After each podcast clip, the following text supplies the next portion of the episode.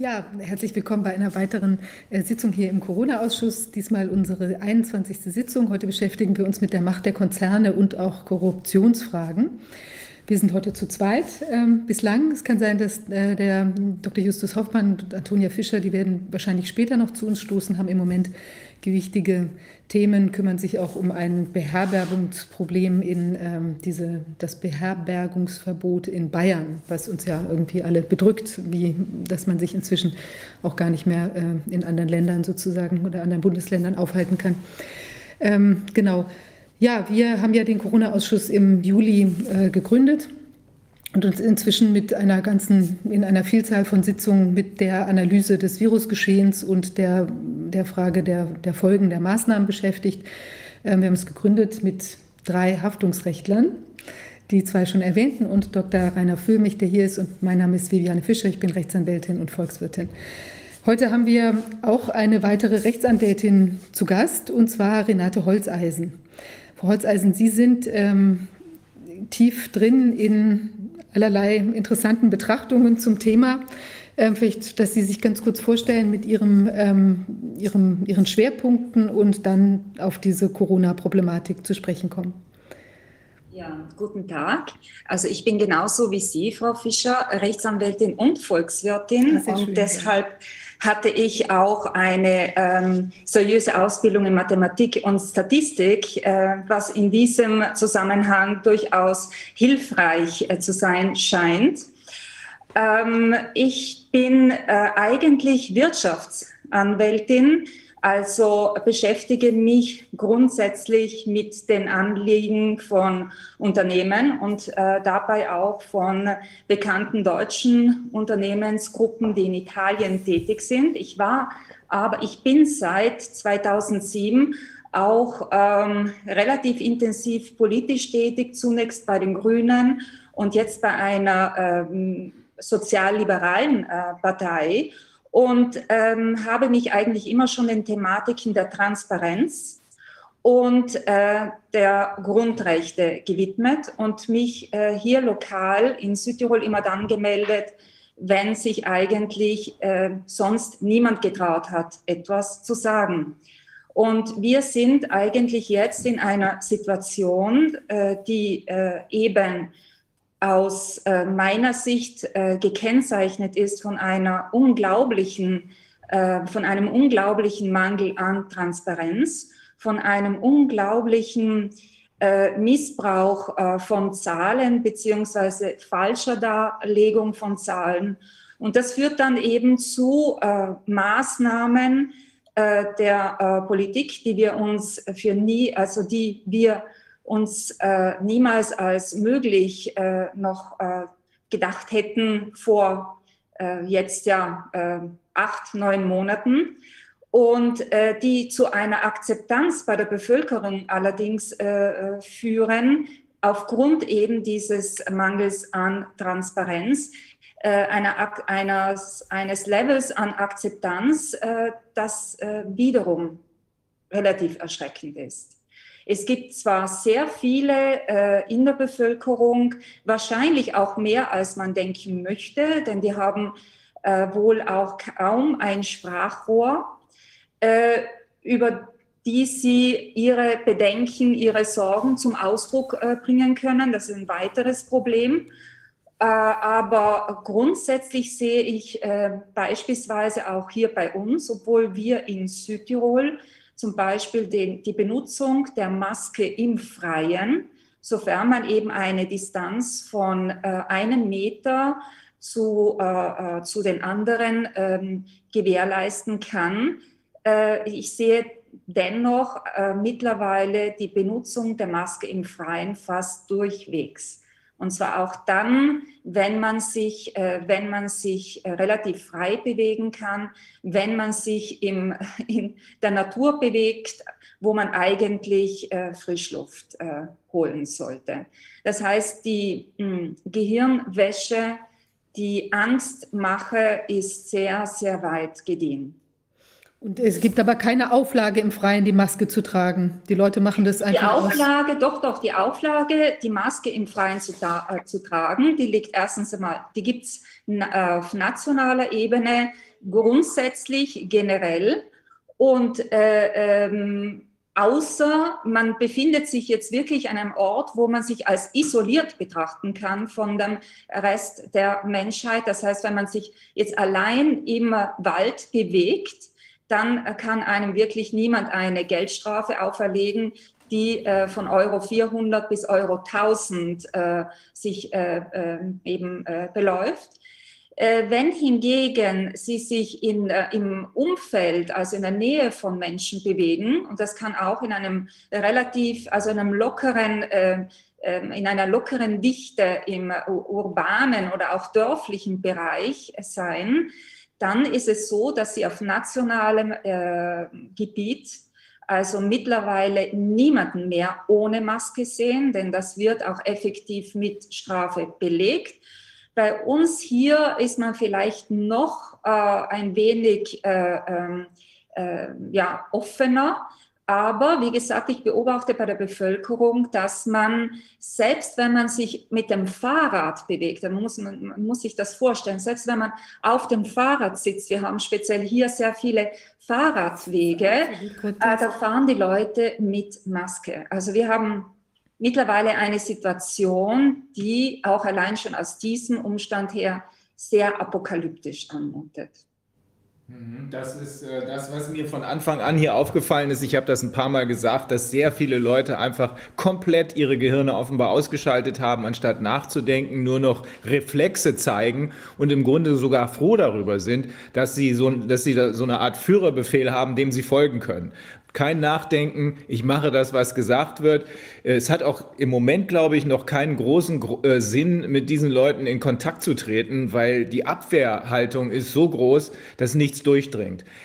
An anderer Stelle gelingt es schon, wir sind ja teilweise, die Kollegin Fischer zum Beispiel, äh, teilweise jetzt auch schon in den Mainstream-Medien oder in den Leitmedien wahrgenommen worden. Aber ähm, noch ist es so, dass äh, zwar immer mehr Leute sich fragen, hier, was ist denn hier los? Hier stimmt doch was nicht, insbesondere Eltern, die sich Gedanken um ihre Kinder machen wegen der Maskengeschichte.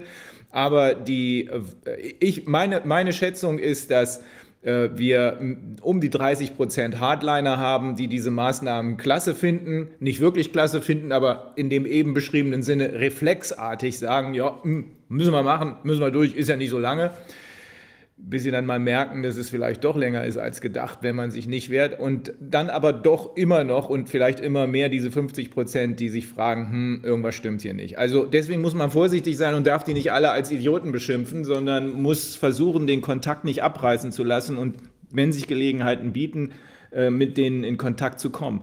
Sie sind äh, promoviert, Frau Holzeisen. Äh, haben Sie in diesem Bereich Korruption oder so auch Ihre äh, Doktorarbeit geschrieben? Nein, also ich habe äh, meine Doktorarbeit im Bereich der äh, EU-Kooperationen im Forschungsbereich. Also ich war, mein, mein Lieblingsthema war von Anfang an im Bereich des europäischen Rechts und des internationalen Rechts. Ich hatte einen hervorragenden Professor, der uns damals wirklich auch das kritische Denken beigebracht hat. Also losgelöst von irgendwelchen Lehrbüchern. Und ich glaube, genau das fehlt offensichtlich auch sehr vielen Juristen, denn ich muss ja. mit äh, auch Entsetzen feststellen, dass dieses kritische Denken, das wir eigentlich jetzt bräuchten, und diese kritischen Stimmen, die allein, es geht ja eigentlich nur darum, dass man Transparenz einfordert. Das beginnt ja bei diesen PCR-Tests. Also ich möchte, äh, was ich momentan eben äh, erlebe, ist dadurch, dass ich seit äh, März schon, also seit, äh, seitdem das mit einer sehr harten Quarantäne bei uns begonnen hat, hatte. Äh, wir waren ja über viele Wochen äh, wirklich in einer Situation, dass wir uns nur zum Einkaufen aus dem Haus bewegen konnten oder aus, äh, für dringende Arztbesuche, die ja wirklich nur auf ein, auf ein Minimum reduziert wurden mit all den Folgeschäden, Kollateralschäden, die sich daraus ergeben haben und sich immer mehr zeigen.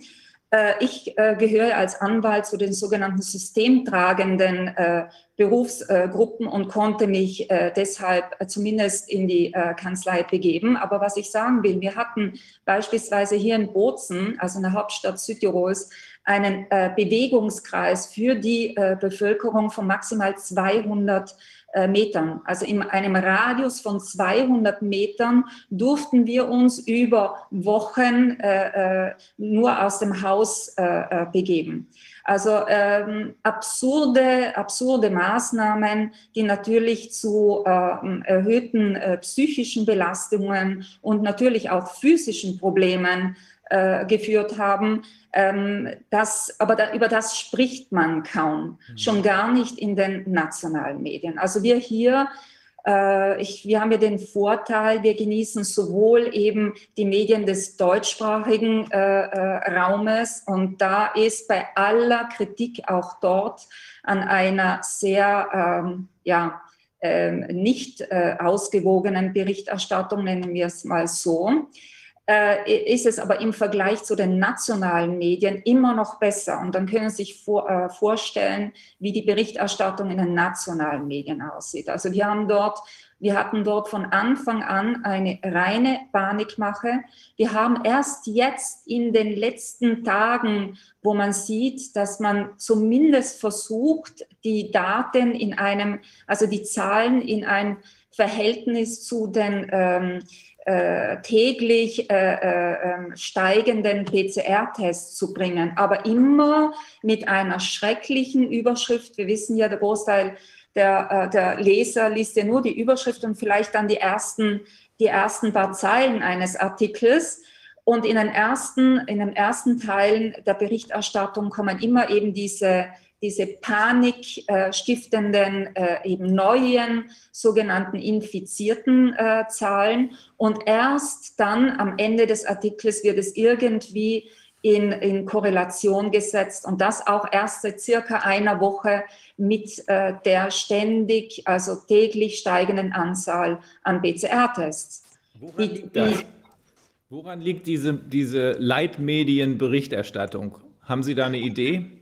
Ja, also abgesehen davon, dass wir natürlich auf internationaler Ebene offensichtlich ein Problem haben mit der Leitmedienberichterstattung, das ist auch etwas, was man mit äh, großer Sorge als liberaler Demokrat zur, äh, zur Kenntnis nehmen muss. Aber wir in Italien haben ein besonders äh, konzentriert, also unsere Leitmedien sind besonders konzentriert auf äh, zwei äh, Interessensgruppen. Und dabei äh, äh, ist besonders interessant äh, jener, äh, jener, jene Gruppe, diese Gruppe JEDI, die sich äh, die ähm, äh, von der Familienholding der Agnellis, sprich Gruppe Fiat Chrysler, gehalten wird. Dazu gehören alle, ähm, alle äh, Med also all, wichtige, wichtige äh, Tageszeitungen wie La Repubblica oder La Stampa oder eben eine Wochenzeitung wie L'Espresso und so weiter und so fort. Und das ist insofern wichtig zu wissen, als die Gruppe Fiat Chrysler mittlerweile sozusagen zum größten industriellen Partner der Regierung in der Bekämpfung äh, des Virus, äh, wie ja die Parole heißt, geworden ist. Und zwar deshalb, weil die Gruppe Fiat Chrysler den größten Auftrag zur Produktion von chirurgischen Masken erhalten hat. Also die produzieren täglich ähm, 11 äh, Millionen, also 27 äh, Millionen äh, Masken pro Tag. Das führt zu einem Umsatzvolumen von, also das wurde berechnet von, und das kam auch in ganz wenigen kritischen Medien, ähm, von 13,5 Millionen äh, Euro äh, pro Tag, 400 Millionen Euro im Monat und das wären dann 5 Milliarden Euro im Jahr Umsatz für äh, die Gruppe mit diesen chirurgischen Masken. Also das ist der absolut größte Auftrag für Maskenproduktion, die die Regierung gegeben hat. Es ist natürlich auch für ein Automobilkonzern interessant in dieser Größenordnung, wodurch der, Ums, äh, der Umsatz mit, äh, mit den Autos drastisch eingebrochen ist. Also die neu äh, äh, äh die, neu, äh, die Immatrikulationen, so wie es, wie es in Italien heißt, die sind total eingebrochen. Und mit dieser Maßnahme konnten über äh, 600 Arbeitsplätze in Italien jetzt einmal zunächst weiter mh, erhalten werden, hat natürlich auch die Zustimmung äh, der Gewerkschaften. Und man kann sich natürlich dann vorstellen, wie die Berichterstattung über die generelle Maskenpflicht auch im Freien, weil es geht ja darum, äh, man kann über eine äh, Maskenpflicht in, in äh, bestimmten Situationen diskutieren, aber eine, Mas eine generelle Maskenpflicht im Freien ist doch etwas, was dem, glaube ich, durchschnittlichen Hausverstand und dem einfach widerspricht. Und hier äh, geht es jetzt so weit, dass man natürlich diese Masken unter die Leute bringen muss. Hier gibt es ein, ein Abkommen zwischen dieser äh, äh, diesem, äh, dieser mächtigen, in Italien nach wie vor äh, eben äh, äußerst wichtigen Unternehmensgruppe und, äh, und der Regierung, wurde abgeschlossen im August. Und das führt eben jetzt dazu, dass täglich 11 Millionen Masken, chirurgische Masken allein den Schulen geliefert werden, abgesehen von den 170.000 Liter Desinfizierungsgel pro Woche, die äh, den Schulen eben äh, geliefert werden. Aber eben dieser Maskendeal, ähm, äh, der doch sehr eine, eine große wirtschaftliche Bedeutung auch für diese Gruppe hat und eine sehr auffällige Berichterstattung, die so weit in den Medien, die zu der Gruppe gehören, die so weit geht, dass man in Artikeln beispielsweise den äh, Eltern nahelegt, um den Kindern das Maskentragen schmackhafter, sympathischer zu machen. Man solle das doch den äh, Stoff, also den Stofftieren, also dem Teddybär, so eine Kindermaske aufziehen, damit die Kinder mit dem Teddybär mit Kindermaske spielen. Das ist dann doch etwas, äh, was sehr, sehr äh, nachdenklich stimmt. Ja. Also solche kaputten Vorstöße hat es ja hier auch schon gegeben. Ich glaube, hier gab es Politiker, die gesagt haben, das Maskentragen sei ja sexy. Man fragt sich, ob die jemals Kinder gekriegt haben und wenn ja, von wem. Sicherlich nicht von der eigenen Frau. Ähm, aber ist es denn überhaupt, ist es den Leuten nicht klar, dass äh, hier eine Beziehung besteht, dass hier einerseits genau diejenigen, die mit den Masken und dem äh, Gel verdienen, äh, Werbung dafür machen, äh, dass Corona hochgefährlich ist in den Medien? Wissen die das nicht? Sie, dass Sie von diesem Abkommen wissen die wenigsten was, weil das natürlich in den äh, Leitmedien nicht kommt. Gruppo GED, die, äh, der praktisch ähm, fast das gesamte Mitte-Links-Spektrum abdeckt, bringt das natürlich nicht. Dann haben wir die andere Gruppe, das ist äh, die, äh, Gruppe, der Gruppo Cairo, wo der Corriere della Sera, die traditionelle äh, ähm, ähm, konservative, äh, ähm, also Mitte-Tageszeitung äh, eben äh, dazugehört und auch ein sehr wichtiger italienischer Privatsender, der, mit, der mittlerweile auch sehr meinungsbildend ist ähm, die haben wiederum äh, äh, eben ähm, sehr verstrickte wirtschaftliche Interessen und, und ähm, haben ein großes Interesse daran, eben äh, mit der Regierung, also nicht in äh, Konflikt zu treten mit der Regierung. Da berichtet niemand äh, kritisch.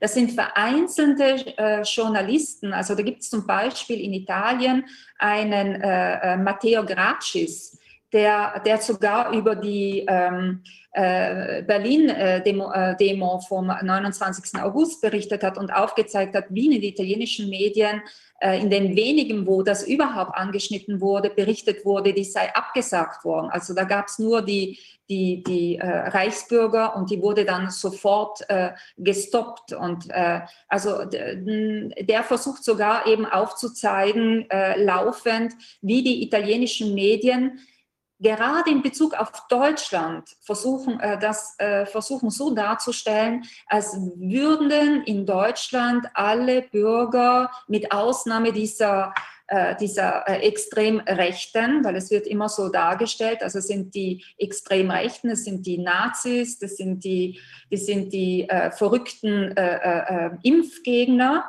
Ähm, aber dass hier ganz viele äh, Bürger ähm, aus den verschiedensten äh, auch politischen äh, äh, Lagern und, und, und Wissenschaftler darauf aufmerksam machen, äh, Leute, hier, äh, so kann das nicht gehen und wir verlangen Transparenz und so weiter und so fort. Darüber wird in Italien nicht berichtet. Also man versucht, ähm, das Laufen so darzustellen, als würde man in Deutschland also praktisch ohne größere kritische Stimmen hinter der Regierung stehen. Und man betont auch äh, laufend, wie die äh, deutsche Regierung, äh, die italienische Regierung für ihren äh, äh, Weg eben lobt.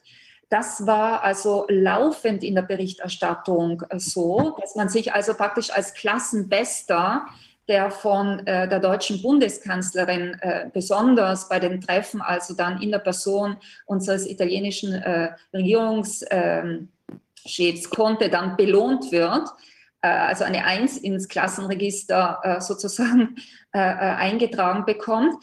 Bis jetzt vielleicht. Jetzt beginnt man langsam. Ich habe gestern, ich habe gestern nämlich auch um die, die aktuelle Stimmung in den italienischen Medien ähm, breit gefächert äh, wahrnehmen zu können, äh, verschiedenste äh, Talkshows mir angesehen. Unsere äh, Medien bestehen ja sowieso schon nur mehr aus solchen äh, Talkshows. Und jetzt beginnt man vereinzelt die Frage zu stellen, ja, aber wieso, wenn wir ja so diszipliniert waren, ja, wieso grassiert dann das Virus dennoch?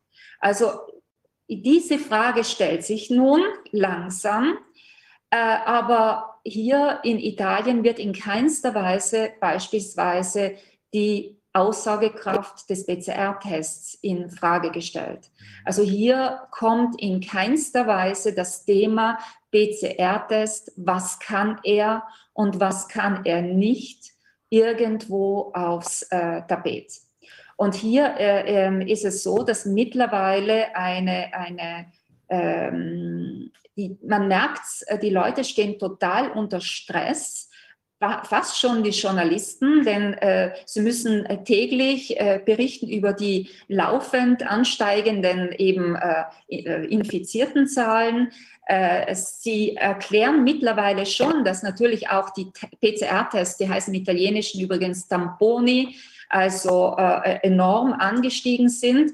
Äh, äh, man beklagt sich darüber, dass die Strukturen nicht ausreichend sind, um äh, diese Tests durchzuführen. Also die Leute stehen Schlange.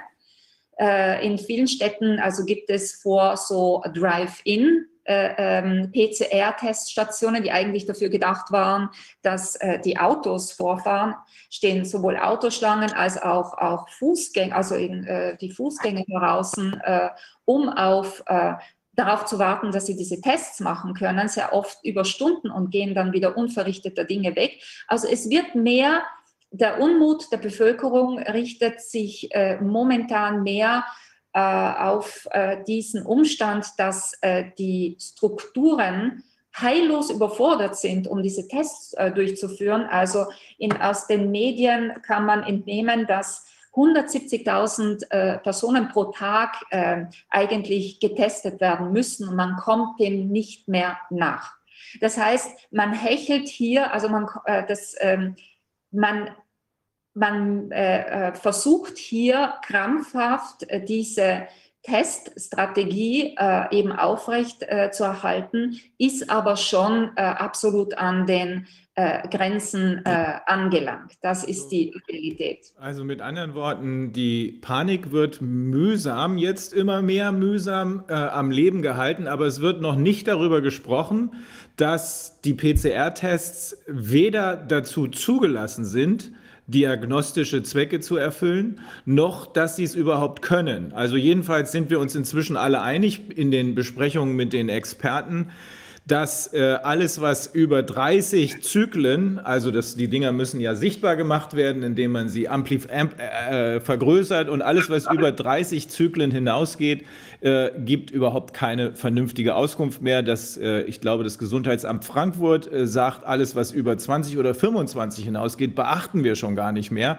weil man weiß, dass das äh, wissenschaftlich irrelevant ist. Und der Erfinder Carrie Mullis hat ja gesagt, es geht gar nicht. Damit können wir keine diagnostische äh, Arbeit leisten. Aber das wird da nicht diskutiert und auch nicht diskutiert, wenn ich Sie richtig verstehe, wird die neueste Meldung der WHO, andere haben das ja bestätigt, äh, zum Beispiel Ioannidis hat sich gerade wieder zu Wort gemeldet, dass äh, die Infektions- oder die Infection Fatality Rate, also der, äh, der Maßstab zwischen den Infektionen, wenn es denn welche sind, mit Covid, mit Grippe, keiner weiß es so genau, zwischen den Infektionen und äh, den tatsächlichen Todesfällen 0,14 Prozent beträgt. 0,14 Prozent entspricht der ganz normalen Grippe.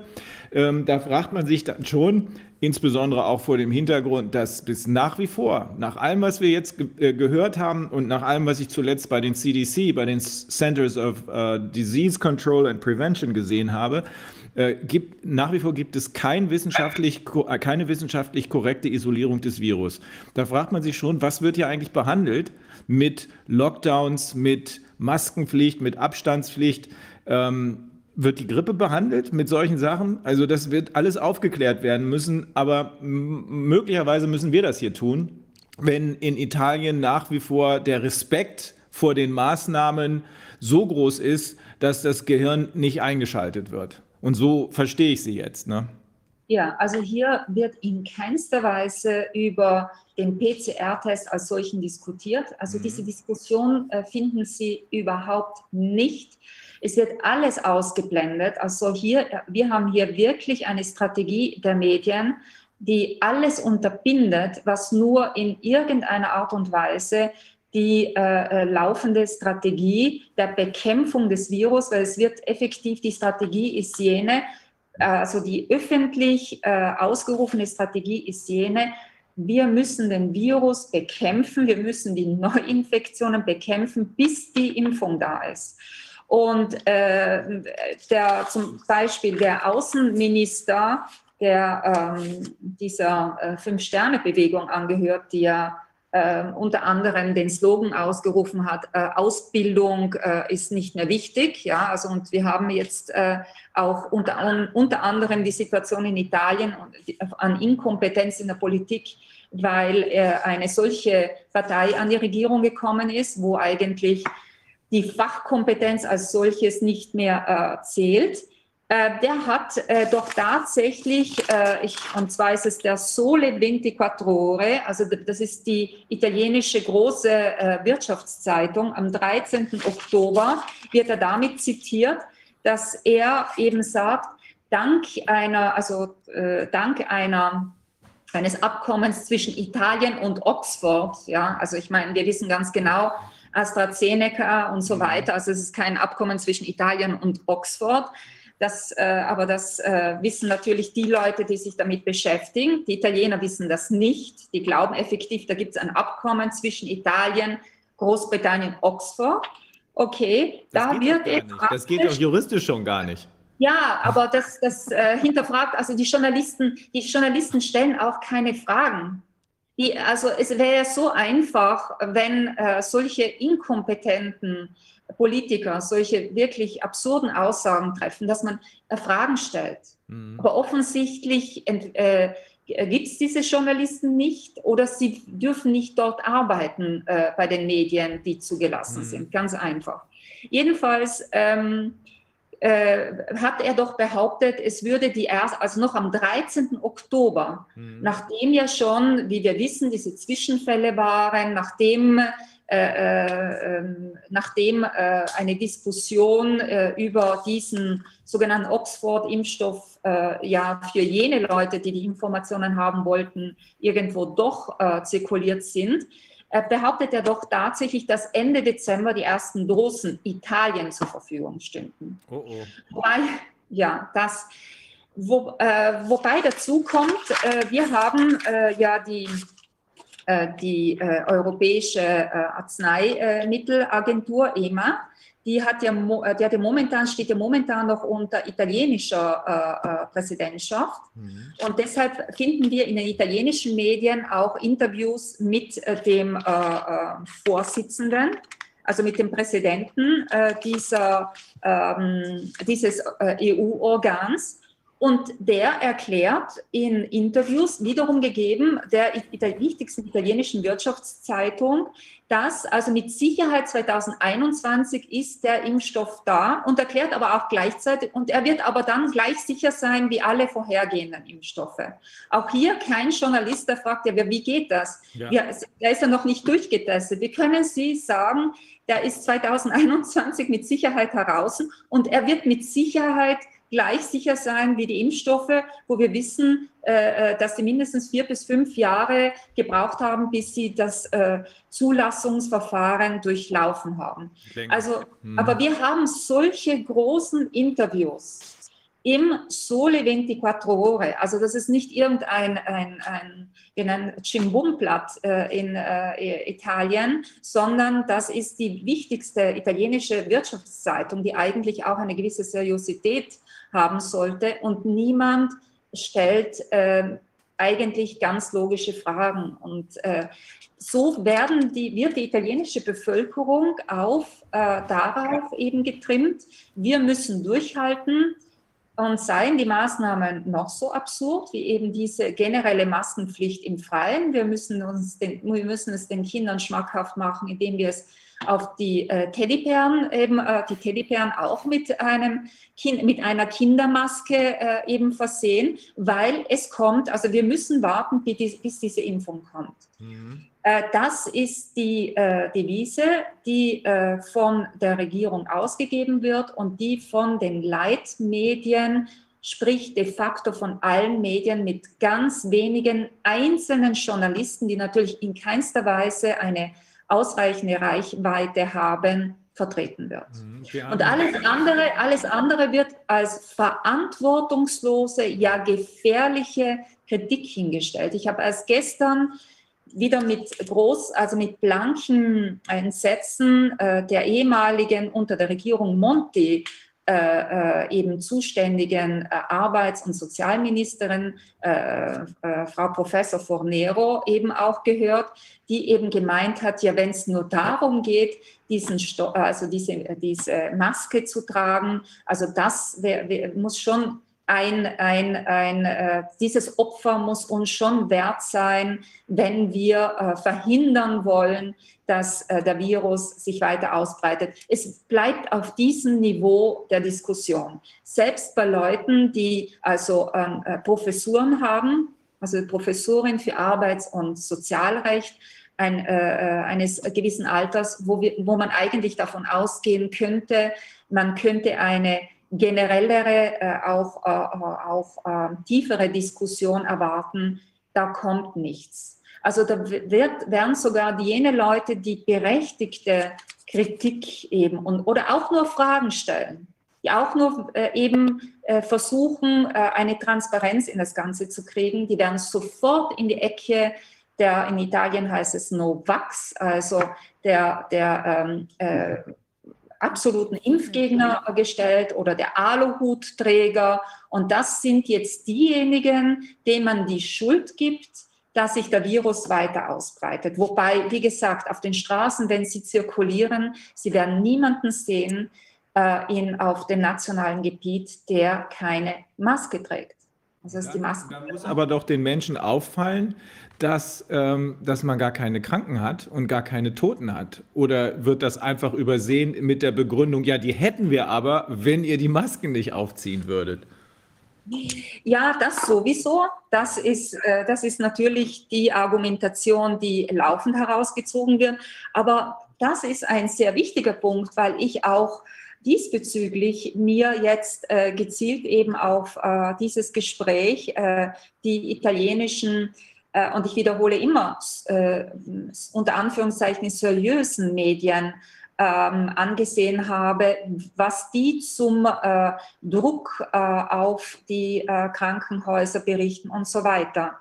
am 15.10., das war also gestern, berichtete immer der Sole 24 Ore, also die große äh, Wirtschaftszeitung, die auch in Italien also durch einen ganz großen Teil eben Politik und generelle Berichterstattung gekennzeichnet ist, dass, dass eigentlich momentan der Druck auf die äh, Krankenhäuser noch nicht alarmierend sei, sondern die, es äh, die Eskalation der Krankheit. Das heißt, der Anstieg der eben positiv getesteten. Das ist das große Thema.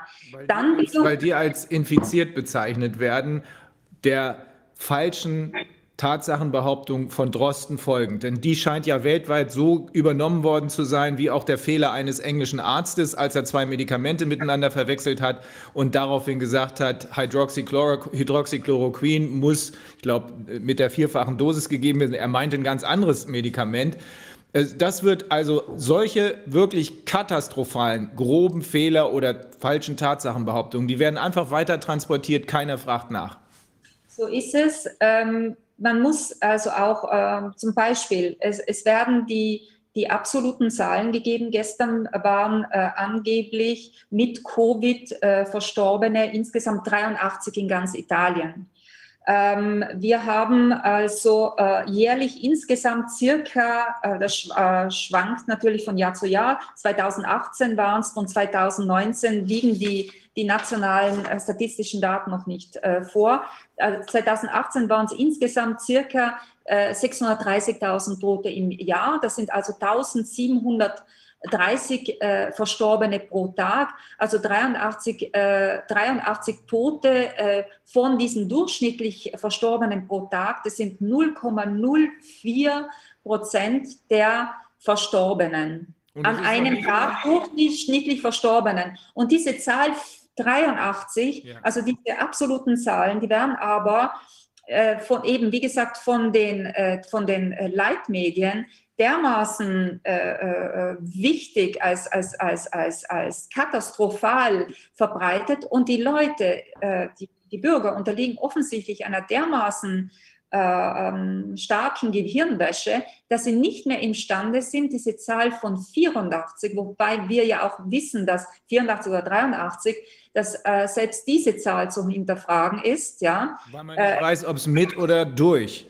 Na? So ist es, mhm. so ist es. Also äh, äh, mein Lebensgefährte ist äh, Psychiater, arbeitet in einem öffentlichen Krankenhaus und wenn jemand wegen einer Depression aufgenommen wird und er wird positiv getestet, dann kommt er auf die Covid-Station. Also er wird dann, obwohl er keine, also äh, das ist die Realität, er wird, obwohl er keine ähm, äh, Covid-Symptome hat, der läuft dann unter der Statistik der äh, Covid-Patienten. Das muss man wissen.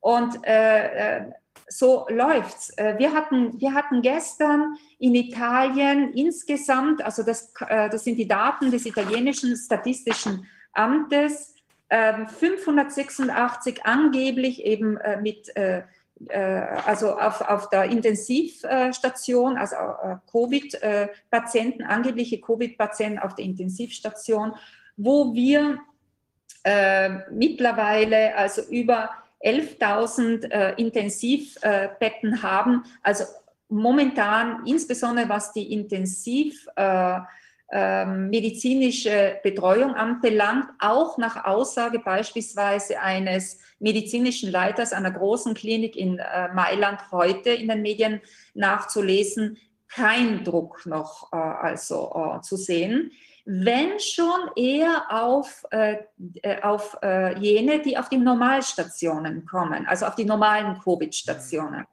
Und das kann aber auch wiederum damit zusammenhängen, weil, wenn man sich daran äh, erinnert, was im, äh, im Frühjahr passiert ist, wenn man den Leuten Panik macht, wenn die Leute, wir, wir sind ja jetzt schon in einer, einer Situation, wo es die ersten Erkältungen und, und so weiter und wir kommen jetzt dann in eine Grippesaison, dann werden die Leute natürlich äh, in Panik äh, äh, wiederum die äh, Krankenhäuser äh, stürmen, insbesondere dann, wenn die basismedizinische Versorgung nicht äh, ausreichend ist. Und die Basismedizin, also die, die, die hausärztliche Versorgung, wollte ich sagen. Und die hausärztliche Versorgung ist ein Problem. Also das, das ist ein Problem. Und, und äh, da wird natürlich, äh, werden natürlich wieder, also das ist, äh, das können wir wie das Arme nach dem Gebet vorhersagen, die Leute, die äh, Krankenhäuser äh, äh, verstärkt aufsuchen. Mhm. Dann haben wir diesen Druck auf den Krankenhäusern. Eine Information muss ich Ihnen geben, Kampagnen. Mhm. Kampagnen hat praktisch einen, hat einen Bildungslockdown gemacht und zwar hat der ähm, äh, Präsident, also der Regionalrats, äh, also der, der Governor von Kampanien, im, äh, im Kon also in Dissens äh, zur ähm, Unterrichtsministerin äh, praktisch die Schulen geschlossen bis Ende Oktober. Schulen und den Universitäten sind geschlossen. Dort wird ausschließlich Homeschooling betrieben, wegen eben dieser äh, steigenden äh, Infektionszahlen. Also in Kampagnen haben wir schon sozusagen einen, einen beginnenden Lockdown. Mhm. Also wenn man jetzt der Bevölkerung erklären könnte, dass tatsächlich die Mortalität nicht um einen Cent, hätte ich fast gesagt, höher ist als in den normalen Grippewellen. Und wenn man ihnen außerdem erklären könnte, und das halte ich für fast noch entscheidender, dass die Behauptungen zu den PCR-Tests, ganz vorsichtig formuliert, vorsätzlich falsche Tatsachenbehauptungen sind. Wenn man dann zeigen könnte, dass einer von denen, die diese Behauptung aufgestellt hat, haben, äh, zumindest stark diskreditiert ist auf verschiedenen Ebenen, Ebenen. Äh, würden Sie glauben, dass das äh, zu einem neuen Ansatz, zu einem Nachdenken führen würde? Ja, aber das muss äh, von außerhalb Italiens kommen, denn in Italien haben sie diesbezüglich also äh, null äh, Offenheit, denn hier bekommen sie in keinster Weise überhaupt die Aufmerksamkeit der Medien hierfür. Äh, Italien schaut auf Deutschland. Italien schaut auf das große Ausland. Italien ist sehr, ich würde diesbezüglich sagen, auch fast schon sehr hörig. Mhm. Also man ist, wenn aus Deutschland äh, Signale kommen würden, äh, hier ist äh, was zu überdenken, hier läuft was in die falsche Richtung, dann würde das in Italien augenblicklich auch zu einem Denkanstoß führen. Aber solange das in Deutschland nicht passiert, passiert es in, in äh, Italien mit Sicherheit nicht. Also das man blickt.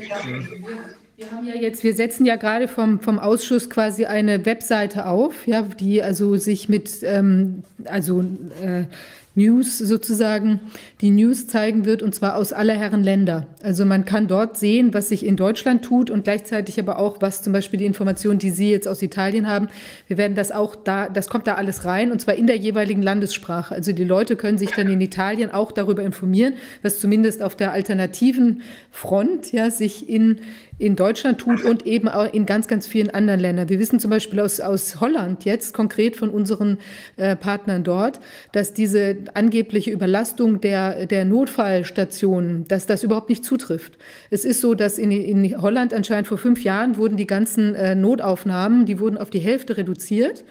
Und seitdem gibt es quasi einen ständigen Belagerungszustand bei den Notaufnahmen. Allerdings ist der im Moment überhaupt nicht anders als in Vorjahren, sondern genauso.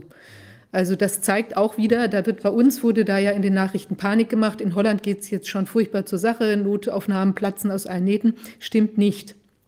Und das ist total wichtig, dass wir uns jetzt eben immer rückversichern, was tut sich im jeweiligen Land, um auch die, die Panikbewegungen im eigenen Land stoppen zu können. Und das denke ich, also gerade in der eigenen Landessprache, wenn da dann viel zusammengesammelt wird, ich glaube, das gibt schon noch mal einen ganz guten Ansatz, auch wo die Leute drüber nachdenken können. Ich wollte noch mal auf diese Korruptionsproblematik da zu sprechen kommen.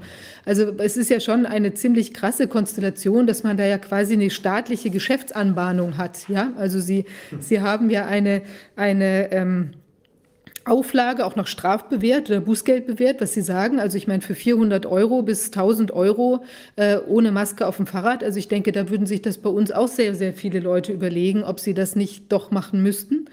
Das ist die Summe, die Sie genannt hatten, ja, so in der Größenordnung. Also Achtung, auf dem Fahrrad müssen wir an und für sich nicht, aber die Leute tun es. Also sie müssen, wenn sie, wenn sie zum Beispiel spazieren gehen, ja und sind im Freien und sie können nicht nachweisen, dass es unmöglich ist, dass sie auf jemand anderen treffen, dann sind sie der Strafe ausgesetzt. Ja? Okay, genau. Also, aber da sind sie ja schon in erheblichen Regionen. Wir gucken jetzt nicht auf 5 Euro oder 10 Euro oder irgendwas in der Größe, sondern ganz enorm. Also das denke ich, da muss man auch noch mal ein Stück auch vielleicht ein, ein gewisses, äh, vielleicht auch einen Abstrich machen, dass die Leute jetzt nicht nur einfach das aus vielleicht reiner Panik oder, oder Mitmachertum machen, sondern eben, weil sie sich ganz konkret auch von erheblichen Strafen bedroht sehen und auch den, den Ärger nicht wollen, dass dann natürlich im Zweifel auch nicht nachweisen können werden, dass sie da niemand zu nahe gekommen sind. Ja, da kann ja auch einer plötzlich sich an einem vorbeidrücken und schon hat man ein Problem. Also das, aber trotzdem, dass sie eben quasi eine staatlich verordnete äh, Verpflichtung haben, irgendwie, also dieses auch noch, wie wir inzwischen wissen, auch wahrscheinlich, äh, hoch, hoch, höchstwahrscheinlich relativ toxische ähm, Instrument, ja, was ja zur eigenen gesundheitlichen Vergiftung dann sozusagen führt, das wird ihnen vom Staat auferlegt und da profitieren die ganzen Leute massiv, die oder die Unternehmen, äh, die dann wiederum die Medien und äh, in der Hand halten und eben da abkassieren. Also das ist schon eine, ein Konstrukt, das, das lässt einem wirklich die Haare äh, zu Berge stehen.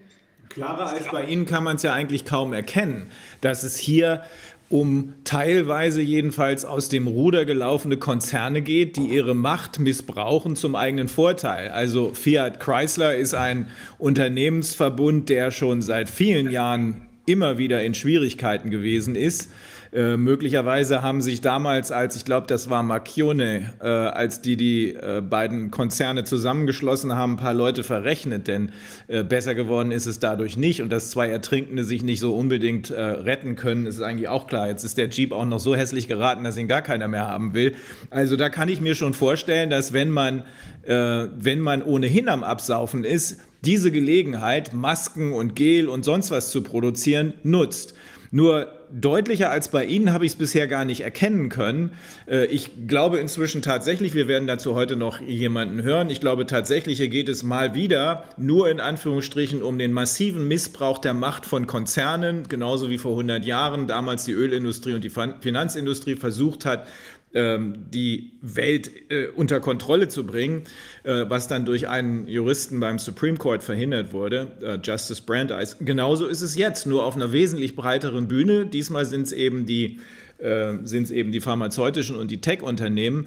Aber schön deutlich kann man bei Ihnen sehen, dass andere auch auf den Zug mit aufspringen, nämlich in diesem Fall ein Autokonzern. Na gut, die machen nicht nur Autos, aber die springen auf und nutzen die Gelegenheit, bis dann hoffentlich klar wird, auch der italienischen Bevölkerung, dass diese Gelegenheit, nämlich Masken und Gele und sonst was zu produzieren, aus dem Nichts entstanden ist. So wie unser Geld derzeit aus dem Nichts entsteht, ist auch das aus dem Nichts entstanden, weil es gar keinen Grund gibt für diese Maßnahmen. Da verstehe ich einfach gar nicht, dass noch nicht mal, das ist ja immerhin eine WHO-Meldung, dass noch nicht mal eine WHO-Meldung durchdringt, wonach die Gefährlichkeit der, Grippe, der Corona-Krankheit ähm, nicht höher ist als die einer normalen Grippe. Es kommt nicht durch. Ja, noch eine Zwischenfrage. Ähm, ja. Ist es denn so, also jetzt, Sie sprachen ja davon, dass diese ganzen Masken da an die Schulen und so und wo immer hingekarrt werden. Das wird aber vom Staat dann finanziert oder müssen die Schulen das? Nein, nein, bezahlen? das sind staatliche, also das sind öffentliche Schulen. Das wird natürlich vom Staat finanziert. Das ist also natürlich für den Produzenten eine, ein, ein, eine sichere Abnahme, ein, ein, ein, ein, ein äh, sicherer äh, Schuldner. Also das ist, das wird mit unserem äh, Geld bezahlt, wo auch immer das jetzt herkommt. Ähm, also das ist, das bezahlt der Staat. Da gibt es ein Abkommen mhm. zwischen eine, eine Abnahmeverpflichtung letztendlich. Ja, also da werden so, äh, da werden nicht äh, 27 äh, Millionen Masken pro Tag produziert und äh, es wird also äh, in dem Fall ähm, Fiat Chrysler ähm, produziert so viel Masken jetzt wie äh, der, die Hälfte des äh, äh, Bedarfs der italienischen Bevölkerung ist. Also nur damit man die Dimension weiß. Und wenn mhm. Sie, wenn Sie sich äh, eben äh, überlegen, dass äh, wie, praktisch die italienische Bevölkerung jetzt, als sei denn, sie zieht sich in ihre eigenen vier Wände zurück, ja, immer Masken tragen muss, und doch äh, äh, die meisten äh, wahrscheinlich auch die Masken relativ äh, häufig wechseln werden, ähm, dann können Sie sich äh, die Dimension des Verbrauchs vorstellen, allein schon in den Schulen. Also ich habe ja vorhin von 11 Millionen Mas Masken, die täglich praktisch in, äh, in den Schulen zum Gebrauch äh, zur Verfügung gestellt werden. Also das ist massiv. Ich wollte nur kurz eine, noch... Eine Sekunde dazu, noch, ja. einen Moment, ist das, aber das wäre ja eigentlich auch ein ausschreibungspflichtiger Vorgang.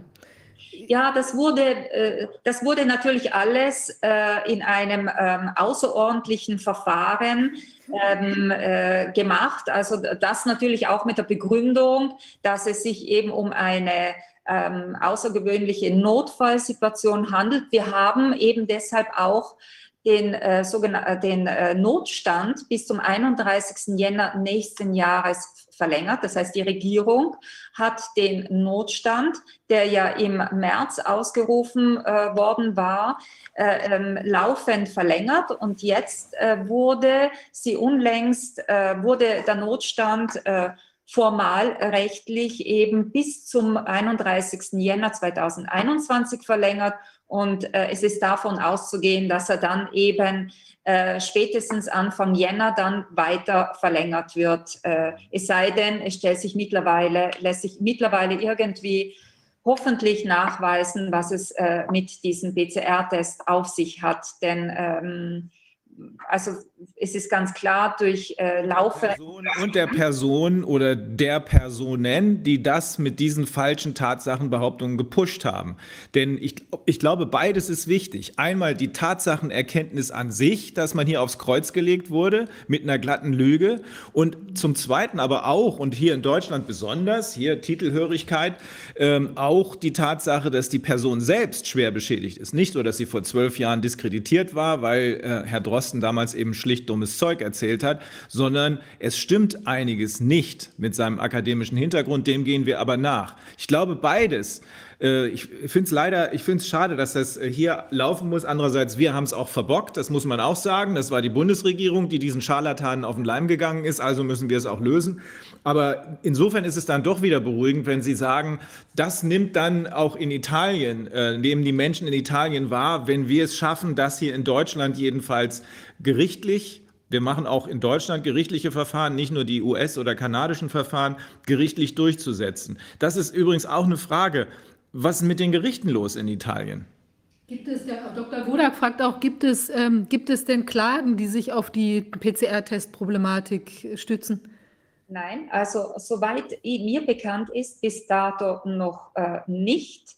Das ist etwas, äh, was erst angegangen werden muss. Ich selbst betreue eine äh, Ärztegruppe, die äh, eben besteht aus äh, jenen äh, kritischen Geistern unter der lokalen Ärzteschaft, die dieses Thema der eben Nicht-Aussagekraft äh, der PCR-Test erst recht schon bei eben sogenannten Gesunden, also ohne ja. Symptomatik eben getesteten, ähm, sehr ernst nehmen äh, die diese äh, absurde äh, Entwicklung eben mit äh, Unverständnis verfolgen.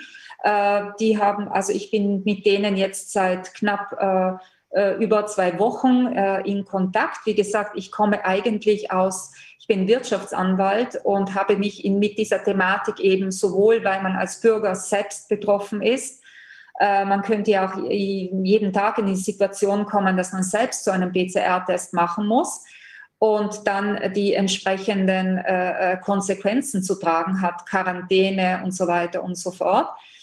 Und äh, äh wir werden sicher eine rechtliche Aktion starten, äh, damit wir eine Transparenz dahingehend kriegen, welche Tests äh, überhaupt verwendet werden ähm, wie äh, diese Tests, also wie, zum, äh, wie viel Auswertungszyklen äh, äh eben bei den Tests äh, zur Anwendung kommen und eben die weiteren Detailfragen zu den Tests.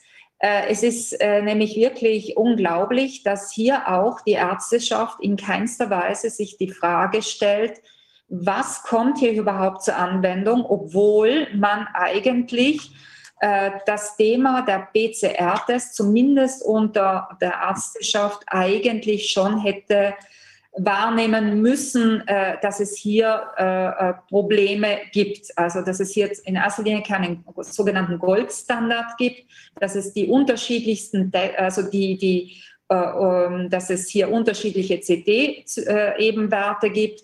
Äh, deshalb, je nachdem, wie, wie, wie häufig der, also wie hoch die Anzahl des Aus, der Auswertungszyklen sind, kann man von kann man positiv oder negativ sein. Also hier ist auch die Vergleichbarkeit nicht gegeben.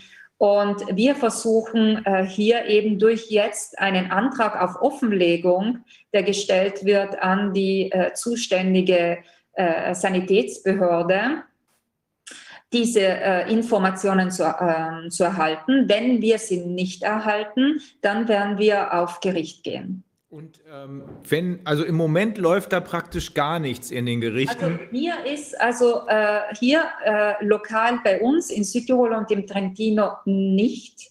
Äh, Im übrigen Staatsgebiet wäre es mir nicht äh, bekannt. Ich bin zwar in Kontakt mit äh, Anwälten, die zu dem äh, Netzwerk, äh, Netzwerk gehören, das sich seit Juli diesen Jahres gebildet hat, also Anwälte für die Verfassung, äh, so heißt das. Äh, ähm, soweit ich weiß, ist das Thema der PCR-Test in Italien eben noch sehr frisch, unter Anführungszeichen, selbst unter jenen Juristen und äh, äh, kritischen Ärzten, die sich damit befassen. Das heißt, man hinkt hier auch der äh, sozusagen der, der ähm, fachlichen Aufbereitung hinterher. Man hat in Italien auch ein Problem mit der äh, Sprachbarriere. Also abgesehen davon, dass äh, natürlich äh, äh im restlichen Staatsgebiet ähm, äh, man äh, nicht zum Beispiel ihren Sitzungen oder Ausführungen anderer äh, in deutscher Sprache direkt eben folgen kann, hat man in Italien auch ganz ehrlich gesagt ein großes Problem mit der englischen Sprache. Es ist nicht so selbstverständlich, äh, dass sie selbst auf äh, akademischem Niveau äh, eben Leute anfinden, die problemlos in einer englisch äh, geführten äh, Konversation also hier mithalten können. Also äh, das ist auch ein weiteres Problem. In Italien haben wir ein Problem der Sprachenbarriere. Und deshalb äh, zirkulieren beispielsweise die Informationen allein schon aus diesem Grund immer in einem Teufelskreis äh, eigentlich auf nationaler Ebene. Und das, was aus, auch aus dem englischsprachigen Raum kommt, wo ja auch sehr oft interessante kritische Beiträge dazu wären von Experten, die werden kaum zur Kenntnis genommen. Wie ist es auf der anderen Seite mit äh, den Verfahren wegen Corona-Verstößen? Sie haben ja eben angesprochen, dass hier erhebliche Bußgelder angedroht werden. Äh, das ist in Deutschland nicht ganz so dramatisch, aber auch hier werden Bußgelder angedroht, wenn man Abstände nicht einhält, wenn man Masken nicht oder nicht richtig trägt, wenn man eine Quarantäne nicht beachtet und so weiter. Werden solche Verfahren äh, ver vermehrt in den Gerichten betrieben oder wie sieht es da aus? Ja, also es werden schon Verfahren äh, geführt, äh, eigentlich nicht äh, vermehrt. Also äh, der Punkt ist der, es werden Verfahren verschiedenster Art geführt, wo aber nie äh, der PCR-Test als solcher und, und deshalb die, die, äh, die Tatsache, dass man effektiv eine Gefährdung dargestellt hat, also die Person, die gestraft wird, weil sie zum Beispiel keine Maske getragen hat oder äh, aus einem anderen Grund eben einen Bußgeldbescheid erhält. Also man, man geht nie auf, äh, auf die eigentliche Frage, äh, ist überhaupt äh, die mhm. Sanktion als solches ja. Legitim, sondern hier geht es mehr um formalrechtliche Dinge, war die Verordnung, ähm, äh, war die Verordnung zeitlich äh, so, also wurde die Sanktion in einem Zeitfenster verhängt, wo aufgrund der epidemiologischen äh, äh, Entwicklung überhaupt eben dieses äh, Verbot ähm, äh, ähm, ja, gerechtfertigt war, ja oder nein. Also dass sowas gibt's Das gab es, äh, also solche Urteile sind gekommen im Mai und Juni, äh, wo man solche Argumente fahren konnte, also wo die Verhältnismäßigkeit zur epidemiologischen Entwicklung, aber immer im Hinblick auf die Anzahl der sogenannten Infizierten eben gefahren wurde. Und das ist jetzt natürlich etwas, wo die absolute Anzahl der Infizierten aufgrund der eben stark gestiegenen äh, Anzahl dieser PCR-Tests logischerweise ständig steigt, in dieser Form natürlich auch nicht mehr geführt werden können. Das heißt, das sind alles Verfahren, wo aus meiner Sicht Energie verschwendet wird, wo, äh, äh wo die Gerichte beschäftigt werden. Und dort findet man natürlich auch je nach persönlicher Befindlichkeit des dort, äh, der dort entscheidenden Personen äh, eben äh, dem Thema objektiver oder weniger objektiv äh, äh, ähm, äh, gegenüberstehende äh, äh, eben Richter. Es ist so, ich meine, äh, wir wissen als Anwälte, so wie wir in einem sozialen Kontext leben, leben natürlich auch die äh, bei Gericht entscheidenden Personen dann in einem sozialen Kontext. Und wenn der äh, dadurch gekennzeichnet ist, dass durch eben Leitmedien, die äh, nach wie vor in eine Richtung laufen, die die absolute äh, Panik verbreiten, äh, äh, man dann kaum, wenn man nicht das Problem an der Wurzel packt, und das ist nun mal äh, die Aussagekraft äh, des PCR-Tests, hier ähm, meistens dann eben am kürzeren Hebel sitzt. Das heißt, ich, ähm, ich äh, setze nicht auf solche äh, Verfahren, die natürlich ins Unendliche gehen würden. Das heißt, wo man vor äh, x Gerichten dann müsste gegen einzelne Fußgeld, äh, Bußgeldbescheide Einspruch erheben, sondern ich glaube, hier muss man konzentriert äh, äh, Verfahren einleiten, wo man der Sache auf den Grund geht. Und da geht es eben um das. Und das sollte man eben äh, länderübergreifend machen und äh, äh, sind also wirklich äh, aus meiner Sicht die Energie sinnvoll einsetzen. Denn ansonsten riskiert man, dass, ähm, dass es zu vielen äh, eben negativen Urteilen kommt. Äh, in, in, in Fällen, äh, wo eben nicht der Grundsatz äh, diskutiert wird. Ja, darf, ähm, darf, ich mich mal, darf ich mich mal melden zwischendurch auch? Ja. Ich äh, sehe, dass wir uns in der Medizin unheimlich viel Gedanken machen über die Aussagekraft des PCR-Tests. Und wir diskutieren eigentlich jetzt schon seit Monaten im Kreis. Wir wissen, dass der PCR-Test keine Diagnose erlaubt. Wir wissen, dass der PCR-Test eigentlich keine Grundlage ist für solche Entscheidungen, wie sie täglich gefällt werden. Und äh, das ist meiner Meinung nach, ist es wirklich eine Sache der Strategie, wie man juristisch damit umgeht. Hier wird Unrecht getan, das ist völlig klar. Ja. Und die Menschen werden zu Dingen gezwungen, durch den, äh, durch den Staat, durch zu Dingen gezwungen, wo sie das große Recht haben, sich zu wehren. Und wenn jetzt ein kleines Gericht ein Bußgeldgescheit äh, trotzdem bestätigt, äh, dann gibt es doch die nächste Instanz. Dann muss man doch eine Strategie juristisch aufbauen, dass das einmal durchgeklagt wird, dass das einmal mit Gutachten versehen werden muss, dass die beiden Seiten, dass eine Beweisaufnahme geschehen muss. Da kann man doch Strategien juristisch entwickeln. Da reicht ein Fall. Da muss man nicht wenn wir, wenn wir da, darauf warten, bis sich ganz viele Juristen zusammengetan haben und jetzt auch ihre Meinung kundtun, die natürlich dem entspricht, was die Mediziner schon lange sagen, dann ändert das doch nichts. Wir müssen Prozesse gewinnen. Das ist die Sache und dazu müssen wir sie führen. Und ja, ich denke, aber, dafür, aber, das, das, aber das kann das eben. Bisschen, das geschieht zu wenig. Ja, aber das hat die Kollegin ja. Das hat, darf ich bitte zu Ende reden? Und wir können uns nicht auf irgendwelche internationalen äh, Abmachungen, dann äh, können wir uns nicht darauf warten, sondern in jedem Land haben wir die Möglichkeit und in jedem europäischen Land haben wir die Möglichkeit, wenn jemand nicht zu seinem Recht kommt, auch zum Europäischen Gerichtshof, Menschenrechtsgerichtshof zu kommen, wenn die Instanzen ausgeschöpft sind. Mhm. Aber wo werden denn jetzt, wo wird versucht, die Instanzen auszuschöpfen? Wo macht man das?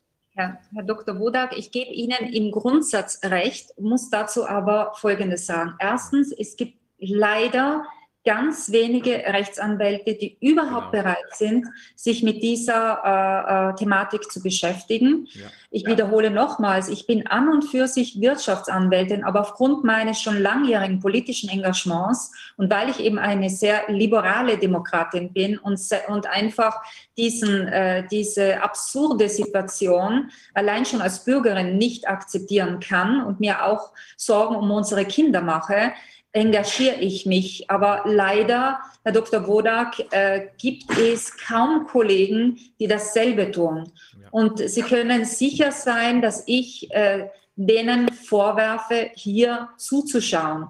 Obwohl mhm. gerade die Kategorie der Rechtsanwälte genauso wie jene der Ärzte jene sein sollten, die hier effektiv hergehen und für Transparenz sorgen äh, sollten. Denn wie gesagt, mir, mir geht es in erster Linie um Transparenz. Das ist das Erste. Zweite, wir haben in Italien ein Gerichtswesen, wo die Prozesse ewig dauern.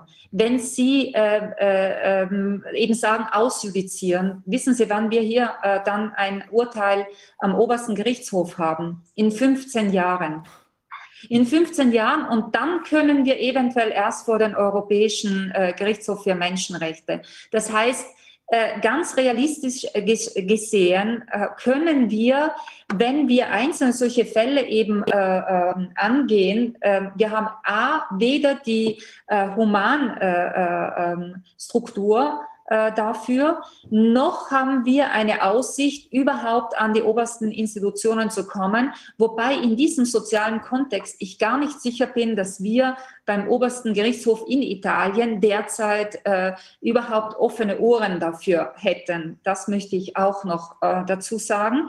Was ich aber sehr wohl als zielführend empfinde, äh, also finde, wenn wir hergehen und als Bürger, aber insbesondere auch eine Ärztegruppe sagt, so, wir wollen jetzt wissen, welche PCR-Tests werden überhaupt verwendet in meiner Region. Und das werden wir jetzt machen. Wir werden eben einen Antrag auf Offenlegung stellen. Da muss die, äh, die zuständige Sanitätsbehörde antworten. Tut sie das nicht, dann gehen wir vor das Verwaltungsgericht und werden Strafanzeige einreichen. Dann, dann werden wir die wissenschaftlich bereits bekannten Fakten vorlegen, insbesondere bei einer Strafanzeige äh, muss die Staatsanwaltschaft ermitteln. Wir werden versuchen, in Italien äh, zumindest hier, äh, also äh, meine Ärztegruppe, die ich betreue und jene Eltern, die sich laufend mehr bei mir melden, eben die verzweifelt sind aufgrund der Zustände an den Schulen, entsprechend äh, eben äh, bewegen. Und dann erreichen wir, dass endlich das Thema des PCR-Tests auf, auf das Gericht kommt. Aber zuerst müssen wir überhaupt die Sanitätsbehörde in die Situation versetzen, dass sie uns sagen muss, was hier zur Anwendung kommt und wie es zur Anwendung kommt. Denn wenn sie uns die Information nicht gibt, dann ist sie schon schwer äh, Gesetzes, äh, also begeht sie schon einen groben Gesetzesbruch.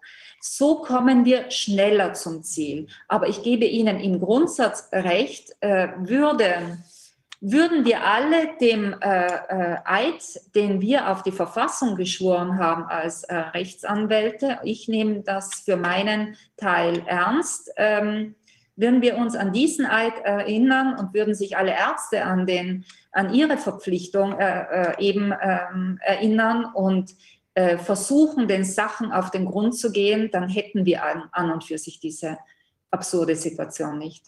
Das ist unser Kernproblem vielleicht in einem anderen, in einem anderen europäischen Staat, wo es nicht so lange dauert. Geht. Vielleicht in einem kleinen Staat, in Monaco. In, also man muss dann noch gucken, welche anderen Staaten dann in Frage kommen. Oder in Liechtenstein.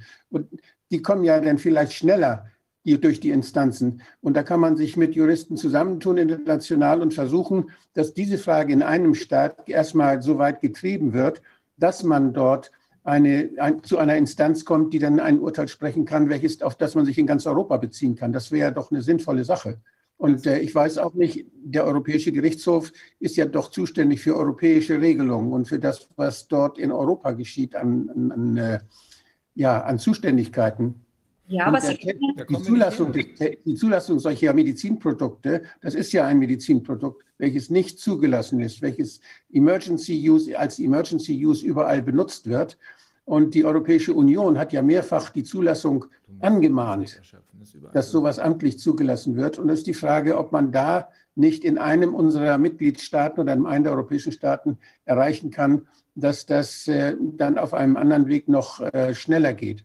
Also ich habe mir ist nicht bekannt und ich habe sehr viel internationales Recht gemacht, dass es hier auch nur einen einzigen Staat in Europa gibt, ähm, es kommt ja nur Europa in Frage, äh, der eine Möglichkeit vorsieht, direkt zum EuGH zu gehen. Das geht nicht. Man muss in allen mir bekannten Rechtssystemen hier in Europa den Rechtsweg erschöpfen und dann erst kann man zum EuGH kommen. Wenn man Glück hat, kann man mhm. bei einem Richter landen, der selbst der Meinung ist, diese Frage ist so wichtig und auf europäischer ja. Ebene so wichtig, ich lege das dem EuGH vor. Das kann man schaffen. Dazu muss man aber wissen, ja. wo welcher Richter sitzt und wer wie eingeschaltet ist. Ansonsten haben wir das Problem, das Frau Dr. Holzeisen eben geschildert hat. Es sind viel zu wenig Anwälte da draußen. Und wenn man uns zuballert mit so einem Zeug, dann werden wir gar nicht mehr irgendwas erledigen können. Wir werden schon mal gar nicht mehr die PCR-Tests machen. Ich bin gestern einen Tag lang unterwegs gewesen mit dem Kollegen Weißenborn, weil ein langjähriger Mandant von mir eine Tochter hat, die in Hamburg äh, angeblich gegen äh, die Abstandsregeln verstoßen hat. Dieser eine Tag kostet mich 500 Mails, die sich in der Zeit türmen. Das kostet mich die Schriftsätze, die ich in der Zeit schreiben müsste. Das kostet mich Telefonate, Interview und sonst was. Ich habe es getan, weil dieser Mandant schon sehr lange bei uns war.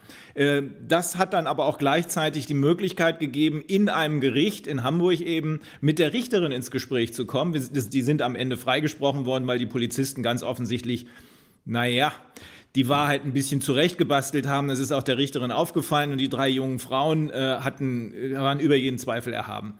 Aber immerhin sind wir mit der Richterin ins Gespräch gekommen und ich habe gefragt, wie sieht das eigentlich bei Ihnen aus? Sind Sie die Einzige? Nee. Wir sind acht Richter, die uns um diesen Blödsinn, das hat sie nicht gesagt, sondern ich sage das, die uns um diesen Blödsinn, um diese Corona-Maßnahmen hier kümmern. Wir machen nicht alle nur sowas, aber acht Richterinnen, die beiden Polizeibeamten, soweit sie die Wahrheit gesagt haben, sagten, ja, wir sind von ich weiß nicht, März bis August nur mit diesem Quatsch beschäftigt gewesen. Was passiert denn in der Zeit mit den Leuten, die Opfer häuslicher Gewalt werden? Ist da überhaupt noch ein Polizeibeamter in der Lage, dem nachzugehen? Ist da überhaupt noch ein Gericht in der Lage, dem nachzugehen? Oder verbleibt das hier völlig sanktionslos? Das sind alles Fragen, die muss man stellen. Da gebe ich Ihnen völlig recht. Und ich wünschte, wir könnten sofort zum EuGH gehen, weiß aber nicht, wen wir da oben antreffen würden. Sondern ich glaube schon, dass es so ist, wie die Kollegin auch gesagt hat und wie wir äh, vor ein paar Tagen in einer internationalen Zoom-Konferenz besprochen haben. Wir müssen uns auf das Wesentliche konzentrieren. Und das Wesentliche ist, diesen ganzen Spuk, den Boden unter den Füßen wegzuziehen. Das geht am allerbesten, indem man die PCR-Tests zerstört und die dazugehörigen Personen gleich mit. Das ist für uns hier in Deutschland besonders wichtig, weil hier die Autoritätshörigkeit besonders ausgeprägt ist. Und wenn da ein Hauptmann von Köpenick unterwegs ist, der in Wahrheit gar nicht promoviert hat, dann hat das Wirkung. Das, glaube ich, ist entscheidend in der Sache ran und in der Person ran. Aber wenn wir hier äh, die Anwälte, die da draußen sowieso schon rotieren, die paar Anwälte, die da draußen rotieren, noch mehr zuballern mit irgendwelchen Klagen, äh, an denen sie sich sicherlich abarbeiten können, aber die ewig dauern, nicht ganz so lange wie in Italien, aber ewig dauern, bis wir endlich oben sind, dann haben wir das Ziel verfehlt. Dann würde ich reinschreiben, in die, äh, in die Arbeit reinschreiben, du hast das Thema verpasst. Wir müssen uns auf, diese, auf diesen Punkt konzentrieren. Ich meine, dass man sich unter Juristen zusammentun sollte. Inzwischen gibt es ja viele Juristen, die ja sich geäußert haben. Ja. Und es wäre schon wichtig, dass man sich unter Juristen zusammentut. Vielleicht sind ja sogar Richter dabei, äh, dass man dabei. eine Strategie mhm. macht, sind wie dabei. man möglichst mhm. schnell eine, eine rechtsgültige Entscheidung hat, die auch von juristischer Seite eben äh, dieser Sache den Boden unter den Füßen ja. entzieht. Aus medizinischer Seite ist das ja längst geschehen. Ja. Das ist geschehen, aber es ist eben noch nicht durchgedrungen. Und wie die Kollegin Dr. Holzeisen sagt, ist das in Italien noch nicht mal Gesprächsthema. Hier ist es wenigstens Gesprächsthema. Hier wird es immerhin in einigen Medien besprochen. Wir dürfen aber dabei nicht vergessen, dass es vielleicht nicht so schlimm ist wie in, in, in Italien hier, aber diejenigen, diejenigen Machtkonzerne, die äh, das ganze Spiel hier in Gang gesetzt haben, nämlich die pharmazeutische und die Tech-Industrie, haben ja so viel Geld auch äh, nicht nur in die pharmazeutische und die Tech-Industrie gepackt, die im Hintermänner, sondern sie haben sie auch, sie haben ihr Geld auch investiert in Medienkonzerne, auch in die öffentlich-rechtlichen Medien. Also auch da äh, gilt es erstmal eine Mauer zu durchbrechen und daran haben wir gearbeitet. Wir sind, glaube ich, einigermaßen erfolgreich gewesen. Die Kollegin Fischer war beim, beim Zeitinterview und ist dann nicht nur auf Ablehnung gestoßen. Also es gibt auch da Leute, die denken nach. Wir stehen ja selber im Gespräch hinter den Kulissen, auch mit Richtern, äh, auch mit anderen Rechtsprofessoren äh, und mit Leuten aus den Mainstream-Medien, die hoffentlich bald soweit sind. Ja, du weißt es ja, Viviane, die hoffentlich bald soweit sind, dass dann tatsächlich auch öffentlich, also halböffentlich kann man ja bei uns sagen, äh, dazu was gesagt wird. Aber es nützt nichts, uns anzutreiben und uns zuzuschmeißen mit Zeug, was sicherlich in jedem einzelnen Fall einen Anspruch darauf hat, rechtlich analysiert und gehört zu werden. Aber es wird uns nur ersticken. Also mich ganz bestimmt, deswegen, ich habe das jetzt einmal gemacht. War schöne Sache, schöner Freispruch, äh, das motiviert dann ja auch. Aber wenn man das jeden Tag machen würde, dann wären wir hier, wir wären komplett lahmgelegt. Das darf nicht sein. Das habe ich nicht gefordert. Mhm. Na gut. Also ich glaube schon, ähm, dass der richtige Weg ist, sich auf das zu konzentrieren. Wir haben ja solche Sachen, Herr Wodak. Wir machen ja solche Sachen jetzt, aber es kann man nicht übers Knie brechen. Das erfordert eben ziemlich gründliche Arbeit, damit man mit der Frage, was können die PCR-Tests und was können sie nicht, im Gericht gehört wird, damit dann auch unsere Sachverständigen dazu gehört werden. Sie sind ja einer davon, beziehungsweise Professor Kämmerer, beziehungsweise Professor Cahill, die übrigens auch wie äh, Dr. Holzeisen politisch hochaktiv effektiv und auch hocheffizient ist, wie wir neulich gehört haben. Ähm, das muss man aber wirklich gut vorbereiten. Wir, natürlich kann, ich kann das verstehen, dass die Leute ungeduldig sind. Und ich würde auch am liebsten, ich bin ja Linkshänder, die, den Colt rausziehen und schießen, aber übereilte Maßnahmen das, bringen das nicht, sondern wir müssen das sehr sorgfältig machen, damit der Schuss, der dann knallt, auch wirklich, wirklich trifft. Ich fand es sehr gut, was Frau Professor Cahill kürzlich erzählt hat, dass sie eben bei jeder Entscheidung der Gesundheitsbehörde, ja. dass sie danach fragen und dass sie denen das Leben schwer machen, weil sie denen zeigen und weil sie das gleichzeitig nachrichtlich an die Polizei und an die Staatsanwaltschaft schicken, ja. was denn die Begründung für diese Maßnahme war. Mhm. Die fragen an, die bohren nach und machen denen das Leben schwer. Und äh, gleichzeitig geht es eben nachrichtlich eben an die, an die Polizei. Und sie war da sehr zuversichtlich, dass das letztlich das Ganze ein bisschen, ja, dass es die Mürbe macht. Und ähm, ob das dann über eine Gerichtsentscheidung erfolgt, die Lösung, oder ob das einfach äh, dazu führt, dass diese, der Rechtfertigungsdruck für die getroffenen Maßnahmen so groß wird, dass man sich das überlegt, ob man sich nicht doch lächerlich macht mit diesem PCR-Test. Ja. Das ist eine zweite Sache. Ja. Aber das finde ich gut. Also das ist, das sind viele kleine Dinge, die sie machen. Die haben sie aber automatisiert zum Teil. Die haben sie, da haben sie entsprechende Schreiben vorbereitet. Das ist nicht ein Rechtsanwalt, der überlastet ist, sondern die haben eine Struktur, mit der sie diese Maßnahmen sofort in Frage stellen. Mhm. Und immer gleich nachrichtlich an die Polizei, immer gleich nachrichtlich an die Staatsanwaltschaft. Das fand ich eine sehr gute Strategie. Das können wir auch übernehmen. Das können wir auch übernehmen. Das können wir hier auch vom Ausschuss aus machen. Wir können solche automatisiert, ist vielleicht nicht so ganz richtig, aber wir können solche Verfahren jedem in die Hand geben. Dann braucht er keinen Anwalt und kann das selbst machen. Die meisten dieser Sachen kann man selbst machen. Dann müssen wir einfach, ja. wir kommen ja nicht hinterher, ne? aber wir müssen das einfach sehen, dass wir das vielleicht bei der nächsten Gelegenheit nochmal besprechen, damit dann die entsprechenden Formulare, die jedermann benutzen kann, bei uns auf der Website abrufbar sind und dann jeder damit auch die Behörden beschäftigen kann. Das ist ja auch eine Verteidigungsstrategie, den ganzen Behördenapparat komplett lahmzulegen. Geht ja. Ich habe auf meiner Homepage einmal eine rechtliche Darstellung gemacht, welche Rechte man hat, wenn dort Eingriffe vorgenommen werden, dass man erfragen kann, welcher Arzt ist verantwortlich und wie ist die Ausbildung und wie ist die Indikation für den Eingriff, dass man sich das begründen lässt. Und da hat man jedes Mal das Recht dazu. Ich habe also eine ganz ausführliche Zusammenstellung gemacht, welche Möglichkeiten man hat, wenn man dort von einer Maßnahme dann betroffen ist. Mhm. Und das kann man natürlich den Leuten auch in, zur Verfügung stellen, sodass sie wissen, wo sie das abrufen können, dass sie das einfacher haben, dann diese Fragen zu stellen. Mhm. Und damit die das schwieriger haben, die unrechtmäßige Maßnahmen durchführen. Ja. Es ist inzwischen zu uns getreten der Herr Schreier. Sind Sie da? Ja, hallo. Hallo. Das ist ja klasse, Herr Schreier. Ja, das ist toll, dass Sie nochmal äh, Zeit für uns jetzt hatten. Wir haben ja heute ein bisschen anderes Thema. Wir wollen uns ja so etwas um die, die Macht der, der Konzerne. Ich weiß nicht, ob Sie vorhin von Frau Dr. Holzeisen die äh, Darstellung aus Italien gehört hatten. Das war ja relativ äh, bestürzend, also dass Sie eben diese quasi Fiat-Gruppe Fiat Chrysler Gruppe. Mhm. Genau, und die, ähm, die stellen jetzt in großem Umfang Masken her. Ich glaube, es waren 11 mhm. Millionen Stück äh, am Tag, ist das richtig? Mhm. Also jedenfalls ungeheure Mengen und zugleich äh, also gibt es einen quasi einen aus, der, aus, der, aus dem Notstand geborenen staatlichen Vertrag, also Garantie, eine, eine Abnahmegarantie, ähm, für diese ganzen Masken, die dann auch an öffentliche Schulen geliefert werden. Und die Menschen werden angehalten, die Masken zu tragen, indem das eben stark Bußgeld bewährt ist. 400 bis 1000 Euro. Also da hat man ja wirklich, das ist ja ein Perpetuum mobile, muss man ja wirklich sagen, jetzt für, für, für Fiat Chrysler. Ähm, also eine ganz, äh, und da möchte man auch gar nicht wissen, was da für Kickbacks oder sonstige Sachen geflossen sind.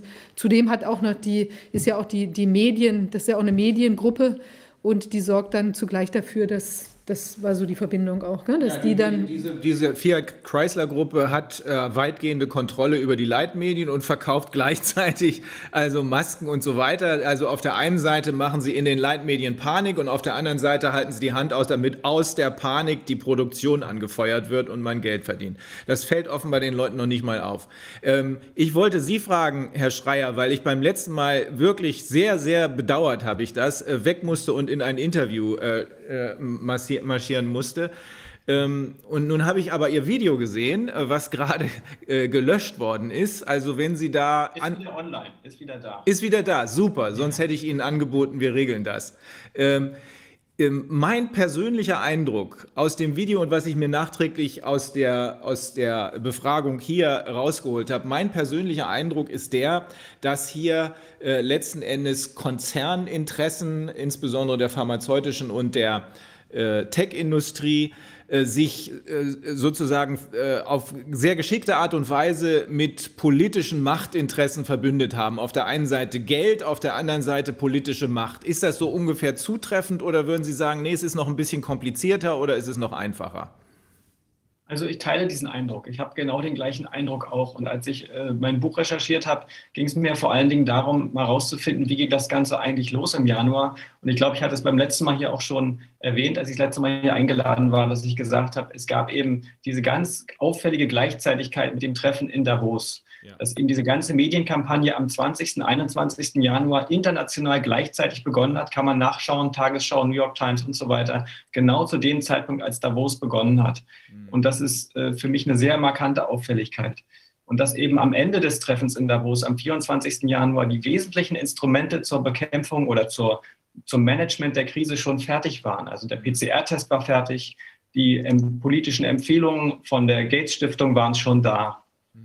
Äh, die täglichen Situationsberichte der WHO begannen auch am 21. Januar. Das Dashboard der Johns Hopkins Uni begann am 22. Januar, alles gleichzeitig mit den Davos-Treffen. Und all diese Dinge, die jetzt die Krise über Monate lang äh, gesteuert und kontrolliert und begleitet haben. Und das ist für mich eben jetzt kein Zufall. Also da würde ich schon sagen, das ist eine, eine sehr, eine sehr starke Auffälligkeit. Mhm. Und ich sehe auch genau wie Sie, dass da doch höchstwahrscheinlich noch eine andere Agenda dahinter steckt. Und ich verfolge sehr aufmerksam auch die Recherchen meines Kollegen Norbert Hering, der ja hauptberuflich fürs Handelsblatt arbeitet, aber privat ja auch einen Blog betreibt, mhm. der auch diese Zusammenhänge ja in den vergangenen Wochen und Monaten immer sehr äh, gründlich beleuchtet hat. Ich sehe das auch so. Mhm. Wenn hier also ähm, insbesondere Geldinteressen eine Rolle spielen, die man aber ohne politische Unterstützung gar nicht durchsetzen könnte. Denn so ein Lockdown kann ja ein Konzern letzten Endes nicht anordnen. Ähm, dann äh, kann das nur funktionieren, indem man sehr geschickt und sehr machtvoll gegenüber der Politik lobbyiert. Ist das aus Ihrer Sicht hier passiert oder wie ist dieses Zusammenspiel erreicht worden? Ja, und ich denke, der Vorlauf läuft ja auch schon über viele Jahre. Ja. Also das, was jetzt passiert, das ist ja wirklich über viele Jahre. Also es gibt eine, eine Kette von, von Aktionen, die über viele Jahre, die jetzt kulminiert, die jetzt äh, zum Höhepunkt gekommen ist sozusagen. Das ist ja keine Sache, was jetzt so aus dem Hut gezaubert worden ist. Allein schon die Tatsache, dass die Impfstoffkonzerne einen so großen Einfluss haben auf die Politik und dieser skandalöse Zustand, dass also ein Impfstoff verkauft wird und, und vertraglich abgenommen wird in riesigen Größenordnungen, bevor er entwickelt ist, äh, das ist ja skandalös. Und das hat natürlich einen großen Vorlauf. Das ist diese Impfstoffinitiative, die von Bill Gates maßgeblich gestartet worden ist, CEPI.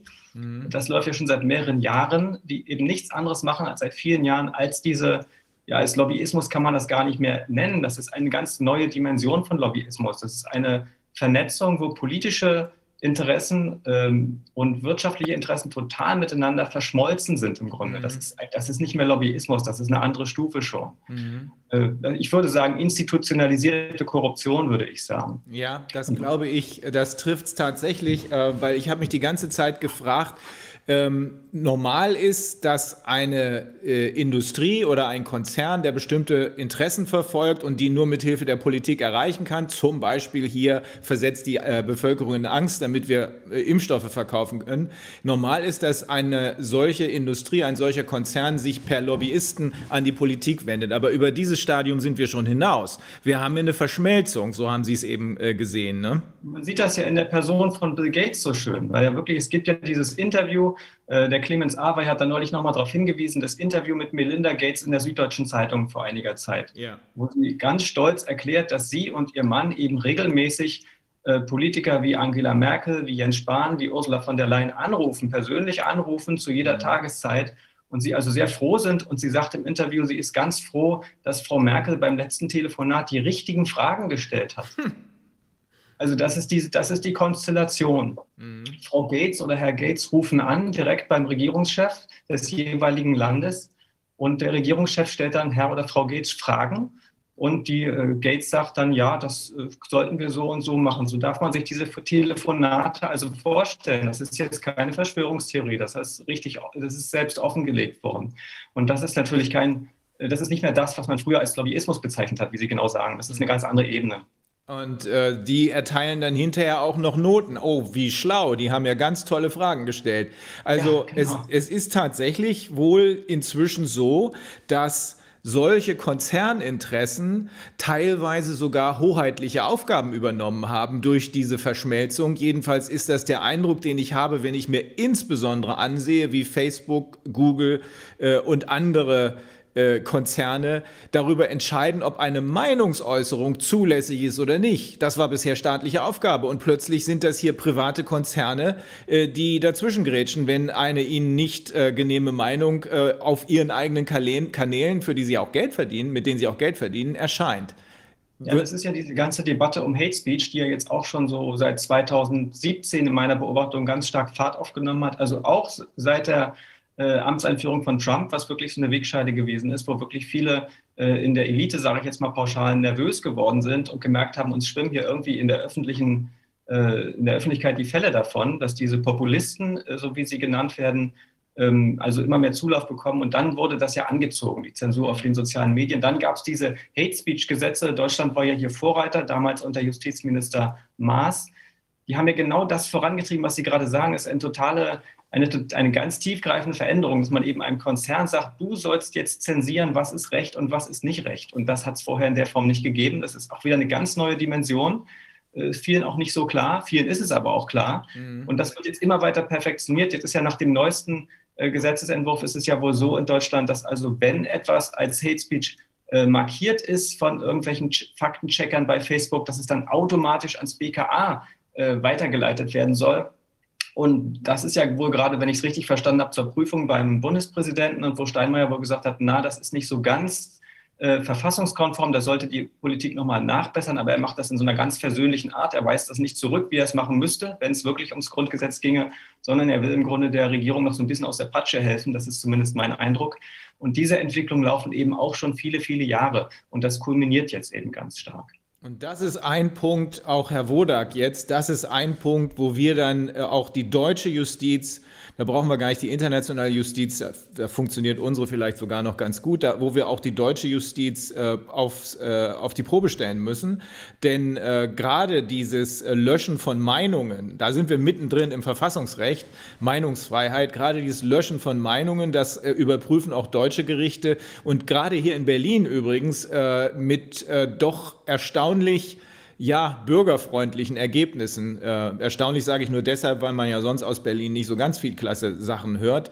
Aber hier von den Gerichten äh, haben wir bisher ein schönes, ein gutes Echo gesehen. Da ist man sich doch der Gefahr, dass die Demokratie hier unter die Räder gerät, insbesondere natürlich, wenn man den Kernbestand der Demokratie, nämlich die Meinungsfreiheit, auslöscht. Das ist, glaube ich, angekommen.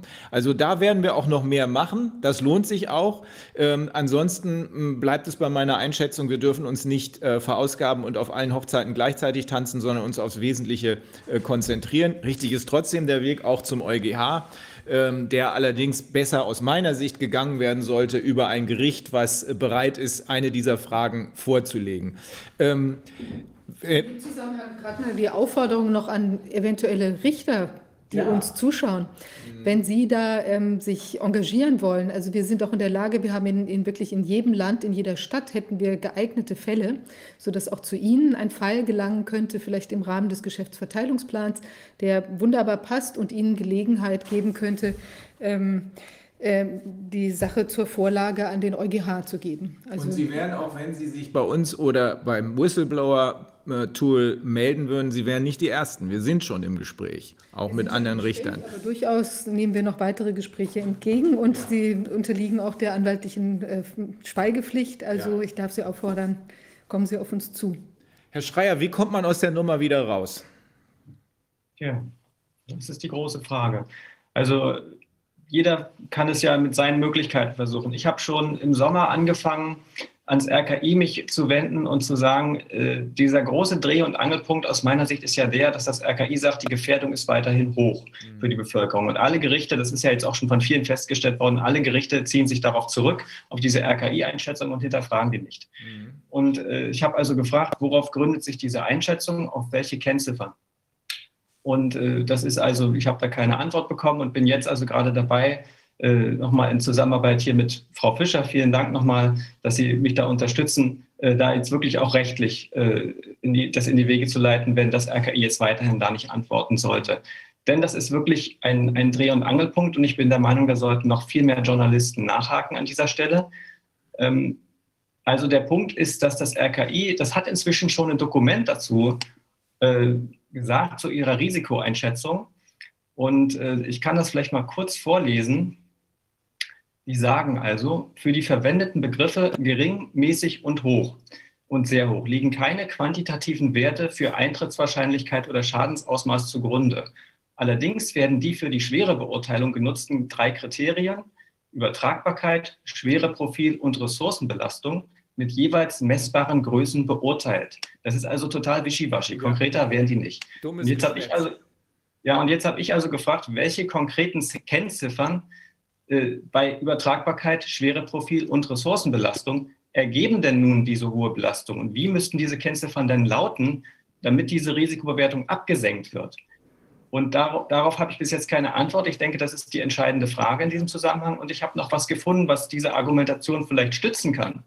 Und zwar, das kann, es ist ein kurzer Absatz, den möchte ich auch gerne noch äh, schildern.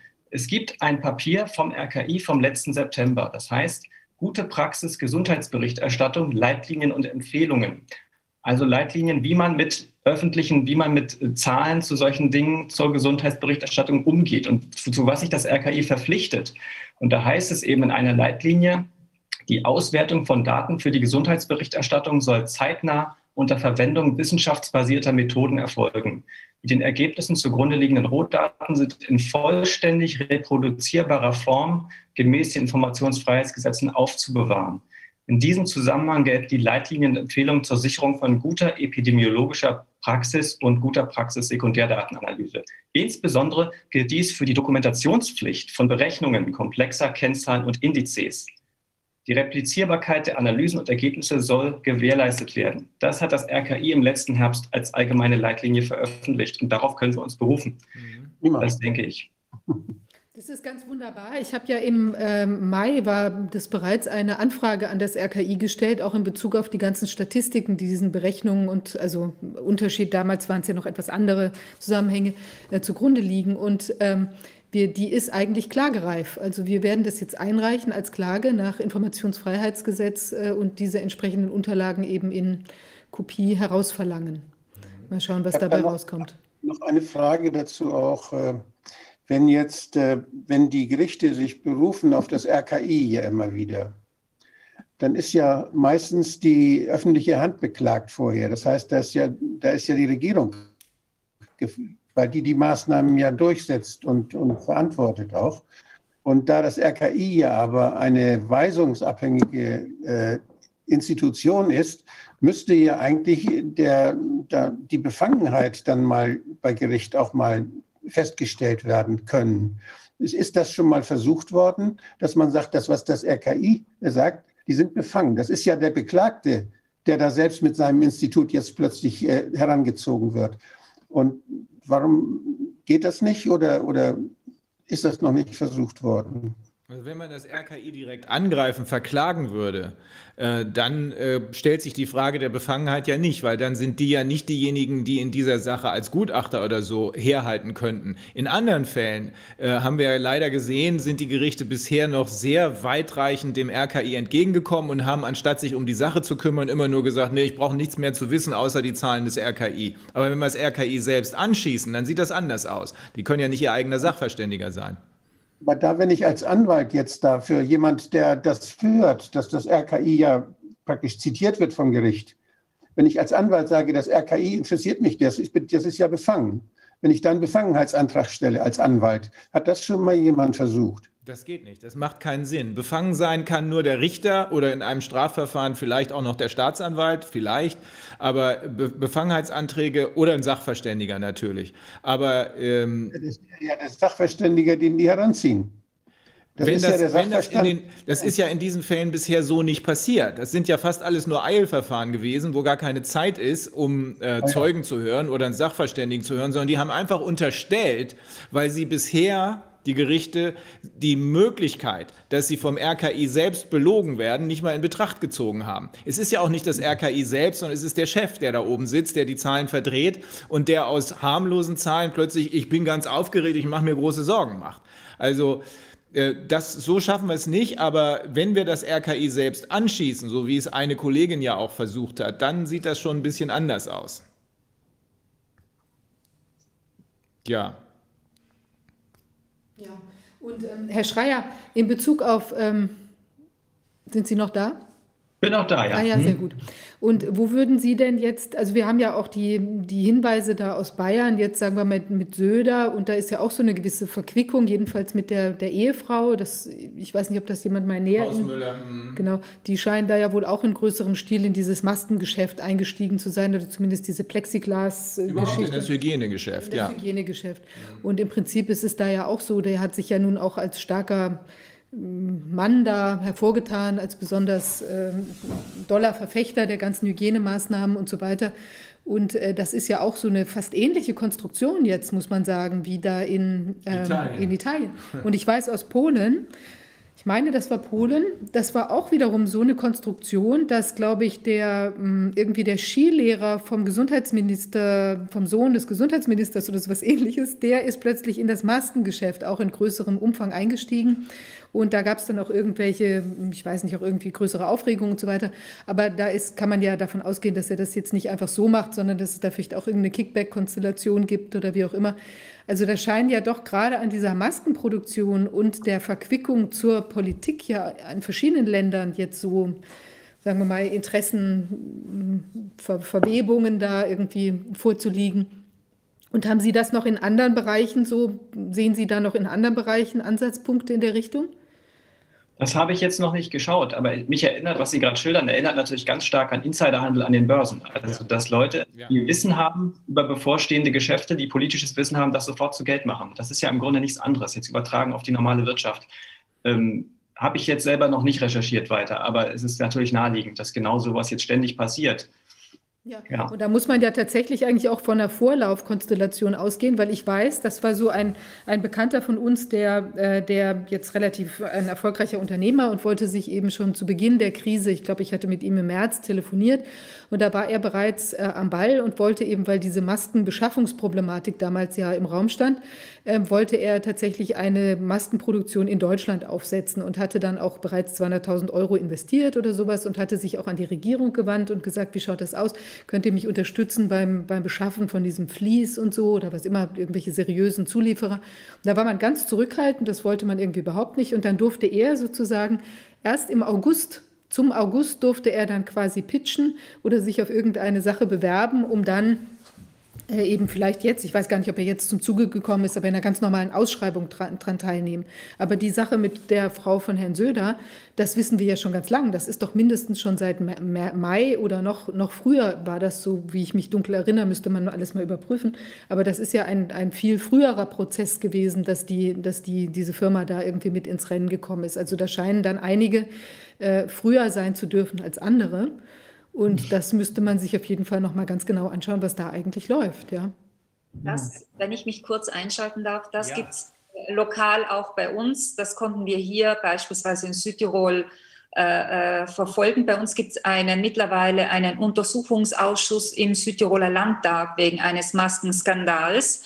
Und auch hier kam zutage, dass sehr viele Unternehmer eben in dieser heißen Zeit im März, wo es auch wirklich darum ging, für die äh, Krankenhäuser, für das Sanitätspersonal eben äh, qualifizierte äh, Masken äh, zu beschaffen, dass die eigentlich gar nicht einmal dazu kamen, ihre Angebote äh, vorzulegen und offensichtlich andere eine absolute Vorzugsschiene hatten. Also das scheint äh, gang und gäbe zu sein ähm, generell. Ja, also ja, das, das scheint die Konsequenz zu sein, wenn man äh, Konzernen immer mehr Macht überlässt. Dann werden eben auch diese wirtschaftlichen Verhaltensweisen, die solche äh, NGOs wie Transparency International schon lange äh, angreifen, leider erfolglos, dann werden eben solche Verhaltensweisen auch Bestandteil der Politik ganz offensichtlich.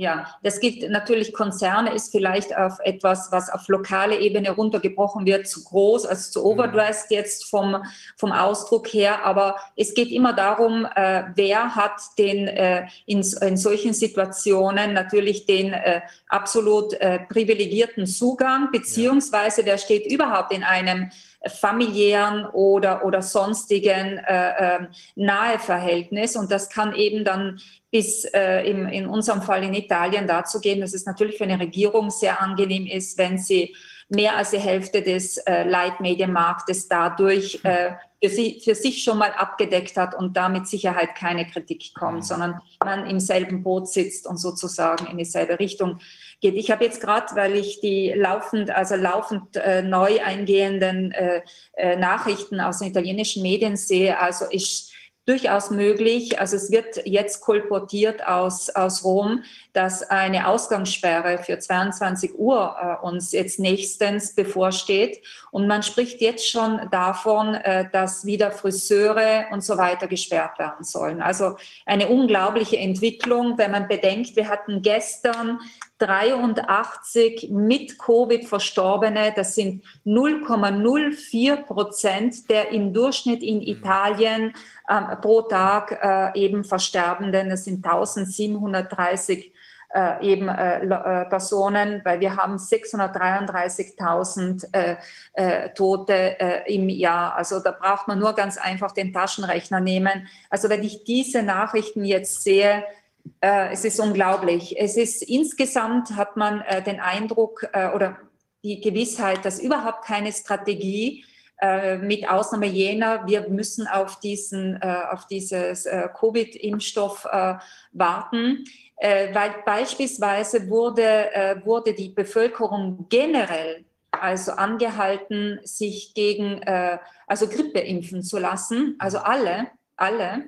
Und das ist dann ganz klar, dass wenn sich alle impfen sollen, dass der Impfstoff gar nicht ausreicht. Ja, und jetzt haben wir die Situation, abgesehen davon, dass man über eine, einen äh, generellen Aufruf, äh, äh, äh sich gegen Grippe impfen zu lassen, äh, äh, vom Grundsatz her schon diskutieren kann. Also ich gehöre natürlich zu jenen, die sich jetzt nicht aus, aus, aus dem Grund einer, einer einer, äh, damit es den, äh, ähm, den Ärzten eben im äh, Notfall dann einfacher, weil es wird nebenbei äh, damit äh, argumentiert, damit, wenn eben ein Krankheitsfall auftritt, man dann das sofort leichter einordnen kann, ob das jetzt eine normale Grippe ist oder eben ein äh, SARS-CoV-2-Fall. Ja, also es wird damit begründet. Und aus diesem Grund sollen sich die Leute alle Grippe impfen lassen, damit, dann, damit man das dann gleich entsprechend besser diagnostizieren kann. Finde ich schon mal von dem her sehr fragwürdig. Aber es sind allein schon deshalb die Impfdosen ausgegangen in Italien. Also jetzt schon, äh, auch hier bei uns, äh, bekommen die eigentlichen Risikogruppen, wo es äh, ja Sinn machen kann, dass man sich gegen Grippe, äh, Grippe impfen lässt, äh, eigentlich nicht mehr äh, die Impfung, weil die Impfdosen ausgegangen sind. Also das hat die Kommunikation, die die äh, italienische Regierung eben hier und auch die lokalen äh, Regierungen äh, vornimmt, äh, zur Folge. Das heißt, wir das äh, sind jetzt mittlerweile schon äh, Sanitätsstrukturen, die sich überlegen, mit einem LKW beispielsweise in die Schweiz zu fahren und sich direkt dort Impfdosen zu holen. Also wir sind in einer sehr chaotischen Situation in Italien und das sieht man allein schon an solchen ähm, kommunikativen Maßnahmen. Also da, hat, da überlegt sich, da, also mit Zahlen, also äh, mit Zahlen arbeitet äh, niemand sauber. Denn wenn ich eine solche Aus, einen solchen Aufruf tätige, dann muss ich mir mal überlegen, was heißt das, alle äh, mit, äh, also gegen die Grippe durchimpfen lassen. Und es ist auch effektiv so, dass sich junge Leute jetzt verstärkt melden, weil sie sich gegen Grippe impfen lassen wollen. Also ich meine, es ist absolut irrsinnig, wenn sich über in eine äh, zwischen 20 und 30-Jährige, 40-Jährige äh, gegen Grippe impfen lassen. Aber das ist die Realität. Und ja, das passiert gerade und das, das passiert gerade in Italien. Ich möchte nochmal auf die Insider-Geschäfte zurückkommen, bei denen wir eben auch stehen geblieben waren, äh, die ja die, oder die der Anlass waren jetzt für diese Illustrationen. Äh, wir haben ja die Tatsache, dass diese Insider-Geschäfte nicht nur im Kleinen passieren, sondern auch im internationalen Raum Strukturen da sind, die man als Public-Private Partnership bezeichnet, wo bestimmte Firmen natürlich riesige Vorsprünge haben, die Impfstoffhersteller, bestimmte Pharmaunternehmen, ähm, alle möglichen äh, aus dem medizinischen Bereich, aber vielleicht auch aus anderen Bereichen große Vorteile haben. Das ist meine Frage. Diese Insidergeschäfte sind ja in einigen Ländern zumindest strafbar. Ist das, ist das etwas in, Internationales? Gilt das nur für die Börse? Oder wie sieht es da aus mit den Insidergeschäften, mit der rechtlichen Beurteilung von solchen ähm, ja, Kungeleien? Kennen Sie sich da aus? Ist das, äh, gibt es Länder, die das einfach tolerieren oder ist das insgesamt verboten? Ist das weltweit verboten? Nur in Europa, nur in Amerika? Das wäre interessant zu wissen, ob man da einen Ansatz hat, rechtlich auch gegen solche Dinge anzugehen verboten. Insidergeschäfte betrifft in aller Regel Börsengeschäfte.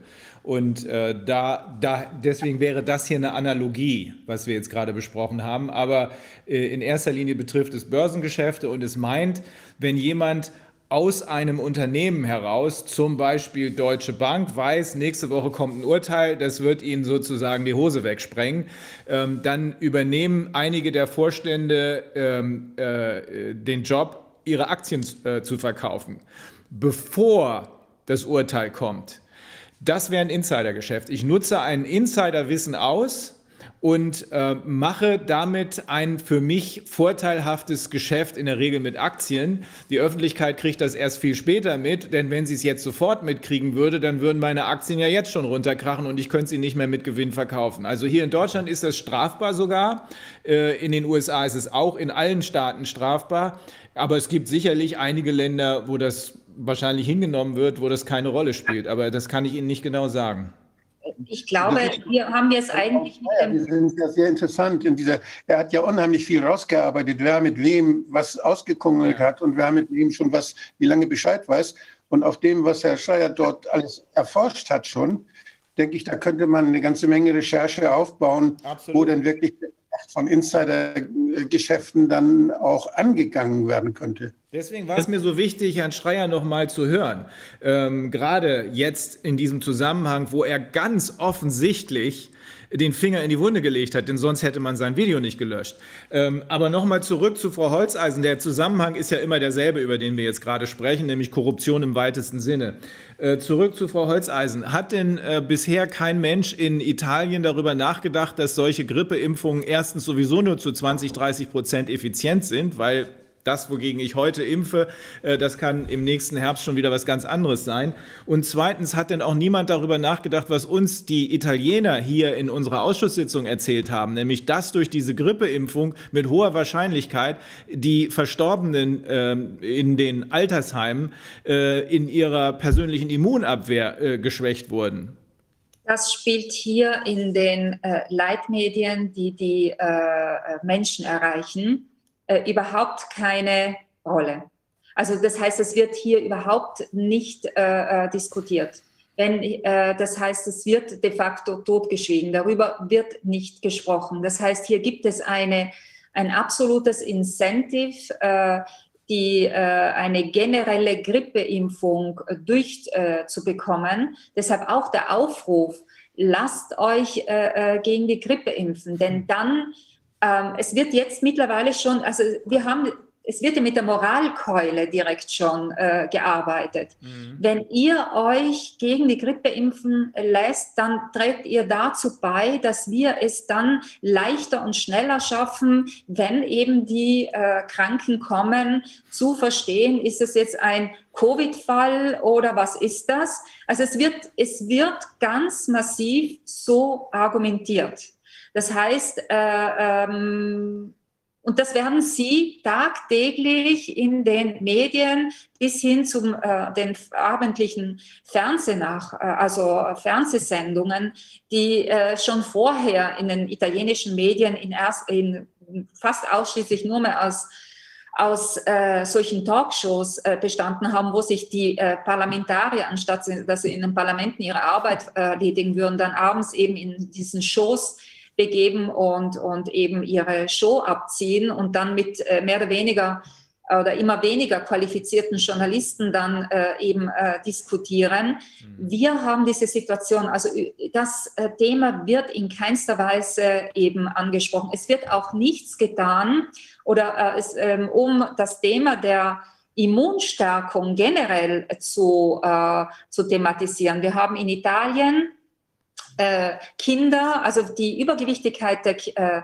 der, Anteil der übergewichtigen Kinder in Italien ist unter, äh, also, unter, der, der, unter den höchsten der Welt. Mhm. Also wir haben mittlerweile die, die berühmte italienische Küche, die eigentlich eine sehr gesunde Küche wäre, weil sie eben diese mediterrane Küche mit all dem eben sehr ähm, ausgewogenen ähm, Nahrungsmitteln, die wird ja kaum mehr in den italienischen äh, Familien praktiziert, weil eben äh, die meisten eben, äh, wo äh, beide, also beide äh, Partner müssen, sind berufstätig, es muss dann sehr schnell gehen, es wird die, die Nahrung wird fix und fertig in den Supermärkten gekauft. Das ist die italienische äh, Realität mittlerweile im Großteil äh, der, äh, der Bevölkerung. Deswegen haben wir dort auch ein sehr, also das geben die statistischen Daten her. Wie gesagt, ich bin Juristin, aber äh, die statistischen Daten zeigen eben, dass wir nach Ländern wie äh, USA und so weiter ganz rasch eben an der Spitze stehen mit unseren übergewichtigen Kindern. Man muss, äh, wir wissen ja auch aus den äh, statistischen Daten, der, äh, der, dass eben Italien beispielsweise nach Griechenland Spitzenreiter im Antibiotikaverbrauch pro Kopf ist.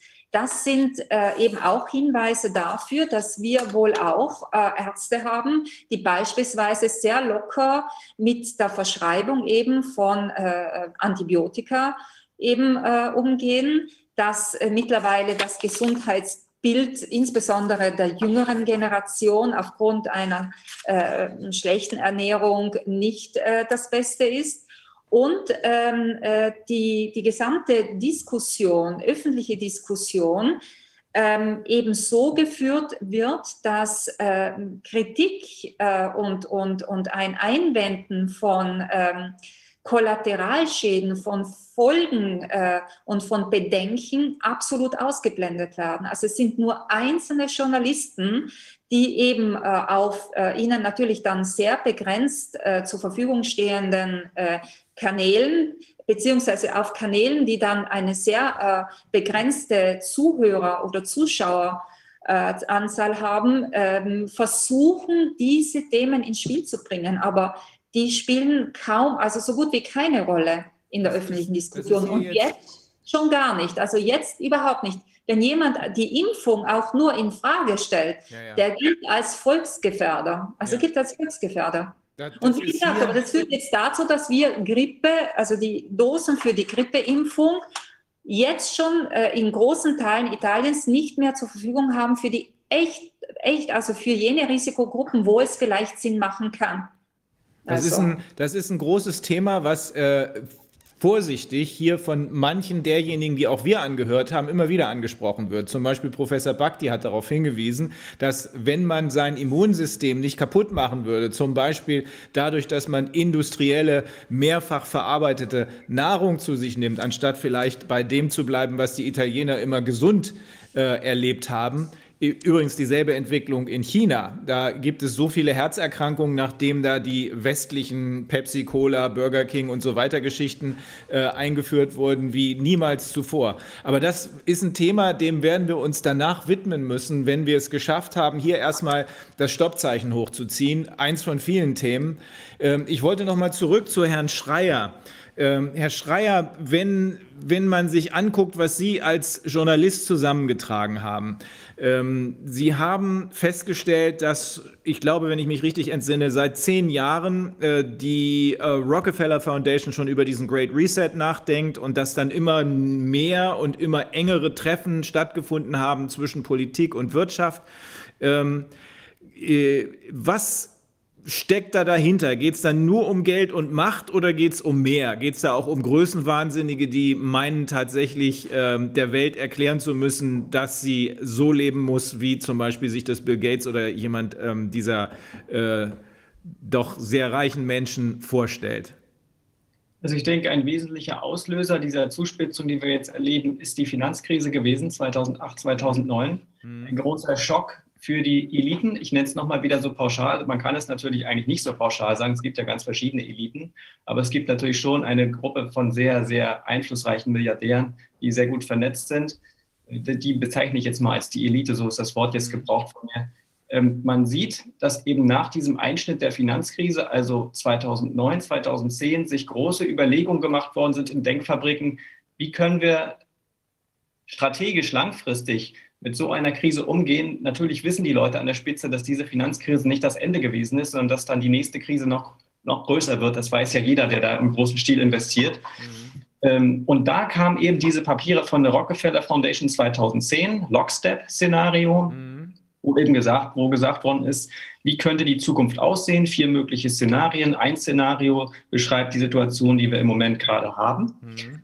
Und äh, was ich eben beobachte generell in der Politik, vor allem auch in der amerikanischen Politik, ist, dass man sich immer mehr in der Vorbereitung und Planung auf Planspiele verlässt. Also dass man Zukunftsszenarien stellvertretend mit äh, ja, Schauspielern, mit Funktionsträgern, die Rollen spielen, eben durchspielt und dann alles vorbereitet. Das hat man mit diesen Pandemieübungen gemacht. Darauf, das mache ich ja in meinem Buch, beschreibe ich das sehr ausführlich. Mhm. Das ist jetzt auch im Sommer passiert in den USA mit Blick auf die Präsidentschaftswahl. Da ist also ein, da sind Planspiele durchgeführt worden von der Fraktion um äh, Kandidat Biden, wo gesagt worden ist, wenn jetzt Trump wieder gewinnen sollte, was können wir alles aus dem Ärmel ziehen, was für gezinkte Karten, sage ich mal in Anführungszeichen, damit die Wahl dann nicht so, so, äh, so ausgeht, wie wir es nicht wünschen. Und das ist mit Planspielen gemacht worden. Deshalb hat sich an den Tisch gesetzt und gesagt, wenn das passiert, machen wir das, dann ziehen wir diesen juristischen Schritt, was passiert dann, was macht die Gegenseite. Und diese Art von Planspielen ist aus meiner Sicht so eine relativ neue Methode überhaupt, ja, die, der Versuch, die Zukunft zu lenken, von oben nach unten. Und das, äh, darauf haben sich große Teile der Eliten spezialisiert, auf diese Planspiele. Und das, das, die Folgen sehen wir jetzt. Also es wird im Grunde versucht, die, die Zukunft festzulegen, festzuzurren und dass sich Leute, die, die das alles ausbaden müssen, die Bevölkerung, äh, dass die kein, keinerlei Mitsprache mehr haben. Im Grunde, man hat sich von, von dem Gedanken, von dem liberalen Gedankengut, von Demokratie will ich mal gar nicht reden, aber von liberalen Gedankengut äh, hat man sich vollkommen verabschiedet an der Spitze. Mhm. Man will jetzt wirklich das nur noch durchexerzieren, was man sich ausgedacht hat, um seine, ja, um seine privilegierte Stellung zu sichern. Und ähm, das ist für mich der Hintergrund dieser Krise. Äh, das Wissen, dass eben eine neue große Finanzkrise droht. Und im letzten Herbst gab es ja wohl schon erste Anzeichen, dass da irgendwie Dinge äh, in Unruhe geraten sind an den Finanzmärkten. Und dann der große Hintergrund Trump eben, wo man auch gesagt hat, also Trump soll auf keinen Fall eine zweite Amtszeit bekommen, äh, der muss irgendwie weg. Mhm. Und ich denke, das sind zwei ganz große Faktoren, die, äh, die der, der geopolitische Hintergrund für das ist, was wir gerade erleben. Und ähm, ja, dass man sich also seine privilegierte Stellung erhalten möchte, dass diejenigen, die als Eliten Sie ja auch eben bezeichnet haben, ähm, dass diejenigen da im ja, sicheren auf dem sicheren Sofa sitzen bleiben können, wo sie im Moment sind, ohne dass dann die Konsequenzen dessen, was in den letzten zwölf Jahren an Gelddruckmaschinen angerattert ist, äh, diese Eliten trifft, sondern es soll dann eben doch eher wieder die Bevölkerung treffen, wie immer. Ja, man kann, man, also das ist ja, das hat ja eine totale innere Logik. Wenn man das Wirtschaftssystem so beibehalten möchte, wie es die letzten Jahre und Jahrzehnte gelaufen ist, dann muss man ja zu einem autoritären System kommen. Es geht ja gar nicht anders. Ja. Das wird jetzt gemacht. Mhm. Das, ja. Noch eine Frage. Es ist ja schon faszinierend, dass das ja quasi ähm, so im im, im Offenen geschieht. Also diese ganzen Planspiele, also ich meine, es ist jetzt zwar nicht, äh, ich weiß gar nicht, ob es dann in den Tagesschau auch mal erwähnt wird, die machen da so ein Planspiel oder was weiß ich, es könnte ja möglicherweise sogar so sein. Ähm, ist, sind die sich so sicher, dass das eben nicht entsprechend gedeutet werden kann und wahrgenommen werden kann? Also, oder, oder was hat das für einen Weg? Und weil wenn ich mir jetzt diese beiden Geschichte, ist ja schon erstaunlich. Normalerweise würde man das sich so vorstellen, das sind irgendwelche Strategiespiele, die sie im Hinterzimmer machen und wo sie dann irgendwelche Asse im Ärmel haben, ja, gezinkte oder wie auch immer, und die sie dann bei der Gelegenheit rausholen. Jetzt wirkt es ja fast wie eine Drohung oder wie eine, also ich zeige das, also ist das dann noch nicht alles, was ich habe? Zeige ich nur einen Teil davon? Also es ist ja ganz, ganz erstaunlich, dass ich im Prinzip, wenn es jetzt alles das wäre, was Sie vorhätten, dass Sie das so dem Gegner schon so mitteilen. Was ist denn das für eine komische Strategie? Ja, das ist, das ist interessant. Es ist in gewisser Weise äh, nach meiner Beobachtung eben heutzutage nicht mehr nötig, Dinge im Geheimen zu planen, weil es für viele äh, Projekte und Ziele eben keine große Gegenkraft mehr gibt. Mhm. wenn es früher war es äh, der Ostblock, das war die Gegenkraft und da musste man eben, da musste die CIA eben Dinge im Geheimen planen. Und mit dem Zusammenbruch des Ostblocks konnten eben solche Sachen vollkommen ins Offene geraten. Man sieht das zum Beispiel auch in der Ukraine. Ich habe das in einem früheren Buch mal beschrieben. Äh, die Ukraine ist, in, ich sage das nur mal am Rande, ist ja ein Spielfeld für amerikanische Politik seit dem Zweiten Weltkrieg. Da ist in den 40er, 50er Jahren ganz viel gelenkt und gesteuert worden mit, mit Guerillagruppen. Das ist im Geheimen gemacht worden. Das waren CIA-Programme, so kennt man das noch von früher. Ja, die CIA macht irgendwas im Geheimen, destabilisiert Länder und so weiter. Nach 1990, das wurde auch offen so gesagt, hat man die Strategie total ändern können. Man war nicht mehr nur angewiesen auf Geheimheit und man konnte jetzt offen mit diesen Demokratieförderinstituten, mit diesen Denkfabriken, die sich überall vernetzen, die genau das jetzt im Offenen machen, was früher ein Geheimdienst im, im Verdeckten machen musste. Und so ist es mit diesen Planspielen zum Teil eben auch. Es gibt gar keine Gegenkraft, die sich darüber auf globaler Ebene, die das nutzen könnte, propagandistisch, weil äh, das Weltsystem, was wir haben, jetzt eben unipolar dominiert ist. An der Spitze die Amerikaner, aber die Eliten aus den meisten großen Industriestaaten sind ja mit im Boot. Äh, und da können die sich das erlauben, da können die sich das leisten. Das ist ein bisschen äh, eine Art äh, Mafia-Staat, könnte man sagen, im Großen tatsächlich, die gar nicht mehr nötig und die natürlich auch mit Drohungen und Einschüchterungen natürlich auch operieren. Und die funktionieren im Offenen ja besonders gut, weil man dann ja die, gesamte, die gesamten Leute dann einschüchtern kann mit solchen Drohungen. Ähm, so würde ich das skizzieren. Ich habe den Eindruck, dass trotzdem äh, auf der anderen Seite, auf der Seite der Eliten, keineswegs ein äh, homogener Zusammenschluss von Leuten unterwegs ist, sondern dass es da durchaus widerstreitende Interessen gibt. Also zum Beispiel äh, Elon Musk hat ja kürzlich gesagt, dass er Bill Gates für einen völlig Bekloppten hält. Ähm, der hat also da offensichtlich andere Ansichten, hat auch immer wieder vor künstlicher Intelligenz gewarnt und äh, darauf hingewiesen, dass das aus dem Ruder laufen könnte ähm, und so weiter. Also mit anderen Worten, auch auf der anderen Seite, genauso wie auf unserer Seite, gibt es durchaus unterschiedliche Strömungen. Der eine hat äh, etwas andere geart anders geartete wirtschaftliche Interessen als der andere. Der eine hat vielleicht sogar menschliche Interessen dabei. Sowas soll es ja auch noch geben. Ähm, würden Sie, das, äh, würden Sie das auch so sehen oder würden Sie sagen, das ist ein homogener Block, dem wir uns da gegenüberstehen? Sehen? Nein, das, das würde ich genauso sagen, wie Sie es gerade beschrieben haben. Es ist natürlich kein homogener Block. Es gibt mhm. eben, deswegen habe ich auch gesagt, die Elite in Anführungszeichen, die gibt es in der Form natürlich nicht homogen. Das sind verschiedene Eliten aus verschiedenen äh, Industriezirkeln, ja, das sind ganz verschiedene Kreise. Aber was wir jetzt in der Corona-Krise nach meiner Beobachtung haben, das ist, es gibt eine große Interessengemeinsamkeit von verschiedenen Eliten im Moment. Mhm. Und die alle teilen, teilen sehr viele Interessen im Moment. Und es gibt ein ganz großes geteiltes Interesse, demokratische Interessen, demokratische Prozesse zurückzufahren, demokratische Prozesse zu zerstören. Dieses Interesse teilen ganz viele Kreise im Moment. Und auch das Interesse, dass, dass man irgendwie Trump loswerden will, das teilen auch sehr viele Kreise, nicht alle. Gibt auch, Trump hat ja auch mächtige Unterstützer, hat ja auch mhm. viele Milliardäre, die ihn unterstützen. Das mhm. muss man auch sehen. Mhm. Ja, und, ähm, und diese, diese, diese, diese große Gemeinsamkeit der Interessen, die aus das ist jetzt meine äh, Analyse, die, die ermöglicht es, dass sowas durchgezogen werden kann, wie jetzt im Moment. Aber das zersplittert, glaube ich, auch wieder. Und ich denke mhm. auch, dass das nicht bis in alle Ewigkeit, diese, diese Art Putsch, diese Art weltweite Putsch, den wir in den letzten Monaten erlebt haben, dass der sich nicht in alle Ewigkeit fortführen lassen wird denn die, die Schäden, die entstehen, sind so gigantisch, ähm, ja. dass man ja wirklich geisteskrank sein muss, um das sehenden Auges weiterzuführen. Ich habe den Eindruck, dass da was aus dem Ruder gelaufen ist, äh, dass die äh, an, ursprünglich vielleicht ähm, ins Auge gefasste oder erhoffte Kontrolle weg ist und dass hier weite Teile am Zerbröseln sind. Ähm, offenbar funktioniert es in einigen Ländern besser als in anderen. Also die äh, Kollegin Dr. Holzeisen hat es ja eben geschildert, in Italien klappt es offenbar im Moment noch sehr gut. Wenn das so ist, dass man auf uns guckt, dann sind wir diejenigen, die das äh, wo wahrscheinlich federführend ähm, äh, angreifen müssen, diesen Angriff auf die Demokratie. So würde ich das nämlich sehen. Ähm, aber in anderen Ländern funktioniert es eben nicht so gut. Ähm, wenn die ähm, wenn die Bevölkerung dadurch massiv unter Druck gerät, wenn sich immer mehr Eltern Gedanken machen, oh Mann, was tue ich meinem Kind da an mit diesen Masken und so. Äh, wenn also hier dass die, die Fragestellung oder die, das Fragenstellen immer ausgeprägter wird. Das müsste doch auch auf der Gegenseite ankommen. Und ich gehe geh ganz stark davon auch dass, aus, dass auch das, was wir jetzt gerade machen, unsere Gespräche und das, was dann irgendwann äh, im Internet zu finden ist, auch von der Gegenseite wahrgenommen wird. Ich weiß das definitiv, weil mir Leute von der Gegenseite das gesagt haben.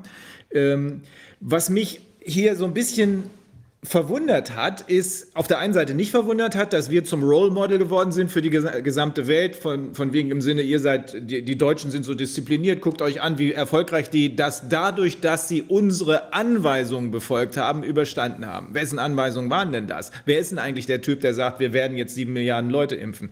Eins habe ich äh, dabei überhaupt nicht für möglich gehalten. Ähm, ich habe heute Morgen ein Video gefunden von Angela Merkel, da ist sie noch sehr jung und ist so, ich würde mal sagen, Ende 20. Und da hat sie in einem Interview äh, gesagt, äh, sie hätte große Probleme mit Basisdemokratie und sie habe wohl doch eher autoritäre Züge an sich. Ähm, äh, also das ist, das ist echt. Das Video ist echt. Äh, vielleicht ist es aus dem Zusammenhang gerissen, vielleicht ist da noch ein bisschen mehr gekommen, was das abmildert oder so, aber es ist, es ist echt. Ähm, wenn das so ist, dann wundert mich natürlich auch nicht mehr, dass hier so massiv lobbyiert worden ist. Wobei, so wie Sie es ja dargestellt haben, war das gar nicht mehr so richtig nötig, weil die Verschmelzung schon seit vielen Jahren äh, fortgeschritten ist. Ne? Ja, und, und die autoritäre Prägung ist natürlich das, das das Muster, auf dem das alles abläuft, der Hintergrund, das, das, das nehme ich auch immer wahr, immer wieder. Bei allen Leuten, die sich jetzt irgendwie da, die das hinnehmen, die das akzeptieren, die das befürworten, sind aus meiner Beobachtung eben oft Leute, die selbst autoritär geprägt sind. Ja. Ähm, und das ist eben ein großer Kampf. Es ist eine Art Gegenaufklärung, die stattfindet im Moment. Also die Prinzipien der Aufklärung sollen äh, oder werden zerstört. Mhm. Äh, und das sind natürlich immer autoritäre Gruppen, die sowas zerstören wollen. Das ist ja auch nicht neu. Das, ist, das mhm. läuft ja schon ganz lange die Zuspitzung, die sich jetzt eben ergibt durch diese Überlagerung verschiedener Trends, also dieser Trend, dass sich die Macht nach Osten verschiebt, hin nach China, nach Asien, mhm. dann diese Technologietrends, die wirklich eine globale Kontrolle ermöglichen und wo dann auch wieder die USA und die China vielleicht in einem Boot sind, die sagen, ja, unsere, unsere Bevölkerung wollen wir alle gern kontrollieren, da sind sich dann wieder viele Regierungen sehr einig.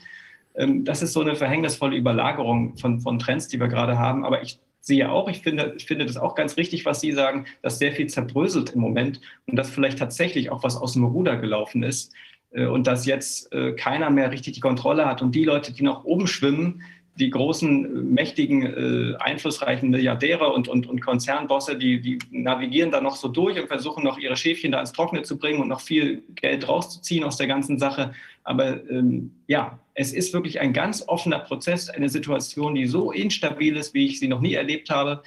Ähm, und es hängt jetzt, es hängt davon ab, wie die Menschen damit umgehen, wie viel sie sich gefallen lassen und ja. wie sie, wie weit sie sich organisieren.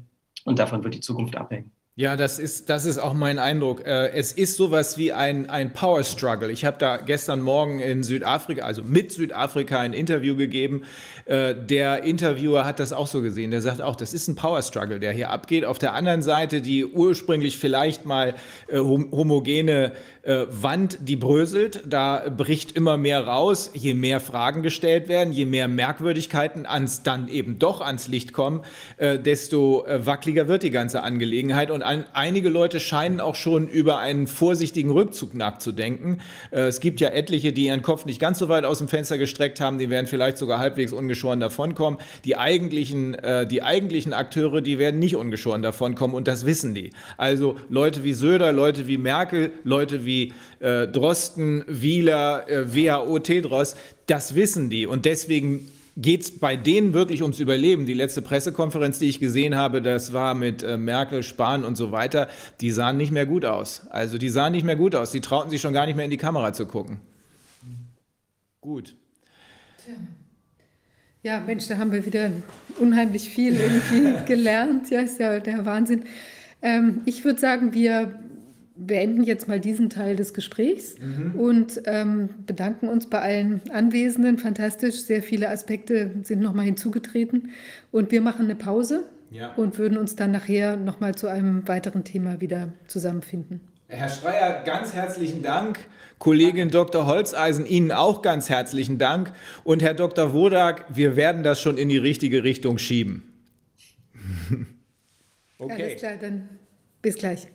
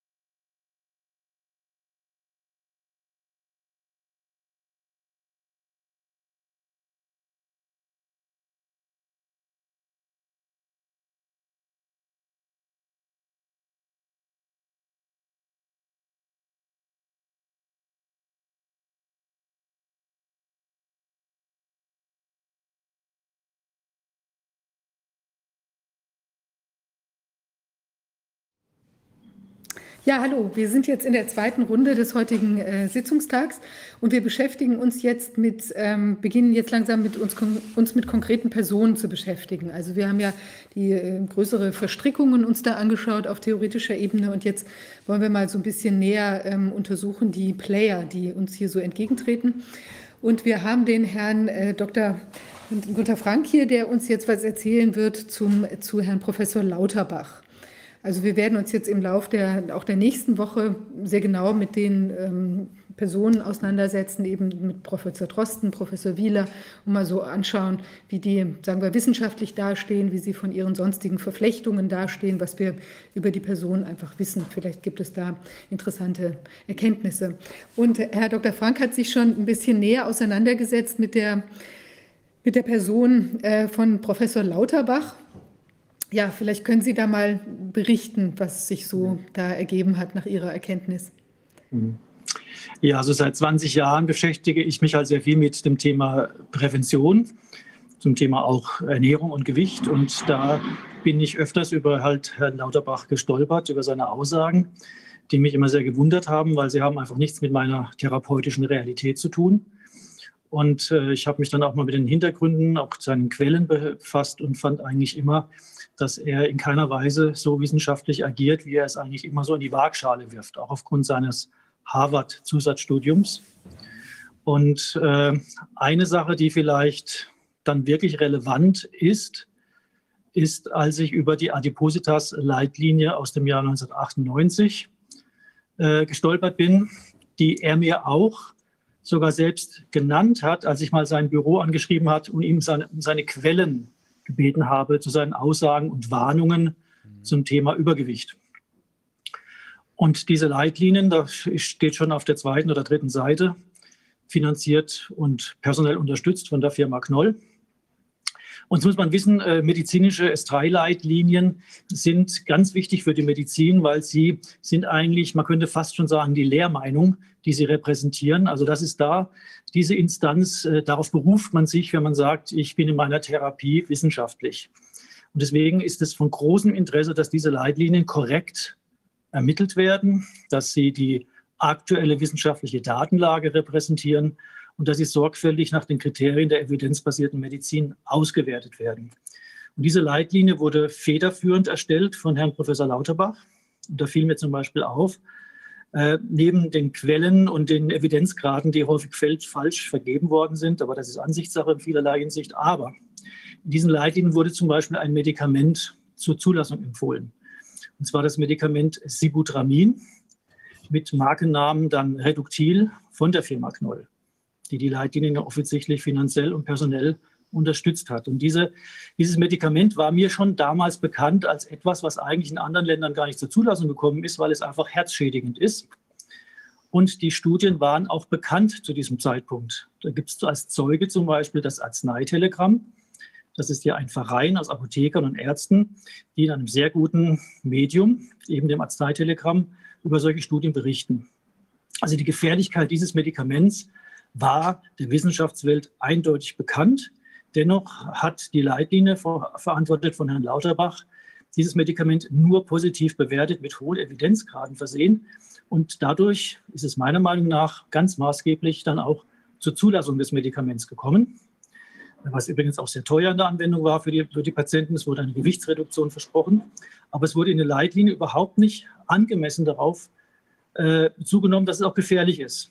Es wurde einfach nur behauptet, durch die Gewichtsreduktion würde auch sich Blutdruck senken und dann würde dann sich die Nachteile dann auch äh, eliminieren. Das ist aber falsch. Es hat sich dann auch herausgestellt, und zwar erwartbar, dass Menschen zu Schaden gekommen sind. Und etwa zehn Jahre später ist dieses Medikament auch in Deutschland vom Markt genommen worden. Also ich halte das eigentlich in meinen persönlichen Augen, meiner Einschätzung nach ist das kriminell, weil ich habe natürlich als federführender Autor einer Leitlinie die Verpflichtung, ähm, alle aktuellen Studien zu berücksichtigen und nicht selektiv vorzugehen. Ob das justiziabel ist, weiß ich nicht. Aber aus meinem ärztlichen Verständnis her muss ein leitender Leitlinienautor darauf achten, dass alle wesentlichen Studien berücksichtigt werden und sie angemessen bewerten. Und es ist offensichtlich sehr medikamentenfreundlich passiert. Ich habe ihn darauf in einer Maischberger-Sendung, der ich zusammen eingeladen war mit ihm, auch direkt darauf angesprochen. Mhm. Ich habe gesagt, Herr Lauterbach, Sie haben da ein Medikament zur Zulassung verholfen, was gefährlich war, obwohl es damals schon bekannt war. Er hat dann gesagt, nein, das wäre zu dieser Zeit noch nicht bekannt gewesen.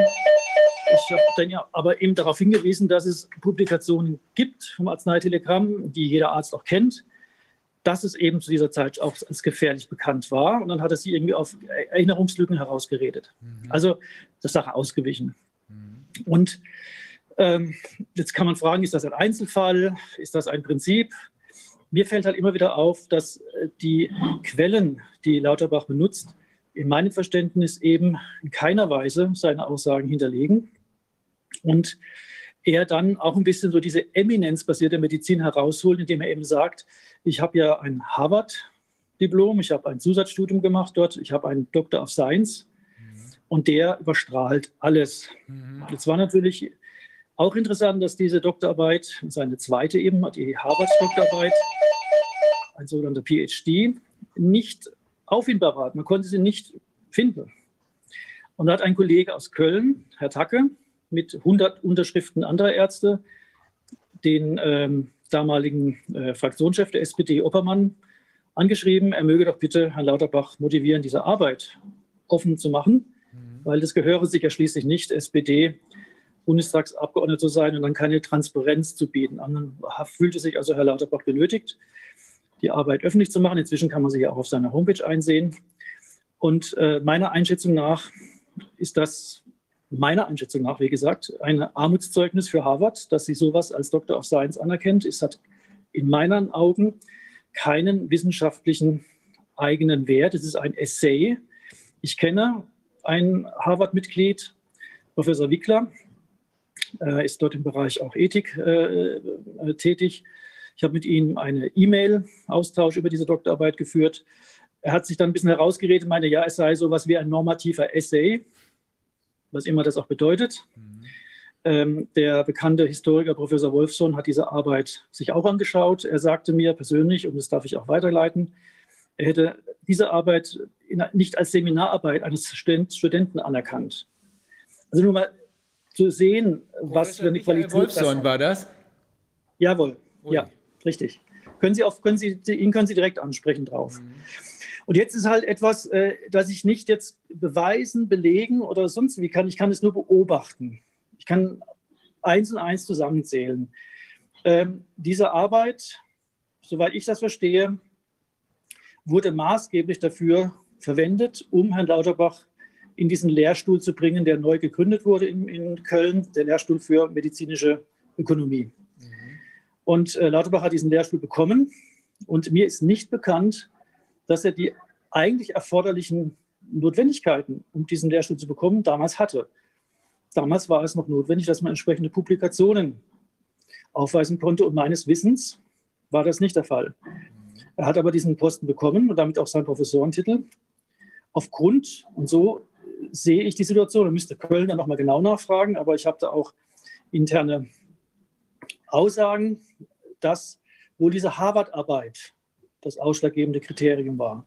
Was? Was mir es, halt gibt, auch es gibt keine Habilschrift, sondern es gibt hier diese, sondern es gibt hier also keine Habilschrift. Es gibt nur diese. Nein.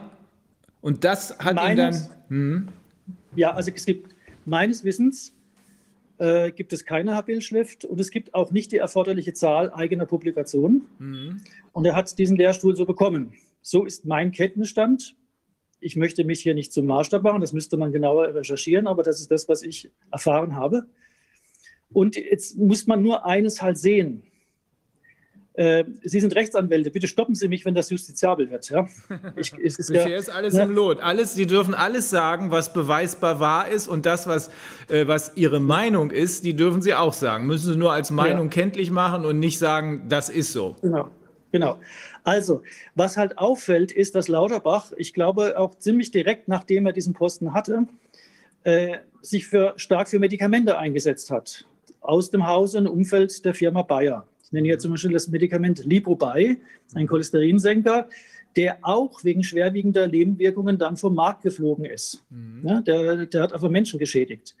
Das, das Thema Sibutramin habe ich schon genannt. Mhm. Und Lauterbach hat sich für diese Medikamente stark gemacht. Und als sie dann als gefährlich äh, bekannt waren, hat er behauptet, naja, ähm, das seht ihr mal, ich, hab, ich, äh, ich sehe das ja, dass die gefährlich sind und deswegen müssen die jetzt auch vom Markt. Aber er hat sie eigentlich am Anfang gefeatured, obwohl bei Sibutramin ist es ganz klar nachweisbar. Mhm. Bei Libut äh, würde ich das ähnlich sehen, meiner Meinung nach, dass äh, die Gefährlichkeit eigentlich deutlich war. Und er hat sich trotzdem für diese Medikamente eingesetzt. Mhm. Und jetzt kommt die Sache, die äh, vielleicht justizabel ist. Fragen, es, es, ist einfach augenscheinlich, dass die Universität Köln mit äh, Bayer einfach eine Beziehung hat.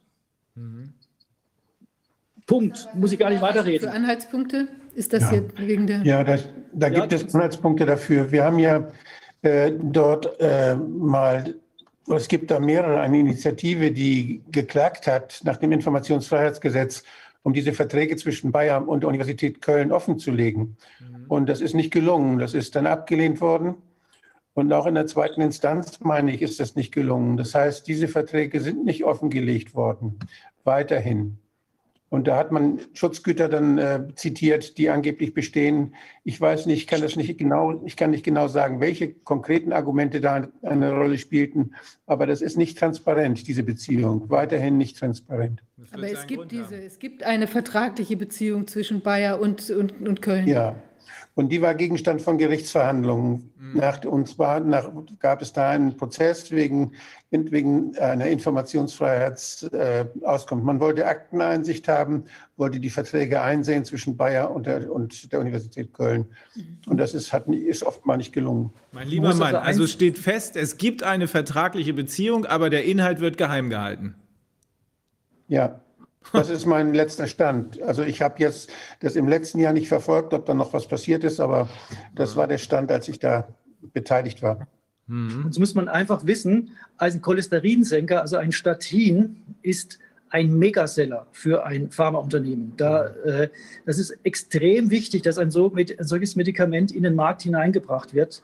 Äh, in Deutschland nehmen allein, ich glaube, über vier Millionen Menschen Statine ein. Mhm. Ja. Und äh, Lipobay war für Bayer, glaube ich, ein ganz wichtiges ja. Medikament gewesen. Ja. Und äh, das war also keine Kleinigkeit für ein Medikament Werbung zu machen, wo erkennbar, meiner Meinung nach erkennbar war, dass man da sich lieber mal so ein bisschen zurückhält, ja, im Sinne der Patienten. Weil es gefährlich Und, war, weil es Studien gab, die gesagt haben, das hat gefährliche Nebenwirkungen. Also bei Ligobai weiß ich jetzt äh, auswendig nicht den, den, Zeitpunkt, wann diese kritischen Studien aufgekommen sind. Mhm. Bei dem Medikament Sibutramin ja, kann ich es so. hundertprozentig sagen, dass Lauterbach in seiner Eigenschaft als federführender Leitlinienautor von diesen negativen Studien gewusst haben muss, mhm. weil sie waren bekannt. In anderen Ländern äh, wurde das Medikament ja auch schon teilweise deswegen nicht zugelassen. Und dann in einer Leitlinie, auch mit einem hohen Evidenzgrad, zu sagen, dieses Medikament hat positive Wirkungen und soll empfohlen werden, das ist ein echt starkes Stück. Und in meiner Ansicht nach, meinem Empfinden, ist das kriminell. Das könnte sein. Auf jeden Fall ist es aber so, dass äh, man ganz unjuristisch formulieren kann, da hat ein Professor sich offenbar als Drücker betätigt, denn er hat ja dieses Medikament offenbar so beworben, dass es damit dann auch in den Markt reingedrückt wurde, oder? Also es gibt ja in der Pharmabranche gibt es ja einen Namen für solche Personen. Mhm. Das ist nur ganz allgemein. Mhm. Wie gesagt, Sie sehen einfach, ich bin kein Jurist und ich will auch wirklich keinen juristischen Ärger haben. Aber man, man nennt ganz allgemein meistens, man muss das, es müssen meistens Professoren sein, weil sie in der Öffentlichkeit eine andere Wirkung haben, äh, die ein Medikament featuren im Auftrag eines Pharmakonzerns nennt man Mietmaul.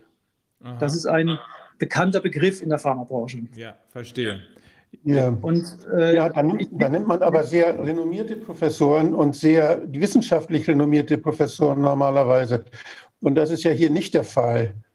Denn Herr Lauterbach ist ja nicht wissenschaftlich renommiert gewesen. Der ist dahin gepusht worden äh, mit fraglichen eigenen Arbeitsergebnissen und äh, fehlender, offenbar fehlenden, äh, ja, üblichen akademischen Meriten. Ja. Trotzdem hat er diesen äh, Lehrstuhl da bekommen und war ja dann auch gleich in der Politik. Ich habe ihn ja als Sachverständigen gleich in, im Ausschuss erlebt. Als er noch nicht Abgeordneter war, mhm. wurde er immer eingeladen in den Gesundheitsausschuss und kam da als Sachverständiger und hat dort zum Beispiel äh, für den Kassenwettbewerb sich eingesetzt, hat sich für die DRGs eingesetzt, die Fallpauschalen. Das heißt, er hat immer sich für deregulierende Mechanismen eingesetzt. Mhm. Und es war mir aufgefallen, deshalb wollte Lauterbach mit mir auch keine gesundheitspolitischen Veranstaltungen gemeinsam machen. Das hat er immer verweigert. Ja, also was mir auch aufgefallen ist, äh, ist die Gesetzgebung unter Ulla Schmidt. Und ja. äh, mir ist aufgefallen, dass Herr Lauterbach mit Frau Mohn im Aufsichtsrat der Rhön-Kliniken war. Richtig. Und wenn man nun äh, die Intention der Bertelsmann Stiftung sieht, also das ist einfach eine Ökonomisierung der Medizin auf allen Gebieten, dann sind die Gesetze, die unter Ulla Schmidt beschlossen wurden, gehen eindeutig in diese Richtung. Äh, also von ähm, den MVZs, die eigentlich die äh, unkontrollierbare, nur schwer kontrollierbare Einzelpraxis äh, so langsam ähm, ja, aufs, aufs Altenteil schicken soll, indem einfach ambulante Medizin nun doch als Gewerbe angeboten werden kann. Das war vorher nicht der Fall. Das war natürlich ein Geschenk für die Privatkliniken. Die siedeln diese MVZs äh, bei sich an und haben dann gleich die Einweiser unter Kontrolle. Was, was heißt ähm, MVZ nochmal? Medizinische Versorgungszentren. Mhm. Ja, das ist quasi eine Möglichkeit, als, glaube GmbH ambulante Versorgung anzubieten, was ja vorher nicht erlaubt war. Es war, nur, war ja nur Arztpraxen erlaubt, ja. die ja kein Gewerbe sind. Mhm. Und jetzt kann ich quasi als Privatklinik mir den Einweiser einstellen. Mhm. Mal etwas vereinfacht gesagt. Ja. Dann natürlich dieser Gesundheitsfonds, der natürlich die ganze Gesundheitspolitik auf den Kopf stellt, indem die Krankenkassen nun nicht mehr interessiert sind an einer, an einer wenigen Behandlung, sondern in der Logik des Gesundheitsfonds, das müsste ich jetzt Viertelstunde ausführen, das führt zu weit, aber es ist einfach die Folge des Gesundheitsfonds, dass die Krankenkassen daran interessiert sind, dass die Patienten möglichst viele Therapien haben, möglichst viele Diagnosen und möglichst viele äh, Medikamente nehmen, nur die billig. Das heißt, es ist eine, ist eine Ökonomisierung unter dem äh, Management-Idee des äh, äh, Management by Objectives, einfach mit, äh, der Patient wird Teil eines Businessplans. Und es ist Und, noch schlimmer ein bisschen, wenn Sie, das, wenn Sie das sehen, dieser sogenannte morbiditätsorientierte Risikostrukturausgleich zwischen den Kassen.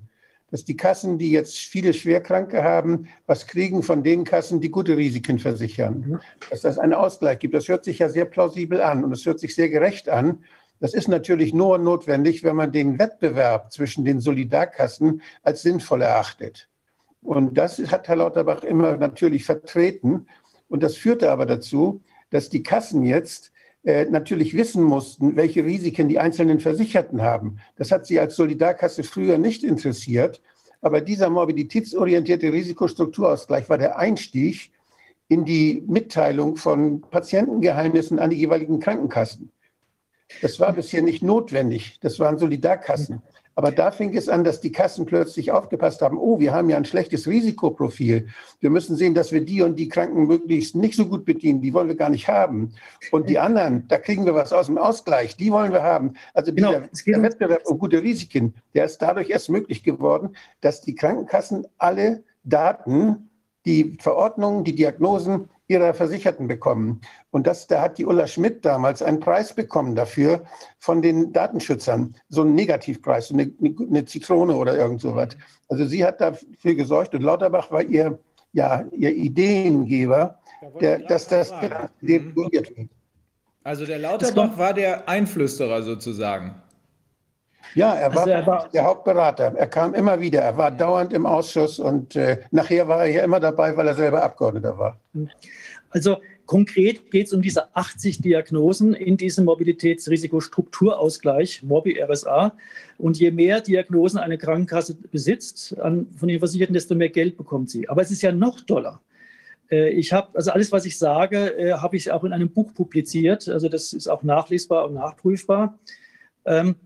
Ähm, es ist ja noch toller. Äh, Lauterbach, ich habe mal eine Rede von ihm im Video äh, im Internet gehört. Ich habe sie mir auch runtergezogen. Ich glaube, sie ist inzwischen nicht mehr auffindbar. Ich glaube, er hat es gehalten vor Klinikchefs.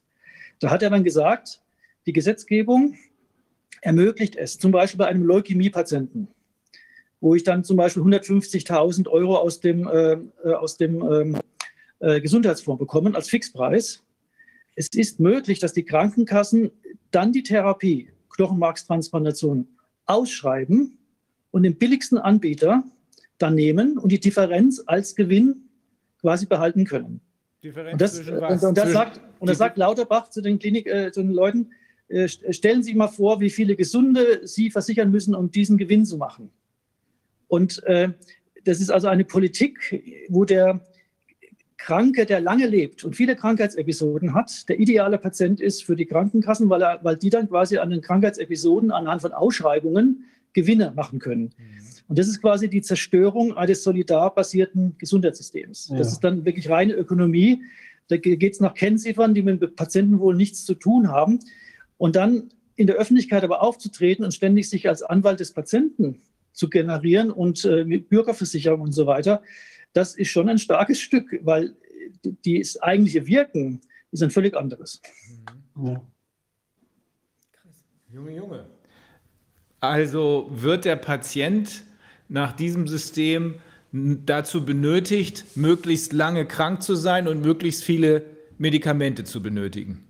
Das ist in der Logik dieser, dieser Gesetze dann äh, die, die beste Situation für die Krankenkassen. Und dann werden sie natürlich diesen Weg gehen. Ich habe 20 Jahre lang an der Business School St. Gallen Seminare für Führungskräfte gegeben zum Thema Stress und Gesundheitsmanagement.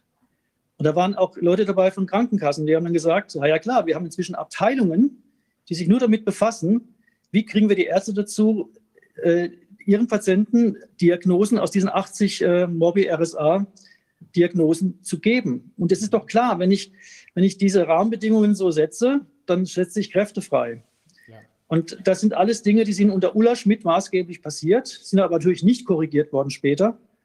Ja, und ähm, äh, da spielt meiner Meinung nach Lauterbach keine rühmliche Rolle dabei. Und bei Lauterbach fällt noch eines auf, und das geht wieder in meinen Bereich hinein, dass er ja wahnsinnig warnt vor, vor, vor ungesundem Essen und Übergewicht. Und wenn ich mir einfach die Quellen anschaue, auf die er sich bezieht, auch in seinen Büchern, das entspricht nicht meiner Vorstellung von sauberer wissenschaftlicher Quellenarbeit. Ich finde da andere Aussagen in diesen Quellen. Und, und das schließt ja eins zu eins in seiner Rolle während Corona jetzt auf. Man muss einfach mal in Google eingeben, Lauterbach warnt. Ja, da sehen Sie, vor was er schon allem schon gewarnt hat.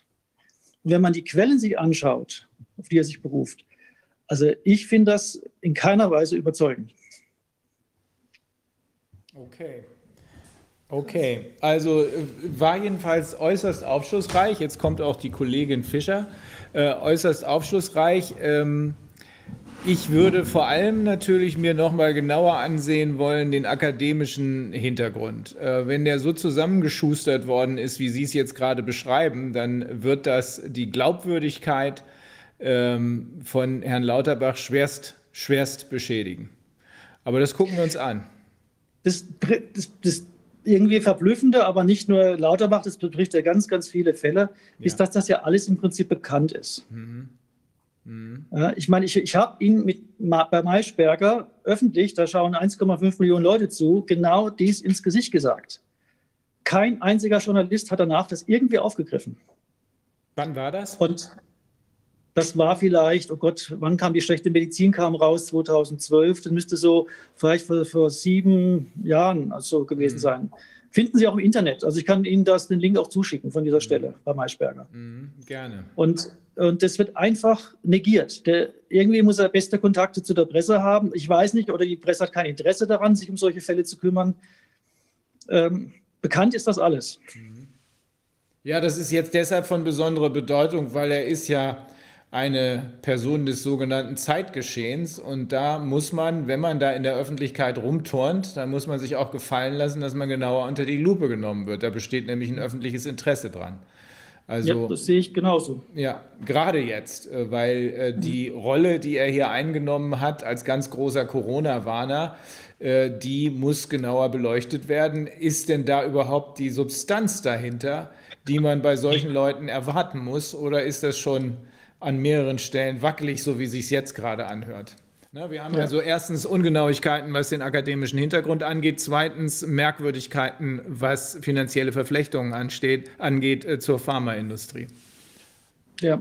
Und noch dazu eine politische Agenda, quasi die Auflösung der, mitgewirkt massiv da an der Auflösung der Solidargemeinschaft mhm. äh, bei den Krankenkassen und im Prinzip Übervorteilung der letztlich Übervorteilung auch der Patienten oder nicht das Patientenwohl im Blick. Und das ist dann jemand, der sich dann hinstellt und äh, besonders intensiv äh, auf der Regierungslinie jetzt äh, oder die quasi mitschreibt, die Regierungslinie mhm. bei der Corona-Thematik.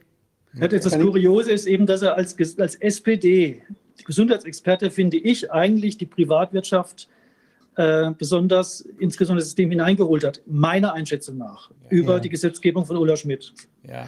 Darf, ich, darf ich da mal zwei, ganz, zwei kleine Bilder zeigen, ganz schnell, ja. die genau das äh, veranschaulichen, was da gerade läuft? Ja. Ich weiß nicht mal, ob das klappt. Nee, ich kann es nicht, ist nicht freigegeben. Also.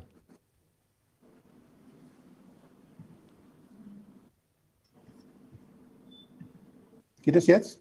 Ja, äh, okay. wir sehen was, aber nicht das, was wir sehen sollen, glaube ich. Nee, Augenblick. Augenblick. Na, es funktioniert noch nicht.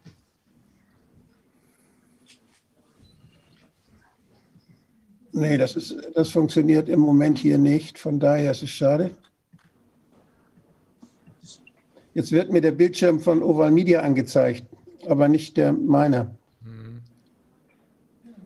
dann geht es vielleicht jetzt einfach nicht.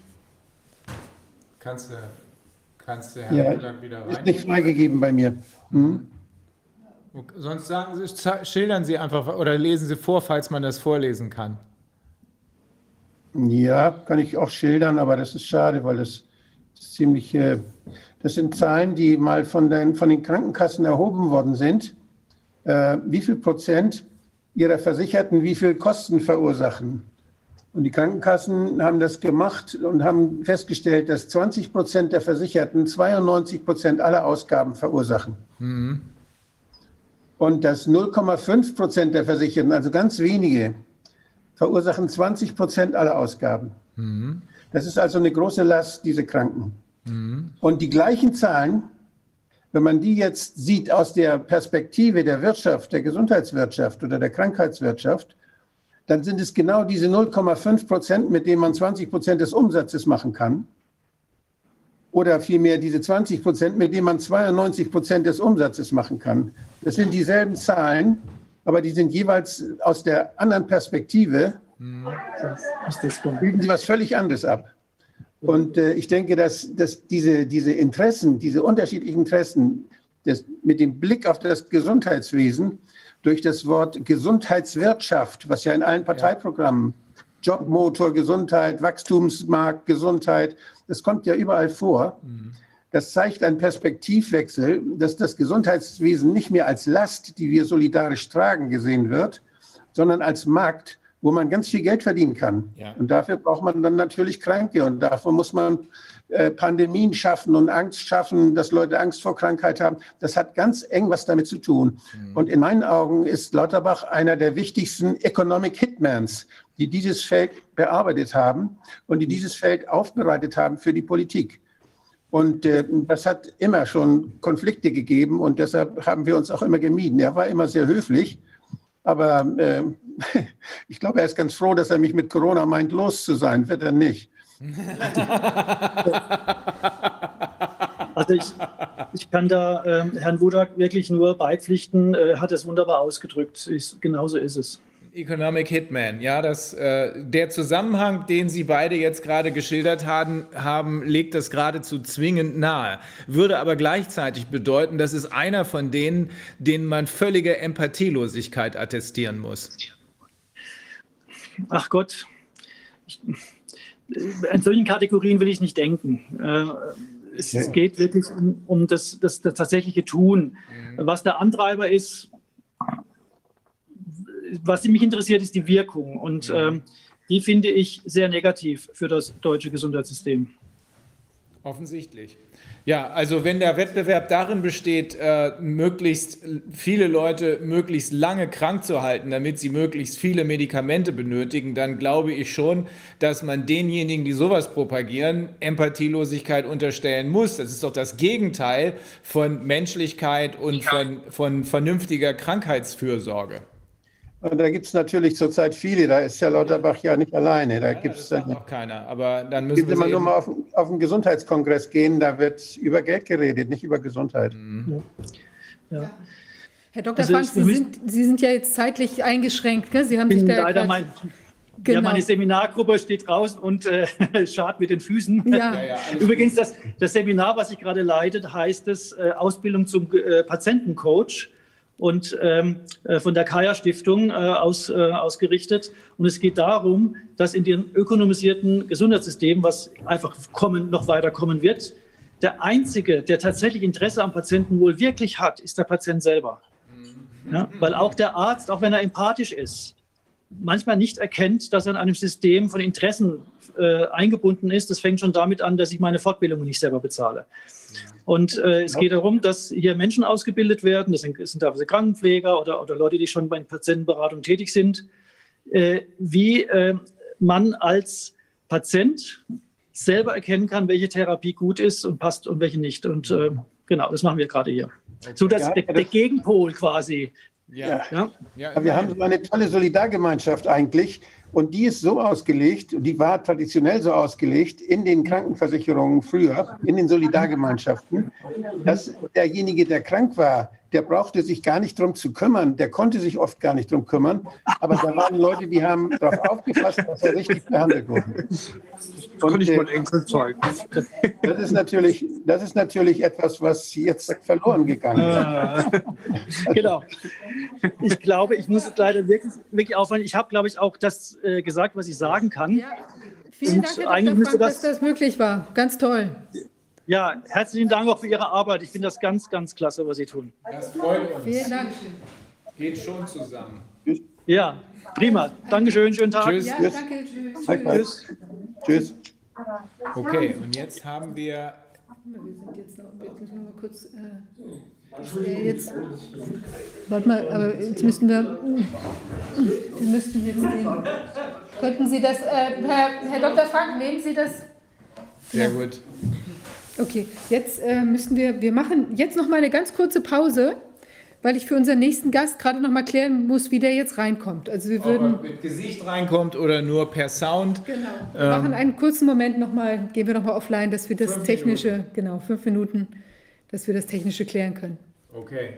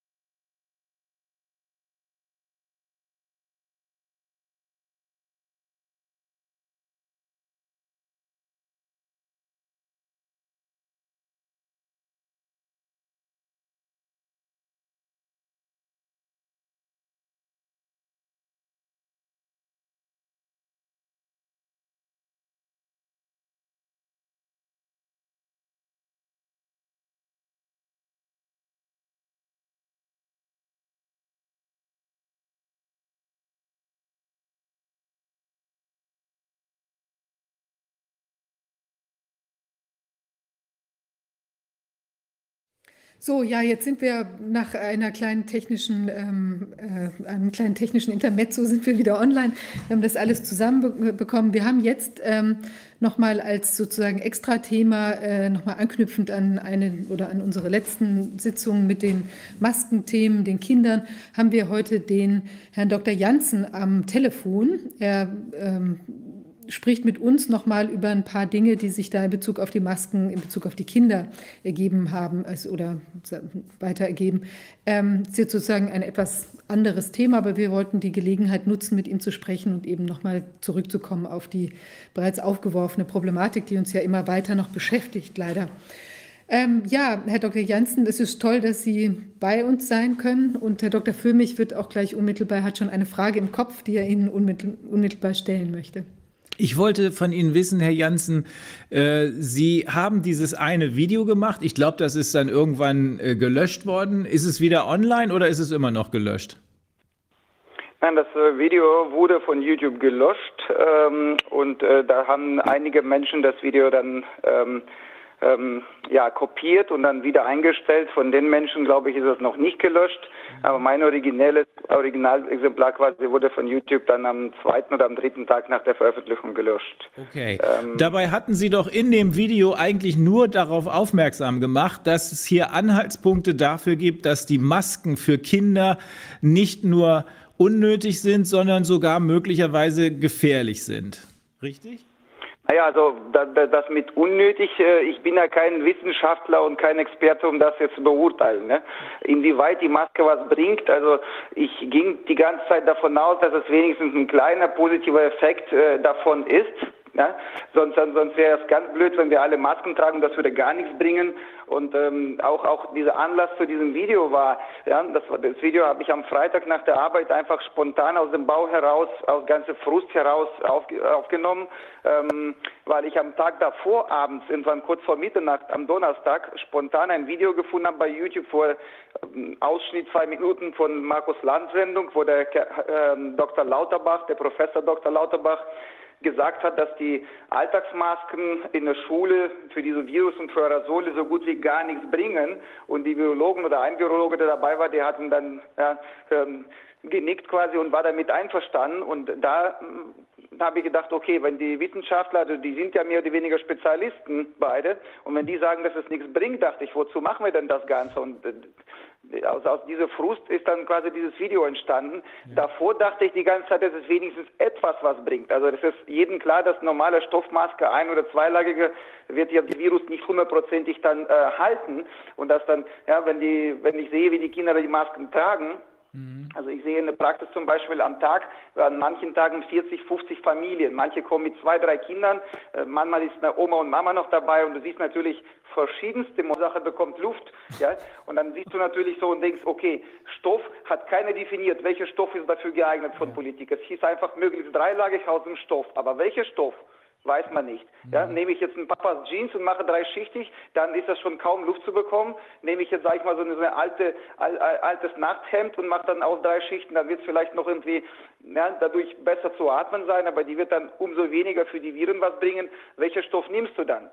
Ja, ein, zwei oder dreilagig gibt es ja keine Erkenntnisse jetzt in der Medizin, zumindest ich wüsste jetzt keine, keine Studien, die sagen, einlagige bringt wenig, dreilagige bringt viel oder mehr. Also ich glaube, das ist alles noch ziemlich unerforscht. Ja? Mhm. Und ähm, wie gesagt, und du siehst in der Praxis einfach verschiedenste Modelle, verschiedenste Masken, die verschieden getragen werden und ähm, von, von, von verschiedenen Kindern hörst du auch verschiedene Symptome. Also seitdem die Kinder Maske tragen, höre ich fast täglich ähm, verschiedene Symptomatik geschildert, ja, was die Kinder oder Erwachsene mit der Maske haben oder verspüren und ähm, das ist nicht nur bei Kindern, sondern wir machen häufig eine Vorsorge. Da kommt eine Mami mit fünf Wochen altem Kind, ja, da kommst du ins Zimmer, als allererster zieht sie die Maske hoch, weil die Maske, wenn ich ins Zimmer reinkomme, ist immer daneben liegt, ja. Mhm. Also die, die Leute machen das instinktiv absetzen, wenn keiner quasi in dem Zimmer ist, der, der, der nach Maske fragt. Da kommst du rein, als erstes machen die Eltern die schnell auf den Mund schieben, ja, aufs, aufs Gesicht anziehen. Dann, dann nach 20 Minuten Vorsorgeuntersuchung, Gespräch, viele Eltern setzen sich hin und sagen, darf ich die Maske abnehmen, sonst kippe ich gleich hoch. Konsum. Ja? Also da, das höre ich, ja, wenn nicht jeden Tag, dann jeden zweiten Tag, an manchen Tagen aber bei drei, vier Eltern. Und äh, viele Kinder beschreiben die gleichen Symptome. Und natürlich fragst du dich dann, ähm, ja, ist das alles Einbildung oder nicht? Und äh, im Sommer zum Beispiel, wenn ich dann diese FFP2-Maske, diese berühmte KN95-Maske tragen musste, ähm, bei, ja, ich mal, 90 Prozent der Zeit in der Praxis, ähm, da hat man natürlich selber verspürt, diese Symptome, die die Eltern schildern und die Kinder schildern. Also das ist manchmal so, du merkst einfach, oh, jetzt muss ich die schnell runterziehen, ein paar Mal tief Luft atmen, sonst, sonst kann ich gleich hier umkippen. Ja, da muss ich ein paar Mal aus dem Gesprächszimmer quasi rausgehen, Maske runter, kurz ans Fenster und nach fünf Minuten wieder zurückgehen, sich entschuldigen bei den Eltern und weitermachen. Und ähm, da habe ich mir gefragt, gut, wie, wie geht es da bei den Kindern? Also die haben doch viel geringere Atemzugsvolumen, ja, die können bei einer normalen, ruhigen Einatmung vielleicht so ein Zweitel und vielleicht sogar ein Drittel, je nach Alter des Kindes. Ja, die hatten da zwischen 170 und vielleicht 250 Milliliter Luft bei ruhiger Atmung hin und her. Ja. Und Erwachsene macht das so zweifach bis dreifaches. Und äh, da habe ich mir gefragt, gut, der Totraumvolumen der Maske ist derselbe. Ja, Abstand quasi zwischen Maske und, und, und, und, und, und Atemwegen. Ja diese, diese, wo die alte Luft beim Ausatmen sich sammelt, die ist derselbe, aber die Lunge kann viel weniger einatmen. Ja. Da muss ja bei Kindern noch krassere Symptome ausgeprägt sein. Die sind natürlich anpassungsfähiger, die Kinder, als wir Erwachsene.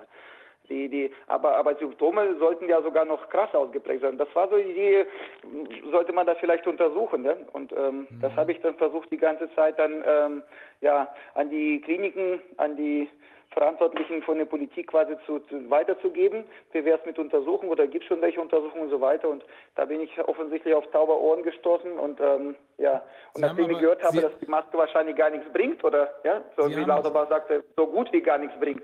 Herr, da dachte Janssen, ich, okay, wozu dann das Ganze? Herr Jansen, Sie haben, glaube ich, 500 Leute angeschrieben, richtig? Gezählt habe ich nicht. Also ich, ich sag mal so, gefühlt mehrere hundert, ja. ja. Also ob Leute oder mehrere hundert E-Mails. Also ich habe zum Beispiel Gesundheitsministerium manchmal so fünf, sechs, sieben E-Mails mit dem gleichen Text geschrieben, mit der Überlegung an verschiedenen Tagen. Vielleicht ist da, da kommen vielleicht so tausende E-Mails und da kann natürlich einer mal übersehen werden. Ja. Aber wenn es jetzt immer mal wieder was kommt mit der, mit der, mit der, ja, von, von einem Kinderarzt quasi, dann, dann denk, denkt man, gut, irgendwann vielleicht wird einer lesen, vielleicht auch antworten, ja.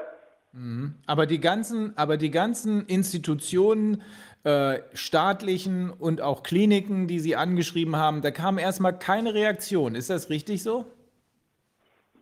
Ja, so gut wie keine. Also da gab es natürlich so ein paar Antworten, also zum Beispiel vom Ministerium, glaube ich, von Markus Söder. Also da hatte ich schon im März quasi, wo ich dann eine Idee hatte, wie könnte man so diese ganzen Lockdown vermeiden und was könnte man das für Modell, ja, ähm, um jetzt mit Epidemie insgesamt zu kämpfen. Da hatte ich so viele Gedanken gehabt habe das in einem Schriftstück verfasst und dann auch an Gesundheitsministerium und überall geschickt, mit der Bitte, dass sie das wenigstens mal besprechen, mhm. ja, ob das nicht besser ist als das, was jetzt so äh, bei uns passiert ist. Das war noch bevor dieser ganze Lockdown war. Ja, so Ende März, Anfang April habe ich dann eine gute Idee aus meiner Sicht gehabt.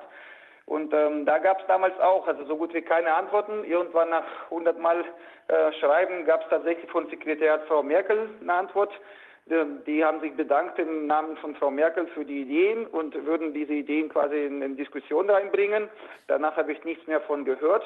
Und äh, vom Bayerischen Sekretariat gab es ja dann auch, da habe ich tatsächlich Kontaktdaten von einem Arzt in Bayern bekommen, der wohl Markus Söder ähm, unter anderem berät in Sachen Corona. Dem habe ich auch meine Ideen soweit präsentiert. Der hat sich auch dafür bedankt und sagte, wir besprechen das quasi in unserer Runde. Und ja, und ähm, jetzt dieses Mal mit den Masken gab es ähnlich. Also von, von, von Gesundheitsministerium hatte ich nichts bekommen, aber von, von, von bayerischen Politikern habe ich dann auch wieder eine Antwort bekommen. So eine Danke-Antwort äh, für Ideen. Sind Sie noch da? Ja, ich bin noch da, aber hört man jetzt mich? Ja. Doch, doch, doch, wir können Sie gut hören. Ich wollte noch was fragen, Herr Janssen. Äh, wenn Sie doch an sich selbst, also ich selber habe auch ein Riesenproblem. Wenn ich die Maske aufsetze, habe ich nach zehn Minuten spätestens böse Kopfschmerzen. Da ich aber meinen Kopf brauche in meiner Arbeit, weil ich ja Anwalt bin, äh, kann ich mir diese Maske schon beruflich nicht leisten. Aber ich möchte natürlich auch nicht körperlich darunter leiden ähm, und irgendwelche bleibenden Gehirnschäden davon tragen. Ähm, was haben Sie für Symptome bei sich selbst und bei anderen festgestellt in Ihrer, in Ihrer Praxis? Worüber beklagen sich äh, die Kinder oder die Eltern? Na gut, also der, ich sage mal so, häufigste Symptom äh, ist natürlich so Luftnotgefühl einfach. Ja? Du hast das Gefühl, ich, ich brauche frische Luft. Ja? Ähm, also ich bekomme nicht genug Luft. Das ist der häufigste Symptom, glaube ich. Kopfschmerzen, glaube ich, ist so ziemlich häufiger Symptom auch. Allerdings bei längerem Tragen, also zum Beispiel nach 20, 30 Minuten Maske tragen, so ein starker Kopfschmerz zu verspüren, glaube ich, ist es eher unwahrscheinlich. Und ähm, also so ein Schwindel, Kopfschmerz, wenn man es jetzt über längere Zeitraum trägt, aber über kürzeren Zeitraum einfach dieses Gefühl, ich kipp gleich um, mir geht schlecht, ich brauche frische Luft. Also das ist das, dann, dann so ein Schweißausbruch zum Beispiel, die Hände und Füße werden ganz in, innerhalb wenigen Sekunden nass.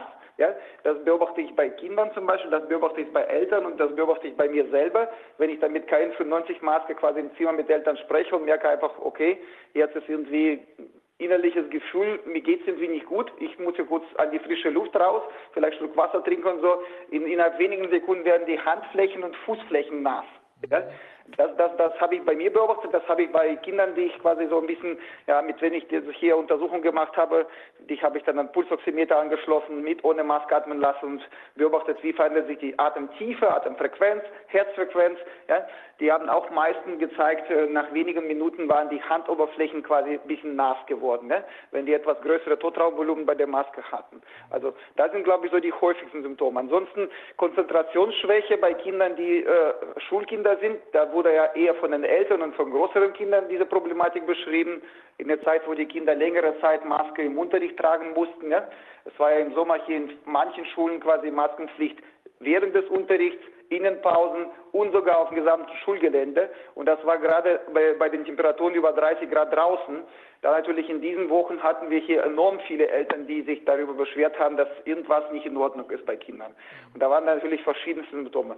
Interessant ist, was ich festgestellt habe, dass diese Verträglichkeit, äh, diese, diese, diese Veränderungen von CO2, ja, bei, CO, bei erhöhter CO2-Rückatmung ist äh, individuell und variiert sehr stark bei Kindern. Also wie Alkoholverträglichkeit bei Erwachsenen. Da mal, sag ich mal, drei Frauen gibt ein, ja, ein Gläschen Wein, eine ist dann quasi müde, möchte schlafen danach, die andere möchte quasi noch drei Gläschen und will tanzen, ja, und die dritte vielleicht nach einem Glas geht dann und äh, übergibt sich, weil es ihr schlecht geht, ja. Und äh, genauso ähnlich ist es bei Kindern. Also ich habe zum Beispiel Kinder, die mit einer seltenen muskulären Erkrankung äh, sind, also genetische Erkrankungen sind zum Beispiel diese Rigid Spine Muskeldystrophie und einseitige quasi äh, Zwerchfellparese. Bei so einem Kind vermutest du, dem Kind wird es richtig schlecht gehen mit der Maske, aber komischerweise dieses Kind kann sie die Maske Stunde beim Einkaufen mit Mama zusammen tragen ja, ähm, und ähm, hat überhaupt keine Beschwerden dabei. Ja. Ich habe gefragt, wie fühlst du dich denn? Die sagte, ja ganz gut, mir geht's gut dabei. Ja.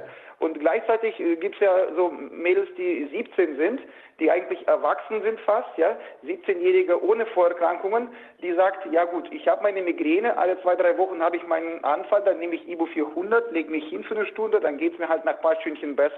Und das war eine ganze Zeit vor der Maske, alle paar Wochen ein Anfall und sagt, seitdem ich Maske in der Schule trage, ist das jeden Abend das Gleiche. Ja?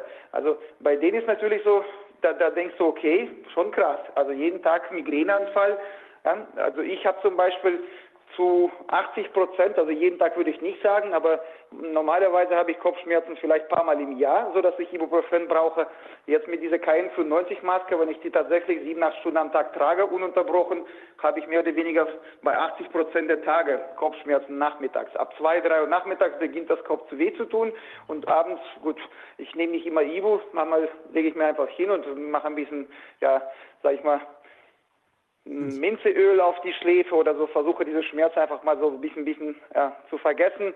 Manchmal klappt es, manchmal nicht, aber Kopfschmerzen vermehrt, das würde ich auf jeden Fall stark vermuten, dass es an der Maske liegt. Ähm, ja. Weil so viele Men Menschen haben sich darüber beschwert in der Praxis und das, das kann ich bei mir und als meine Frau, die ist zwar Apothekerin, sie muss jetzt zum Glück momentan nicht dauerhaft Maske tragen, die haben da Plexiglasscheiben in der Apotheke eingebaut, seitdem ist es Maskenpflicht bei denen weg. Aber in der Zeit, wo die Scheiben noch nicht da waren und wo die alle mit Masken standen, ja, an komischerweise am Mittwoch, Donnerstag, wo sie arbeitet, abends hatte sie Kopfschmerzen und an anderen Tagen die Woche, wo sie nicht Maske tragen musste, musste nicht arbeiten, hatte sie keine Kopfschmerzen. Ne? Das war auch für mich so ein Phänomen, was ich sagte, ja, gut, kann es natürlich am Computer liegen äh, bei der Arbeit oder an Aufregung vielleicht, aber ja, vielleicht auch an Maske. Also, Herr Janssen, das sind aber doch schon äh, nicht nur Einzelfälle, sondern das, was Sie beschreiben, das betrifft ja offenbar eine größere Gruppe von Menschen.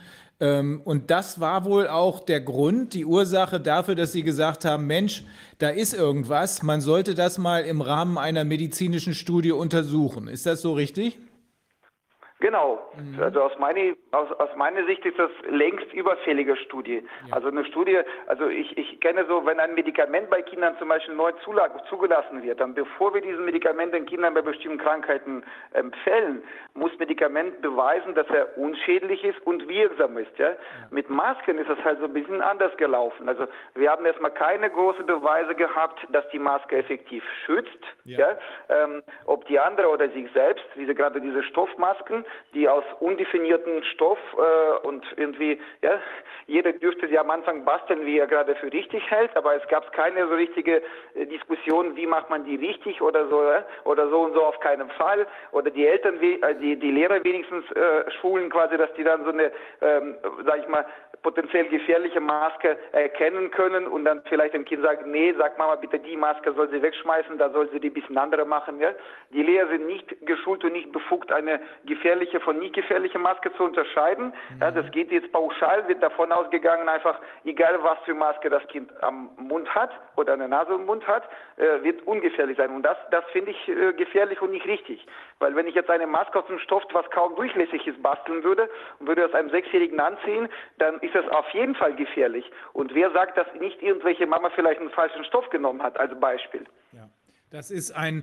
Das ist ein also nach, nach, nach diesem Video, was ich da so, wie gesagt, mhm. was mir offensichtlich nicht so ganz gelungen ist, sondern vielleicht so ein bisschen misslungen, weil ich, ich bin nicht davon ausgegangen, dass er so eine breite Öffentlichkeit findet. Ich wollte eigentlich mit dem Video einfach mal so ein bisschen ja, Dampf rauslassen, sage ich mal, nach dem Feierabend und vielleicht so ein paar Kollegen äh, finden, die vielleicht sich melden würden und dann sagen würden, ja, habe ich recht mit Überlegungen oder gibt es vielleicht schon in so einer Studie, wo, wo, wo sowas überprüft wird und läuft und so. Und ähm, es haben sich viele Menschen danach gemeldet. Ich muss da auch noch vielen Dank bei allen, die sich gemeldet haben und ihre Hilfe angeboten haben oder einfach Solidarität ausgesprochen haben, sagen. Also äh, herzlichen Dank für alle da. Ähm, 99 Prozent haben tatsächlich äh, das alles halt so richtig verstanden und ich habe auch so über 100 Ärzte mittlerweile, die sich bei mir gemeldet haben, viele Kinderärzte darunter, die auch sagten, gut, das, was du da gesagt hast, äh, höre ich schon und denke schon seit Monaten. Ja? Ähm, und äh, die viele Kinderärzte, mit wem ich, äh, mit welchen ich regelmäßig die Erfahrungen austausche und Informationen austausche, ähm, die beschreiben auch ähnliche Situationen in der Praxis. Manche sagen, bei mir sind das nur weniger Kinder, manche sagen viele Kinder. Bei manchen gab es ja Kinder schon, die mit der Maske umgekippt sind in der Schule mehrfach und wurden dann quasi zum Arzt geschickt zur Untersuchung. Ein Kollege hat mir erzählt, der hat dieses Kind quasi nach zweimal bewusstlos in der Schule mit der Maske an Pulsoximeter angeschlossen. Das ist ein Gerät, was dann Sauerstoffsättigung im Blut und Herzfrequenz, Atemfrequenz misst. Ja. Angeschlossen, da sagt er 99 Prozent Sättigung, was gut ist, ohne Maske. Hat dem Kind diese Maske angezogen, was Kind in der Schule immer tragen musste. Ja.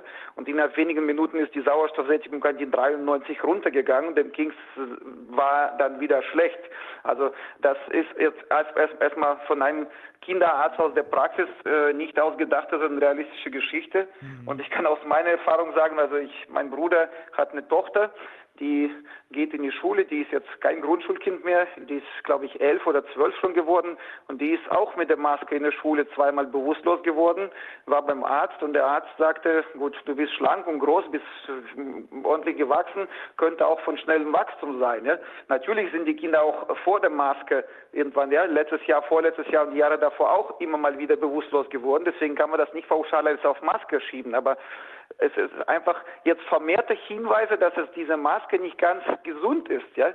Also und äh, man kann nicht pauschal sagen, die ist schädlich. Man muss das überprüfen. Nur ja, bevor man sagt, okay, alle sollen das vielleicht noch zehn Jahre tragen, muss man erstmal, finde ich, nachweisen, dass die was bringt, dass die die Viren wenigstens dann zu 20, 30 Prozent, ich weiß nicht zu wie viel Prozent hält, ja. Ähm, das muss man nachweisen und zwar dann muss man nachweisen, gut, wie vertragen die Kinder das und warum ist das manchmal so unterschiedlich? Warum ein Sechsjähriger mit kranker Lunge verträgt das manchmal besser als ein 17-Jähriger mit gesunder Lunge? Ja? Also hier, warum, hier, warum ist das so individuell? Herr Janssen. Und äh, ich, ich muss sagen, nach dem Video haben sich zum Glück auch sehr viele Leute gemeldet, die vom Fach sind.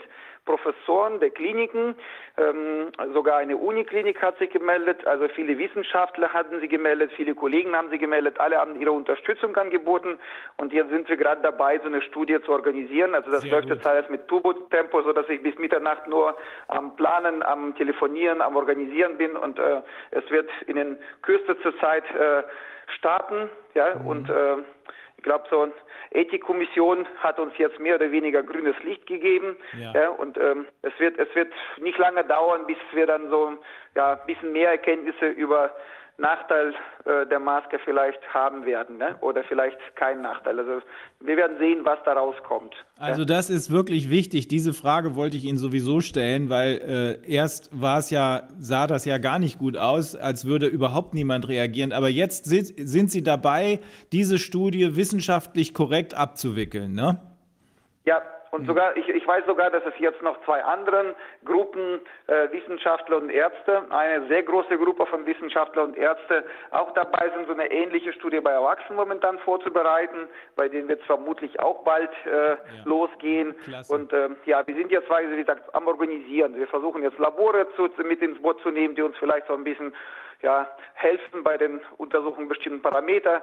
Ja, wir versuchen jetzt also Geräte zu gewinnen, irgendwo mhm. leihweise bei verschiedenen Medizintechniker und so weiter, ja, Probanden zu finden und so weiter und dann, ja, also das dauert wahrscheinlich noch ein paar Wochen, bis wir dann tatsächlich äh, das Ganze schon offiziell machen können, aber es wird auf jeden Fall bald passieren. Sehr gut.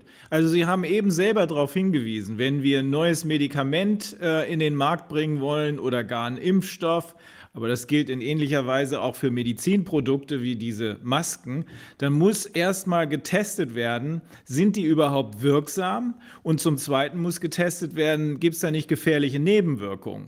Ähm, haben Sie davon gehört, dass es hier irgendwelche Tests für solche Masken gegeben hat? Oder müssen wir davon ausgehen, dass es bisher keinerlei Tests gegeben hat und dass deshalb niemand weiß, was für Stoffe benutzt werden können und äh, wie man die Maske eigentlich tragen soll?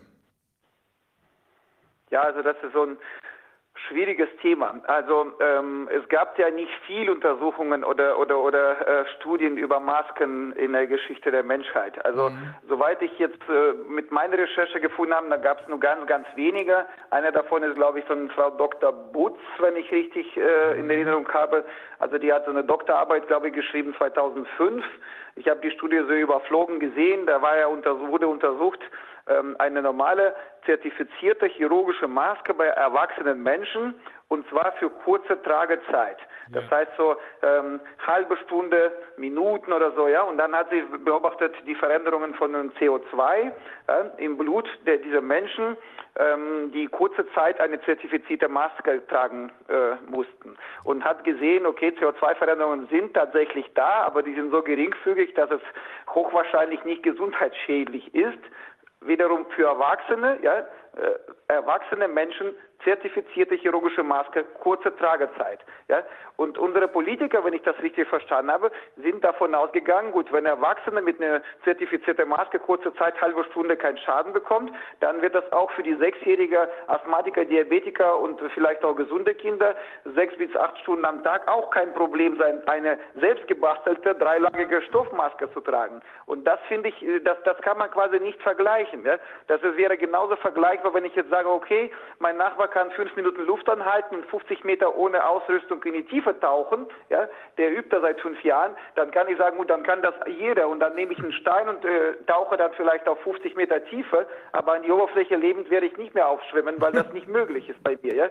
Und genauso, wenn ich sage, gut, einer kann auf 5000 Meter hoch in die Berge gehen ohne Sauerstoffmaske, kann ich nicht sagen, dass ich jetzt ganze Altersheimausflug dann quasi dann zu Mont Blanc machen kann. Ja? Ohne Probleme da zu bekommen. Also und das, das ist der gleiche, das ist der Vergleich, was eigentlich so aus meiner Sicht falsch war. Ja, ich, weiß nicht, wer da so in einem Beratungsteam von, von unserer Regierung sitzt, aber aus, aus pädiatrischer Sicht so ein Vergleich, wenn bei Erwachsenen da eine halbe Stunde chirurgische Maske nichts macht, dann können wir Stoffmaske bei Kindern tragen lange Zeit, ohne dass da was passiert. Also das finde ich nicht ganz richtig. Also das muss man ja wie gesagt, erstmal untersuchen, ja, wenigstens eine kleine Studie. Und so eine kleine Studie war eigentlich machbar. Aus meiner Sicht wenn jetzt, sag ich mal, Ethikkommission okay geben würde und die Uniklinik würde sagen, okay, wir haben hier Gerätschaften und Leute und die Regierung würde das beauftragen, die, die, die eine Uniklinik, das für eine kleine Studie. Vielleicht haben sie gemacht, vielleicht weiß ich davon einfach gar nicht. Aber dann das, das wäre ja sinnvoll, dass das mal so bekannt zu geben, dann wenn es gemacht wurde, ja. Und dann könnte man diese Kinder, weiß was ich, dann sechs Stunden mit Maske sitzen lassen mit kleinen Pausen, untersuchen deren CO2-Wert im Blut dabei, ja, und vielleicht noch andere Vitalparameter und dann vielleicht mal nach Symptomen fragen oder gucken, ob die dann alle dann nach sechs Stunden verschwitzt sind oder sind ganz normal okay, ja. Und wenn die Untersuchungen zeigen würden, okay, gibt es wirklich kaum Symptome, kaum Veränderungen an Werten, ja, und alles ist quasi genauso wie ohne Maske, dann könnte man sagen, okay, wir gehen davon aus, Maske bringt ein bisschen was, vielleicht nicht viel, aber etwas, etwas bringt sie schon, ja, ähm, und schadet nicht. Dann sollen wir alle tragen. Dann würde, glaube ich, kein Mensch Zweifel dran haben und dann würde ich auch diese, da, da würde überhaupt nicht zu diesem Video kommen oder, ne? Aber leider, ich habe nichts gefunden, was jetzt Maskentragen bei Kindern angeht, äh, studientechnisch. Also keine Studien, keine Veröffentlichungen, nichts. Ähm, und ähm, ja, da hat man sich natürlich mal wieder gefragt, ob das so richtig ist, was wir machen. Und ähm, ja, jetzt wollen wir das quasi sauber angehen, wissenschaftlich untersuchen und veröffentlichen dann die Ergebnisse. Und diese Ergebnisse werden unseren Politikern wahrscheinlich dann äh, erleichtern, nochmal Nutzen-Risiko der Maske bei Kindern, wenigstens bei Kindern im Grundschulalter, äh, neu zu beurteilen. Ne?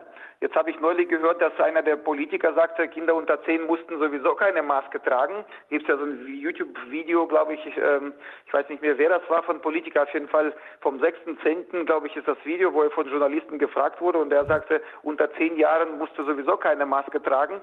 Da kann ich nur sagen, gut, äh, es gibt im Internet genug Schulen, die sogar Bilder stolz gepostet haben, wo die Erstklässler, Sechsjährige mit Masken alle sitzen und da wird quasi Lehrer mit Maske und Kinder mit, Maske fotografiert und die berichten an Berliner Grundschule so und so, ja, äh, ist jetzt ganz stolz, dass die alle Kinder mit Maske im Unterricht sitzen müssen. Also bei uns hier in der Umgebung war das ähnlich. Also es gab Schulen, die das ähm, von Kindern verlangt haben. Es gab Schulen, die das halt so gesagt haben, nein, ab der fünften Klasse erst. Aber wie gesagt, das ist alles einfach so ein nicht untersuchtes Thema. Und äh, wenn wir so lange das tolerieren müssen, wäre irgendwann auch Zeitpunkt, das zu untersuchen. Das ist so meine Meinung. Ja, und, und, Herr Dr. Janssen, im Prinzip ist es ja auch so zum einen, dass es die, die Untersuchung eigentlich, wenn überhaupt, nur für Erwachsene gibt, ist ja eigentlich, liegt ja schon in der Natur der Sache, weil normalerweise sind die ja aus dem Arbeitsschutzbereich, ja, wo die wirklich zur Anwendung kommen müssen gegebenenfalls jetzt bei Chirurgen oder sowas und dass es dann da entsprechende Untersuchungen möglicherweise teilgibt, das kann man sich, vielleicht gibt es da was, das müsste man eben noch mal gucken, wie viel da tatsächlich vorhanden ist. Aber im Prinzip bei den Kindern muss man sich ja sogar im Gegenteil fragen, wenn sich jetzt herausstellen sollte, dass die für die Kinder ungeeignet sind, ja, oder eben diese Probleme machen und dass wirklich da eine Kausalität besteht, da muss ja quasi sogar ein Verbot erlassen ja. werden, dass die Kinder nämlich nicht in einem, sagen wir, aus sozialem Druck oder weil sie es irgendwie inzwischen cool finden oder aus sonstigen fehlverstandenem Übereifer äh, diese Masken aufsetzen und sich damit äh, selbst schädigen. Also das müsste dann wirklich ein, ein untersagt werden, so wie eben auch bestimmte ja, also äh, wenn, Rollschuhe wenn, wenn oder was weiß ich auch erst ab einem bestimmten Alter freigegeben wird, sind. Wird auch verboten, da, da gehe ich davon aus. Also wenn mhm. nachgewiesen wird, dass das schaden kann, dann wird es natürlich auch für diese Altersgruppe erstmal verboten, gehe ich davon aus. Ja, so Aber momentan ist das ja das Problem, dass es gibt keine Nachweise, dass es schadet. Es gibt zwar starke Annahme, dass es so ist, aber ja, gibt es ja keine wissenschaftlichen Beweise, dass es so ist. Und wenn die Beweise da sind, dann wird es natürlich auch Verbot geben. Ja? Und äh, die Frage, wie gesagt, also die, für mich wäre dann die, die erste Frage, was bringt mir die Maske oder was bringt diese Alltagsmaske für Kinder in, im Unterricht? Wenn die sagen, zehn Minuten Luften zwischen Unterrichten bringt viel mehr als die Maske tragen und Maske tragen womöglich schädlich ist, da fragt man sich, warum machen wir denn nicht einfach zwischendurch mal so luften? Ja? Du hast einen Unterricht, weißt was ich, 20 Minuten Unterricht, dann schickst du die alle für fünf Minuten raus, kurze Pause, ja? machst alle Fenster auf, in fünf Minuten kommen die alle rein und sitzen dann weiter 20 Minuten. Ja? Unterricht ist dann fünf Minuten Minuten kürzer, aber dann hast du dazwischen frische Luft reingelassen. Aerosolkonzentration im Zimmer wird dann viel geringer sein. Und wenn das viel effektiver ist als Maske tragen, ja, dann, dann ist das vielleicht die Lösung für die, für die Kinder in der Schule. Also, aber das ist alles, wie gesagt, Spekulationen, wenn man keine Studien hat. Man kann spekulieren in der Medizin bis zum ohnmächtig werden, aber äh, wenn du die ganz klar gut gemachte, saubere Studienergebnisse hast, dann kannst du damit sagen, okay, das stimmt und das stimmt nicht. Ja? Also jetzt gehe ich davon aus, dass es schädlich ist, ja? weil ich bin vielen Experimenten hier bei mir, bei meinem Sohn, bei, bei, bei anderen Kindern ja, und Erwachsenen, also viele Sachen gesehen habe, die mir so Fragen äh, hinterlassen haben. Ja? Aber in eine große äh, Population, sage ich mal, jetzt wenn wir jetzt so 50, 60 Kinder und davon Hälfte kranke, Hälfte gesunde untersuchen und das ganzen Tag und bestimmte Parameter bei den ja, äh, notieren werden, ähm, was daraus kommt, das weiß ich erst nach der Auswertung. Ja. Alles andere wäre Spekulation momentan. Ja? ja, aber es ist doch offensichtlich, dass das, was eigentlich wissenschaftlich von Anfang an erforderlich gewesen wäre, wenn man schon anordnet, dass die ganze Welt Masken tragen muss, jetzt allerspätestens durchgeführt werden muss. Das sehen Sie auch so, ne? Ja, also das, das, das wenn ich das ich weiß nicht, ich habe jetzt akustisch gerade nicht verstanden. Wenn ich nicht verstanden habe, Untersuchung ist erforderlich, das ist auf jeden Fall. Ja, das meinte Und, ähm, ich. Mhm.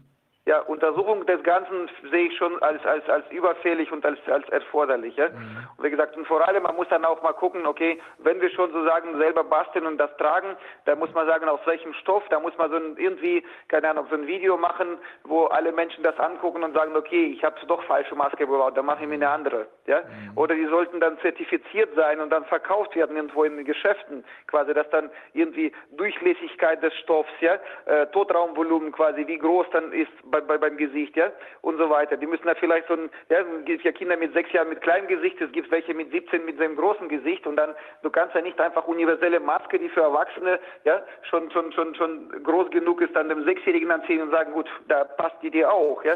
Also das ist alles so viele Fragen bei diesen Themen Masken.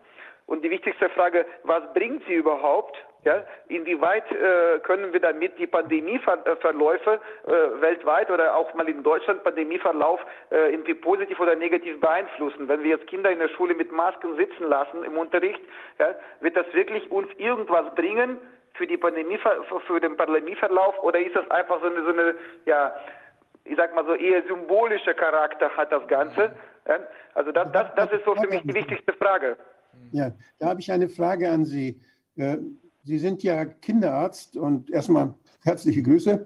Äh, Sie haben ja viele Patienten jeden Tag und Patientinnen.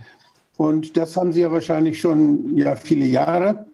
Und Sie werden auch miterlebt haben, dann als Anfang des Jahres, dann in der, während der Grippezeit, äh, dass da dann Patienten gekommen sind mit den typischen Symptomen einer Erkältung. Ist denn früher in der Kinderarztpraxis, ist da nach den viralen Erregern von akuten Atemwegserkrankungen geguckt worden? Kennen Sie da Ergebnisse und wissen Sie, ob sich das in diesem Jahr verändert hat? Äh, hat es früher Untersuchungen auf Coronaviren gegeben? Und äh, hat man in diesem Jahr, wann hat man in diesem Jahr angefangen, überhaupt nachzugucken, ob Kinder eine Infektion haben mit Coronaviren? Äh, wie beurteilen Sie das, den Verlauf?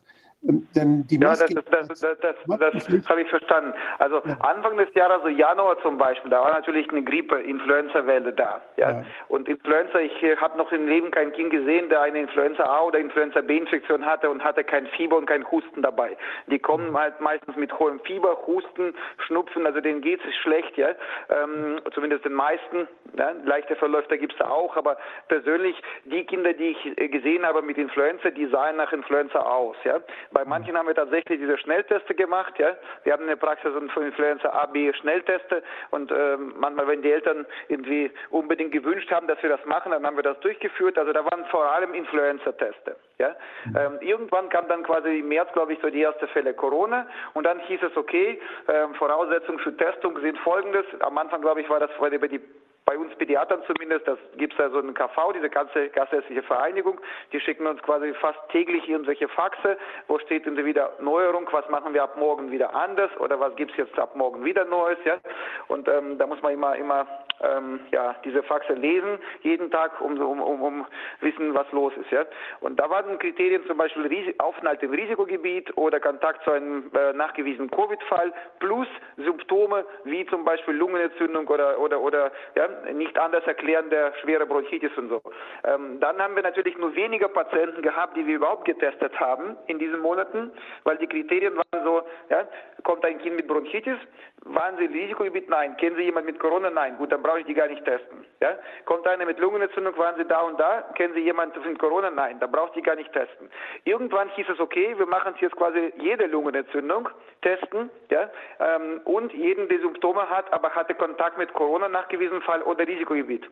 Dann waren da schon ein bisschen ein paar Kinder mehr, weil natürlich normale Lungenentzündung, Bronchitis mussten wir dann neu auch testen, ja, auf Corona. Und irgendwann, das war dieses, irgendwann war ziemlich äh, sicher Mitte Juli, ich hatte dann meinen Sommerurlaub zwei Wochen, komme nach dem Sommerurlaub, liegt ein Fax in der Praxis und da steht von KV, ja, ab sofort, Robert-Koch-Institut sagt, bei respiratorischen Symptomen jeglicher Schwere sollte Coronavirus-Test erfolgen, dieser PCR-Test. Bei jeglicher Schwere. Respiratorische Symptome, das sind Atemwegssymptome jeglicher Schwere. Da habe ich mir gefragt, okay, banale Schnupfen, eine leichte Schnupfnase, hat nahezu jedes zweite Kind, was ich in der Praxis am Tag sehe, sollte jetzt nach aktuellem Robert-Koch-Institut Empfehlung auf Corona getestet werden. Fand ich ein bisschen übertrieben angesichts kommenden September, Oktober Erkältungszeit. Da dachte ich, gut, im Oktober werden wir ja quasi jedes Kind, was durch die Tür kommt, testen müssen, weil ohne Schnupfen im Winter kenne ich kein Kind in der Praxis. Selbst die, die sagen, wir sind gesund, ein bisschen Schnupfen in der Nase ist bei jedem im Winter oder fast. Ja? Ähm, und äh, da habe ich mich da quasi gefragt, ist das denn so richtig? Ja, dann habe ich dann so ein bisschen noch nachgefragt äh, und habe mitbekommen, ja, so ist es auch gemeint. Und wenn, da habe ich mir gefragt, okay, was ist denn, wenn ich jetzt ein Schnupfenkind, der sonst außer Schnupfen nicht hat, nicht abstreichen würde, ja, und der wird dann tatsächlich Corona haben, leichter Verlauf, der steckt seinen Vater an. Der Vater ist zum Beispiel Mitarbeiter der Sparkasse, der geht dann zur Arbeit. In einer Sitzung steht noch 50 Mitarbeiter und zwei davon am Ende sterben.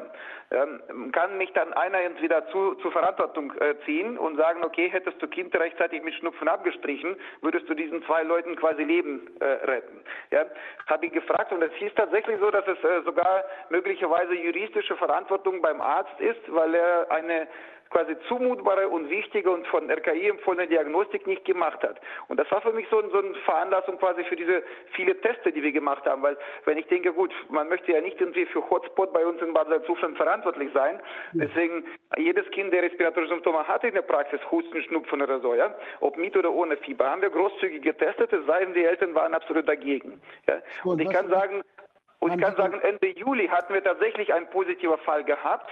Ja? Aber seitdem, die, ich weiß nicht, wie viele hunderte Teste ich schon gemacht habe seit Ende Juli, war kein einziger positiv.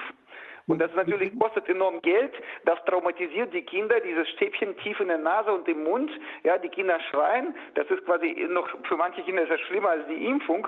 Und wenn die jetzt äh, jeden Monat kommen mit neuer Erkältung, nach offizieller Empfehlung muss ich die quasi jedes Mal neu testen, was ich als Kinderarzt ein bisschen übertrieben finde. Jetzt habe ich versucht, viele Kinderärzte zu motivieren, dass wir, wir, wir haben uns quasi mit vielen Kollegen das besprochen und ich habe noch keinen Kinderarzt gesehen, der das für gut hielt, diese Empfehlung des RKI. Alle alle, alle Kinderärzte, die ich kenne, hielten das einstimmig quasi für übertrieben und für, für, für nicht so gut. Ja? Aber ich habe gesagt, wie wäre es denn, wenn wir jetzt als Kinderärzte einfach mal so 20, 30 Leute ein Schreiben verfassen, ja? verteilen das an die anderen Kinderärzte vielleicht in ganz Deutschland Bezirke, fragen, wie sie das da sehen. Und wenn wir alle Kinderärzte in Deutschland einig sind, dass diese Empfehlung im Winter oder im Herbst nicht umsetzbar und eigentlich so finanziell nicht richtig ist, auch menschlich nicht richtig ist und rein praktisch nicht durchsetzbar ist, wie wäre es dann, dass wir das einmal dem RKI mitteilen? Weil wenn keiner was sagt, gehen die von der RKI davon aus, alle finden es gut und machen es so. Ich habe noch eine andere Frage. Und Sie hat kein Mensch mich unterstützt dabei. Also bis jetzt ja. habe ich keinen gefunden, der mit mir zusammen dieses Schreiben machen möchte. Darf ich Sie das fragen? Aber finden alle doof, aber keiner möchte das schreiben, dass, dass, dass, dass das geändert werden muss. Deswegen, wenn jetzt jemand vielleicht diese Sendung von der KI-Seite hört, ja, ich, ich, kann Ihnen sagen, es gibt wahrscheinlich kaum einen Kinderarzt, der diese Empfehlung bei jedem Schnupfen oder bei leichten Husten und Schnupfen sofort Absicht machen. Es gibt, glaube ich, kaum Kinderarzt, der das für richtig und für gut hält. Man muss dann diese Empfehlungen für Testung vielleicht nochmal neu überlegen für Winter, weil äh, mit Schnupfen jedem Kind in der Praxis testen, das ist absolut unmöglich, kann ich sagen. Kann es sein, dass Sie etwas vergessen haben? Und zwar kann es sein, Sie haben vorhin gesagt, dass die Kinder immer kommen mit Influenza und dass bei der Influenza immer Fieber ist. Das ist eine Im Winter, genau, im Winter. Häufig schwere. So, wo ist denn da Ihre Haftung, wenn Sie jetzt nicht auf Influenza, sondern nur noch auf Corona testen? Dieses Kind kommt nach Hause mit der Influenza, steckt seine Eltern an, der Vater ist Bankangestellter, der geht auf eine Sitzung, da sind 50 Angestellte und da werden zwei krank und schwer krank und sterben. Und was ist damit? Und was ist mit den anderen Viren, die genauso, die sie überhaupt nicht testen, die aber genau die gleichen Auswirkungen haben können? Ich glaube, so ist das. So, ist das. so wie gesagt, Influenza, Influenza-Testung ist ja jetzt, sage ich mal, da wird jetzt, ja, wir bekommen nicht von KV Druck, Kinder auf Influenza zu testen, ja, aber schon Druck, Kinder auf Corona zu testen. Das ist der Unterschied, ja. Medizinisch gesehen haben Sie absolut richtig, also haben Sie ja, absolut recht.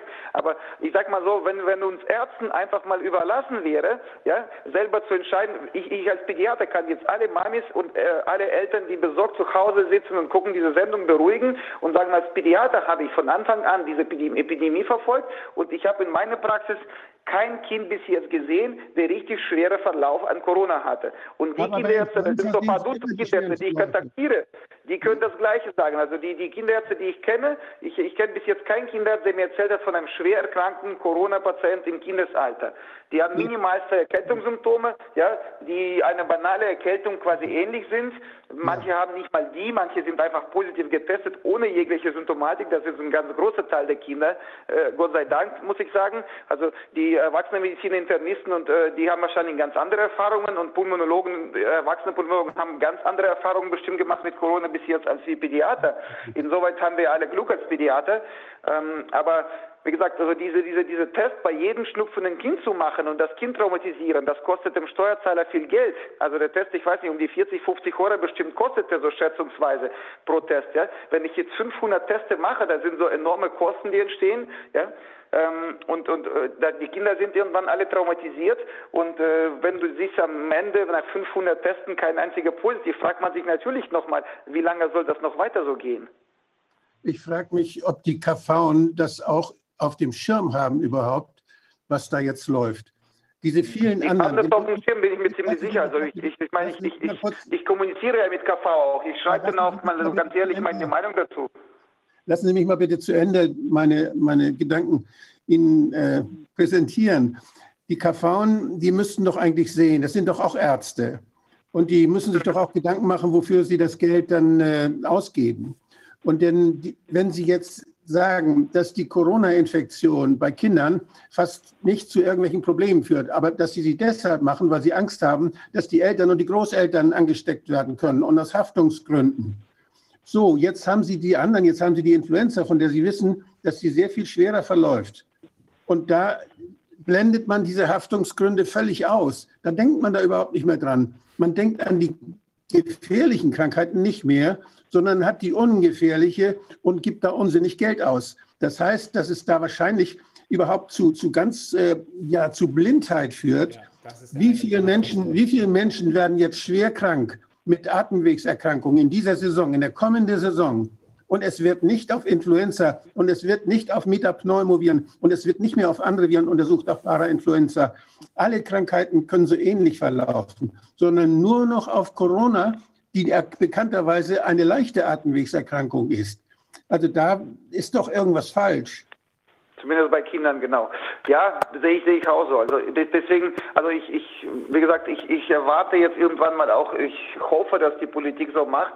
Also wenn Politiker natürlich, die können sich und müssen sich nicht mit den Viren auskennen. Die müssen aber so gute Berater haben aus dem Medizinbereich, Virologen, Epidemiologen, Ärzte, die die beraten. Und ähm, da, da wäre natürlich eine, so, so ein großer Tisch, wo vielleicht dann alle Spezialisten sich zusammensetzen vielleicht mal ganz ohne Politiker erstmal und medizinisch das Ganze besprechen, Mediziner ja. untereinander sozusagen und dann so, so vielleicht eine Lösung finden. Und dann muss man die Politik fragen, gut, ist dann diese Lösung von Mediziner umsetzbar in die Politik oder nicht? Ja? Weil Mediziner sind keine Juristen und Juristen und, und äh, Politiker sind keine Mediziner. Und ich glaube, wenn die Politiker irgendwelche Lösungen überlegen, ich glaube nicht, dass was Gutes dabei rauskommt. Weil ohne Ahnung in der Materie zu haben, eine gute Lösung zu finden, glaube ich, da muss man schon viel Glück Haben dabei. Wenn die Ärztekammern da aber, die Ärztekammern sind ja eigentlich zuständig für Qualitätssicherung, die Ärzte und die, auch die KV ist zuständig für Qualitätssicherung des ärztlichen Arbeitens und die, die, die äh, Ärztekammern sind zuständig für die Fortbildung und müssen diese Dinge ja vernünftig einschätzen und vernünftige Ratschläge geben. Wenn die groß, diese Kammern und diese KV und alle zugucken, dass so ein Blödsinn gemacht wird und dass wichtige andere Krankheiten vergessen werden, wo bleibt da die ärztliche Verantwortung? Ja. Sehr wichtiger Hinweis. Das werden wir machen, Herr Wodak. Das werden wir machen. Und Herr Janssen, ich bin ja Dr. Füllmich, ne? Ich habe mindestens so viel Ahnung von Medizin wie Herr Lauterbach und ich kann Ihnen sagen, dass diese Anweisungen, die da von oben kommen, letztlich Folge von schweren Gehirnschäden sind, die die Leute haben, weil sie zu lange die Masken getragen haben. Macht Sinn, oder? Wie gesagt, also ohne Studienergebnisse wäre das auch reine Spekulation. Ähm. okay. Ja, also Herr Janssen, das war extrem hilfreich jetzt, weil ich glaube, vielen Menschen ist jetzt erst richtig klar geworden, dass es wirklich einen vernünftigen Grund gibt, eine Studie wegen dieser Masken zu machen. Nicht nur wegen der, äh, der Erwachsenen, sondern vor allem wegen der Kinder. Aber ich bin froh, dass Sie da jetzt Unterstützung haben. Wenn Sie weitere brauchen, lassen Sie es uns bitte wissen. Ich habe Ihnen übrigens gerade eine Mail zugeschickt. Da geht es auch um diese Masken. Das hat uns ein Zuschauer zugeschickt. Vielleicht gibt es da was, äh, was Sie gebrauchen können. Okay, ja, schaue ich mal nach. Und dann, äh, wenn ich noch zwei Minuten darf, also ich hatte ja ganz am Anfang der Epidemiezeit, wie gesagt, so, so, so ähm, viele Gedanken gemacht, wo wir diese Bilder aus Italien gesehen haben, wie schlimm das da alles abläuft, wo es bei uns noch kaum was los war. Ja? Da habe ich mir gedacht, okay, was kann man dann so machen, um das zu vermeiden? Ja? Da gingen wir natürlich alle noch davon aus, dass das ein Killer-Virus ist, der quasi wie Grippe sich äußert, aber doch dann viel mehr Menschen umbringt und viel gefährlicher als Grippe ist. Und da dachte ich, okay, wie wäre es dann quasi mit so einer Option, wenn jetzt, sag ich mal, die Regierung im Fernsehen ganz am Anfang auftreten würde und würde allen sagen, Leute, Symptome sind ähnlich wie bei Erkältung. Es gibt asymptomatische, aber die sind auch, sag ich mal, nicht so wichtig in der Ansteckung, weil die husten nicht, die verteilen die Viren nicht so weit und nicht so viel. Die hustende, niesende, kranke Menschen, die sind hoch ansteckend in vielen Fällen und können viel mehr anstecken. Also Leute mit Symptomen sollten einfach zu Hause bleiben, großzügig zu Hause bleiben und nicht einkaufen oder zur Arbeit gehen, ja, und die Regierung würde quasi nur für diese Krankheitsfälle ein bisschen mehr Geld ausgeben, weil da mehr kranke Leute zu Hause bleiben würden. Ja? Die könnte man zu Hause kontaktlos testen, indem man zum Beispiel mobile Gruppen organisiert von Studenten und Helfern, die zum Beispiel, ja, die, die nach, nach telefonischer Anmeldung an der Straße vorbeifahren, an den Häusernummer so und so und so, die äh, Teste bringen mit Instruktionen. Die Leute gucken sich das an, wie man das macht, machen Test. Danach sammelt die gleiche Person eine halbe Stunde später die fertige Röhrchen, bringt ins Labor zum zum Beispiel. Ne? Ähm, die Leute werden getestet und telefonisch wird gesagt, okay, Herr Mayer, Sie sind negativ, wenn es Ihnen besser geht in ein paar Tagen, können Sie wieder rausgehen. Ja? Und äh, okay, Herr Müller, und Sie sind doch positiv, also Sie arbeiten als Oberarzt auf Intensiv mit kardiologischen Patienten, also die bleiben bitte noch zu Hause, weil Sie haben doch Covid. Ja? Und äh, quasi, das, ich habe da berechnet ungefähr April Monat, so Anfang April, ungefähr 20, vielleicht 25 Prozent Menschen in Deutschland zum gleichen Zeitpunkt äh, nach meiner Recherche waren quasi mit Erkältungssymptomen gleichzeitig.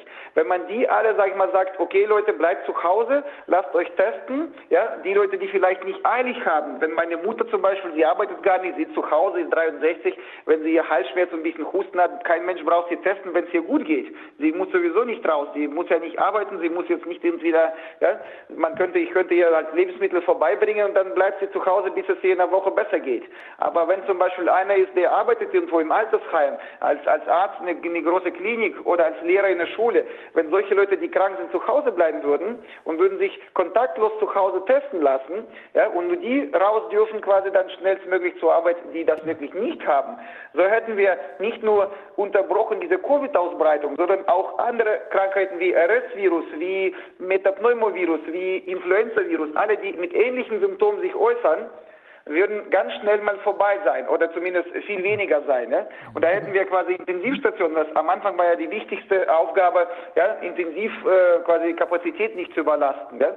Und äh, da dachte ich, okay, mit dieser Methode kann man quasi ganz ohne Lockdown, ganz ohne irgendwelchen dramatischen finanziellen Folgen Intensivkapazitäten schützen. Weil wenn 90 Prozent Menschen irgendwann nach ein paar Wochen gesund sind, ohne Symptome und leben normal, die gehen in das Restaurant essen, ins Kino, Kino gucken und so weiter. Und die 10 Prozent, die Husten, Schnupfen und so weiter haben, bis zur Besserung zu Hause bleiben. Da bräuchte das Land quasi keinen Lockdown, da bräuchte das Land ja, keine Kurzarbeit und, und, und, und, und. Ja? Und äh, so, so, so ein Modell eigentlich, so eine Bekämpfung der Epidemie mit allen äh, Epidemien, die noch in der Zukunft kommen, die aber sich mit Symptomen präsentieren, die, sage ich mal so, die, ja, es gibt ja Krankheiten, wo du kein Symptom hast, ja, und bist ansteckend, wie HIV zum Beispiel. Da kann man natürlich so nicht viel machen, wenn du, sag ich mal, nicht weißt, dass du infiziert bist. Aber die, die, die, die Influenza oder die ähm, Covid-Infektion, die präsentiert sich schon mit Symptomen, die du merkst. Wenn ich morgen aufstehe und merke Gliederschmerzen, nachts ein bisschen geschwitzt und mir geht's nicht gut, ja, ich kann natürlich mal sagen, ach klar, leichte Erkältung, ich gehe trotzdem arbeiten, dann 50 Kinderchen in der Praxis anstecken mit deren Mamas. Aber ich kann auch zu Hause bleiben, weil ich weiß, die Regierung in dem Fall zahlt mir diese Ausfall für zwei, drei Tage, wie es mir besser geht oder bis ich getestet bin und bleibt zu Hause. Wenn jede in der Bevölkerung dann nach einigen Wochen auf die äh, Mitarbeiter in der Firma oder auf die Freundin, die mit ihnen zusammen ausgehen, ne, achtet und sagt, boah Mensch, du bist ja doch heute leicht erkältet, warum bist du dann gekommen? Dann gehen wieder nach Hause, ja? Und so, wenn jeder auf jeden ein bisschen aufpassen würde, ich denke mal, wenn jetzt, sage ich mal, das tatsächlich ein Killer-Virus wäre, wäre das ein Modell, was ohne Lockdown und ohne sehr wahnsinnige finanzielle Kosten ähm, die ganze Epidemie so ein bisschen einschränken würde oder, oder verhindern würde, dass das quasi Intensivkapazitäten überlastet werden. Ja? Ähm, jetzt wissen wir natürlich mehr über Virus. Wir wissen jetzt nicht, wir wissen jetzt mittlerweile, dass es wirklich nicht ein Killer-Virus ist. Deswegen jetzt, ähm, muss man natürlich nur überlegen, ob das jetzt anwendbar ist. Aber für die Zukunft vielleicht, wenn irgendwann wieder so irgendwas ganz Dramatisches ja, äh, kommen würde, was weiß was ich, eine sehr schwere Influenza und so, ja, wäre vielleicht diese Methode viel besser, als jetzt wegen 5% oder wegen 1% Kranken 100% Menschen schaden mit diesen ganzen Lockdown und ganzen ja, äh, Schließungen von, von, von, von, von ganzer Wirtschaft und so weiter. Ja? Mhm. Haben Sie verstanden ungefähr, ja? Ja, absolut. Sehr gut. Nur die Frage ist, wozu wollen Sie testen und worauf wollen Sie testen? Das ist das Problem. Ja, ich meine, zum Beispiel, ich gebe mal eine Antwort ganz klar. Also ich, zum Beispiel, ich arbeite als Oberarzt äh, Intensivstation auf, auf, auf einer, ja, in einer großen Klinik. Ja? Ich arbeite dann zum Beispiel ähm, mit vielen beatmeten älteren Menschen etc. Ich stehe morgens auf und mir geht es nicht so gut. Ja? Ich bin aber nicht so krank, dass ich sage, gut, wegen, wegen, wegen Gliederschmerzen ein bisschen, bisschen 38 Temperatur nachts gehabt, würde ich jetzt nicht eine Woche zu Hause bleiben, weil in der Arbeit viel zu tun ist. Ja? Intensiv ist über, überlastet, meine Kollegen brauchen mich dringend. Wenn ich so anrufe 160, 117 beschreibe Symptome, wer ich bin, und die schicken mir quasi eine Stunde später einen Student äh, vorbei an der Straße, der mir Röhrchen vor die Tür schmeißt. Ich mache mir Test, gleicher Student äh, äh ja, äh, sammelt so 100 solche Röhrchen in, in Stadtgebiet quasi, wo ich wohne, von solchen Leuten wie ich, bringt das in Labor und Labor sagt, okay, drei davon sind Covid, unter anderem ich dann gehe ich nicht zur Arbeit und werde dann nicht meine, meine, meine, meine ganze Station und die schwer beatmete Patienten da quasi schwerkranken anstecken. Ne? Ähm, da bleibe ich zu Hause das, dafür dieser Test wäre wär nicht verkehrt. Der Student bringt einen Test und macht einen Test. Und der Test ist negativ, zum Beispiel Test auf Corona. Und dann gehen Sie, dann sind Sie froh und gehen zur Arbeit. Und dann haben Sie Influenza. Und dann? Ja gut, ja. Also wenn es einem richtig schlägt, klar, dann sollte man zu Hause bleiben in solchen Berufen ja, sowieso. Ich meine jetzt nur so diese leichte Verläufe, ja. Vergessen also ich, ich habe ja zum Beispiel in den letzten fünf Jahren, wie oft, wie oft arbeitet man in der Praxis zum Beispiel mit so einem leichten Halsschmerz, mit nachts ein bisschen Gliederschmerzen gehabt und man fühlt sich halt so, okay, irgendein Virus habe ich von Kindern doch eingefangen. Aber so schwer krank bin ich nicht. Genau. Und wenn ich jetzt natürlich im Winter wegen jedem Pille-Palle-Fall äh, eine Woche Praxis schließe, da brauche ich die Praxis ne, gar nicht aufmachen, dann, dann wird es ja Winter unmöglich sein zu arbeiten. Weil fragen Sie mal jetzt Ärzte, die im Winter in der Praxis arbeiten, du siehst 50, 60, 70 infektiöse Kinder am Tag und ähm, in den Jahren davor wahrscheinlich auch ohne Maske, ja, in, in einer kürzester Entfernung. Wahrscheinlicher, dass du ab und zu mal solche Viren durchmachen musst in leichter Form, ist ja, ist ja, ist ja nahezu hundertprozentig. Also wenn ich wegen, wegen jedem, wegen jedem Erkältungsfall quasi bei mir wegen leichter Erkältung Symptomatik Praxis für eine Woche oder zwei schließe, dann ist das wirtschaftlich unmöglich überhaupt Praxis äh, zu, zu ja. führen. Ja, ähm, und deswegen, viele Ärzte arbeiten halt mit ein bisschen Schnupfen, mit ein bisschen Halsschmerzen, mit ein bisschen Kopfschmerzen, ne, nehmen dann Ibu morgens, trinken ihr Kaffee und fahren zur Arbeit. Ja? Und ähm, ich meine, wenn der Test tatsächlich effektiv sagen würde, bist du Covid-Patient oder nicht, das ist auch noch eine große Frage. Ja? Was ich mich immer gefragt habe, ich weiß aber nicht, ob dazu Studien existieren. Coronaviren, die wir jahrzehntelang kennen, beziehungsweise die schon seit Jahrzehnten bekannt sind, die die meisten Erkältungskrankheiten im, die im Pädiatriebereich zum Beispiel ausmachen im Winter, die testen wir ja gar nicht.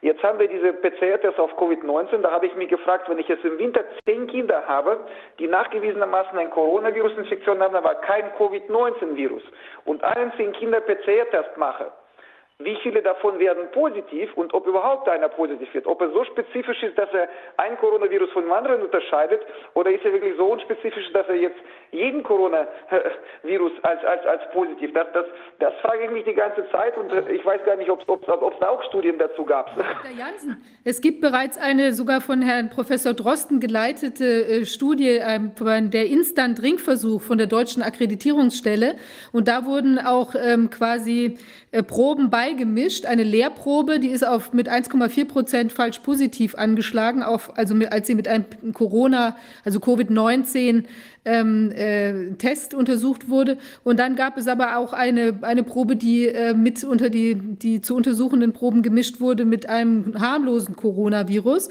Und da ist es zu 7,6 Prozent falsch positiv äh, angeschlagen. Also Sie können davon ausgehen, dass die Tests, die da laufen, in einer großen Vielzahl auch auf andere Coronaviren positiv reagieren.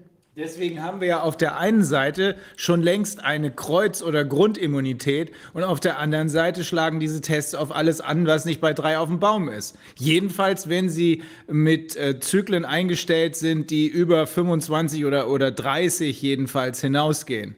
Das ist ein großes Problem. Das ist hier das zentrale Thema im Ausschuss, Herr Janssen, äh, dass diese PCR-Tests gar nicht in der Lage sind, Infektionen festzustellen und dafür auch gar nicht zugelassen sind. Und der Erfinder Kerry Mullis hat das mehrfach gesagt, diese Tests sind nicht dafür da, diagnostische Zwecke zu erfüllen. Ja, da, da fragt man sich natürlich, wofür machen wir dann so viel? Ja, das fragen wir uns schon lange. Herr Janssen, ich will Ihnen, also Sie werden mit Sicherheit, wenn wir im nächsten Jahr mit ziemlicher Sicherheit eine neue Bundesregierung haben, im, im Gesundheitsministerium sein. Das war, das war klasse, was Sie uns da erzählt haben. Ich danke Ihnen sehr, Herr Janssen. Wenn ich Ihnen jetzt noch einen Satz äh, sagen darf ja. zum, zum Gesundheitsministerium, ja, so eine Traumvorstellung von einem Pädiater. Ja? Mit einem Satz. Ja. Also man macht einen Wettbewerb alle drei, vier Jahre, wo du sagst, okay, die beste Mediziner des Landes, die mindestens zehn Jahre leitende Erfahrung haben, das heißt leitende Oberärzte und Chefärzte, ja, teilen bei, also nehmen bei diesem Wettbewerb teil, die Interesse haben in der Politik, in der Gesundheitsmedizin, also im Gesundheitswesen quasi was positiv zu verändern. Du suchst von denen Top zehn Gruppe, die quasi von verschiedenen Kriterien die beste zehn sind. Ja? Das heißt nicht nur Fachwissen, sondern auch logisches Denken, äh, plausibel erklären können, Kenntnisse in der Politik, Kenntnisse in Problematik und so weiter. Du suchst Top 10. Von diesen Top 10 lässt du die paar Tage halt miteinander über ganze Politik reden. Jeder tauscht dann quasi mit sich Meinungen und danach wählen sich diese 10 gegenseitig, äh, also je, wer möchte, dass ein Gesundheitsminister wird. Und derjenige, der meistens Stimmen von 10 bekommt, wird Gesundheitsminister und die folgenden neun quasi, die in dieser Top 10 Gruppe sind, seine Berater für kritische und schwierige Fragen, wie zum Beispiel Lockdown oder was machen wir jetzt mit neuer Epidemie. Ja? Und wenn wir das hätten in Deutschland, irgendwann vielleicht in 150 Jahren, ähm, ich glaube, dann kann man tatsächlich in der Medizin und im Gesundheitswesen viele Sachen positiv verändern, weil dann sind tatsächlich Leute am Werk, die Ahnung haben, was passiert und was passieren muss. Ja, das werden das ist so meine Traumvorstellung, aber gut, ist natürlich mit Realität wahrscheinlich wird das nie irgendwie so richtig klappen. Äh, aber ja, man fragt sich einfach, warum machen wir so eine Gynäkologin zum Verteidigungsminister und dann Bankkaufmann zum Gesundheitsminister? Ja, das wäre das Gleiche, wenn ich jetzt Deutsche Bankchef wäre als Pädiater, da ist Deutsche Bank pleite nach ein paar Jahren spätestens. Ja? Egal, nee, ist jetzt schon pleite. Habe. Ich meine, ja, ich, ich, ich, bin da, wie gesagt, nicht vom Fach da, um jetzt was dazu zu sagen. Nur, man fragt sich einfach so logisch, als, sag ich mal, abgesehen von ärztlichem Beruf, einfach mal logisch als, als, als ein Bürger, ja, warum muss man eine Spitze von einem Ministerium jemanden setzen, der in diesem Gebiet null Ahnung hat? Ja. Gibt es doch genug Leute, also es gibt genug Generale, die quasi so wissen, ja, wie sieht ein russischer Panzer aus, wie sieht ein US-amerikanischer, ja, was heißt General, was heißt so ein, so, ein, so ein Soldat, ja, wie unterscheidet man die voneinander? Also warum muss man dann jemand quasi auf die Spitze der, der, der Regierung in diesem Gebiet setzen, der, der, der, der, der so einen russischen Kalaschnikow von den amerikanischen Waffen nicht unterscheiden kann? ähm, ich meine, ist es jetzt vielleicht übertrieben gesagt, aber es ist einfach so eine Frage, die ich mir schon die ganze Zeit in Deutschland stelle. Also in Russland zum Beispiel Verteidigungsministerin als, als, als, als, als Kinderärztin kann ich mir nicht vorstellen bei Putin. Ja?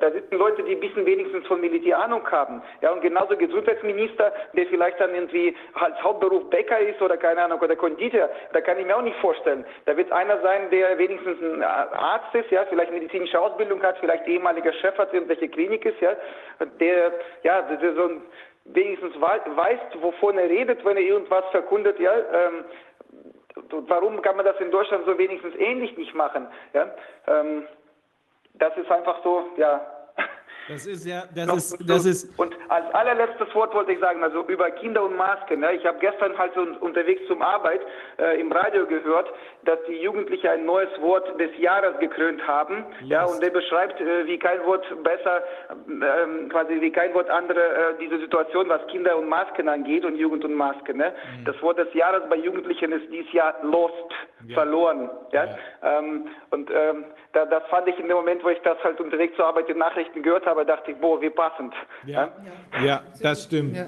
Herr Janssen, nochmal ganz, ganz herzlichen Dank. Äh, wir hoffen, ja, dass dafür. Also, wir mein, hoffen, ich sage nur meine Meinung. Also ich kann ja leider auch nicht viel ändern. Aber wie gesagt, die Studie ist im Gange. All, vielen Dank allen, die mich unterstützt haben dabei und meine Botschaft verstanden haben. Vielen Dank für Sie, dass Sie das auch verstanden haben. Und äh, ja, ja, super. Wir bleiben, wir auf jeden Fall in Kontakt. Fantastisch. Wir, wir, bleiben in Kontakt, Herr Jansen. Ich, wir wünschen Ihnen ein wirklich schönes Wochenende. Viel Zeit mit Ihrer Familie. Vielen Dank. Vielen Dank. Ja, danke okay. Ihnen auch. Danke. Dankeschön. Jetzt sind wir am, am Ende unserer heutigen Sitzung Tschüss. angekommen. Tschüss. Tschüss. Genau, wir sind am Ende unserer heutigen Sitzung angekommen. Es war ja wieder unglaublich viel Stoff, sagen. sehr viel Informationen. Aber sehr pragmatisch, Herr Wodak, ne? der Mann. Ja, aus Absolut. der Praxis, bestimmt. Klasse. Aber da kann man auch, da kann man auch mal sehen, wie selbst die Leute, die mit ganz viel Praxis haben, wie sie durch diese Hypnose auf Covid-19 so ganz zentriert auf dieses Problem gucken und alles andere drumherum offenbar in den Hintergrund gerät. Ja. Und das ist unberechtigt. Also das ist sogar gefährlich. Ja. Absolut, ja. Okay. Ja, also genau, dann würde ich sagen, also einmal wollte ich noch darauf hinweisen, dass wir ähm, äh, uns über Spenden freuen. Also können wir auch im Moment besonders gut gebrauchen, weil wir ja diese, diese News-Plattform aufsetzen, die ja einigermaßen aufwendig ist und wo auch wir in Bezug auf die vielen Sprachen, auch wir binden ja jetzt viele Leute auch aus dem Ausland mit ein, die da aktiv sind. Und das hat natürlich auch einen gewissen Verwaltungsaufwand. Also insofern freuen wir uns über Spenden. Und ich möchte auch darauf hinweisen, dass Oval Media, die uns ja hier ähm, mit ähm, Rat und Tat, insbesondere Tat, aktiv unterstützen bei der Aufzeichnung der Sitzung, dass die auch äh, auf Spendenbasis ähm, operieren und dass auch da es schön wäre, wenn Sie die berücksichtigen würden. Und wir ähm, sehen uns in der nächsten Woche wieder. Da wird es dann Donnerstag, Freitag nächster Woche sein. Mhm. Und da werden wir uns dann auch ähm, äh, ja auch einigen der Player in dem ganzen Spiel oder der herausragenden Persönlichkeiten, die hier ähm, zu sehen sind, äh, näher widmen. Ja. Wollen wir uns genauer angucken, um besser verstehen zu können, warum Sie das machen, was Sie machen. Okay. Genau. Also, schönes Wochenende. Ja, ne? schönes Wochenende. Wir sehen uns in der nächsten Woche. Gleichfalls. Tschüss. Tschüss. Tschüss.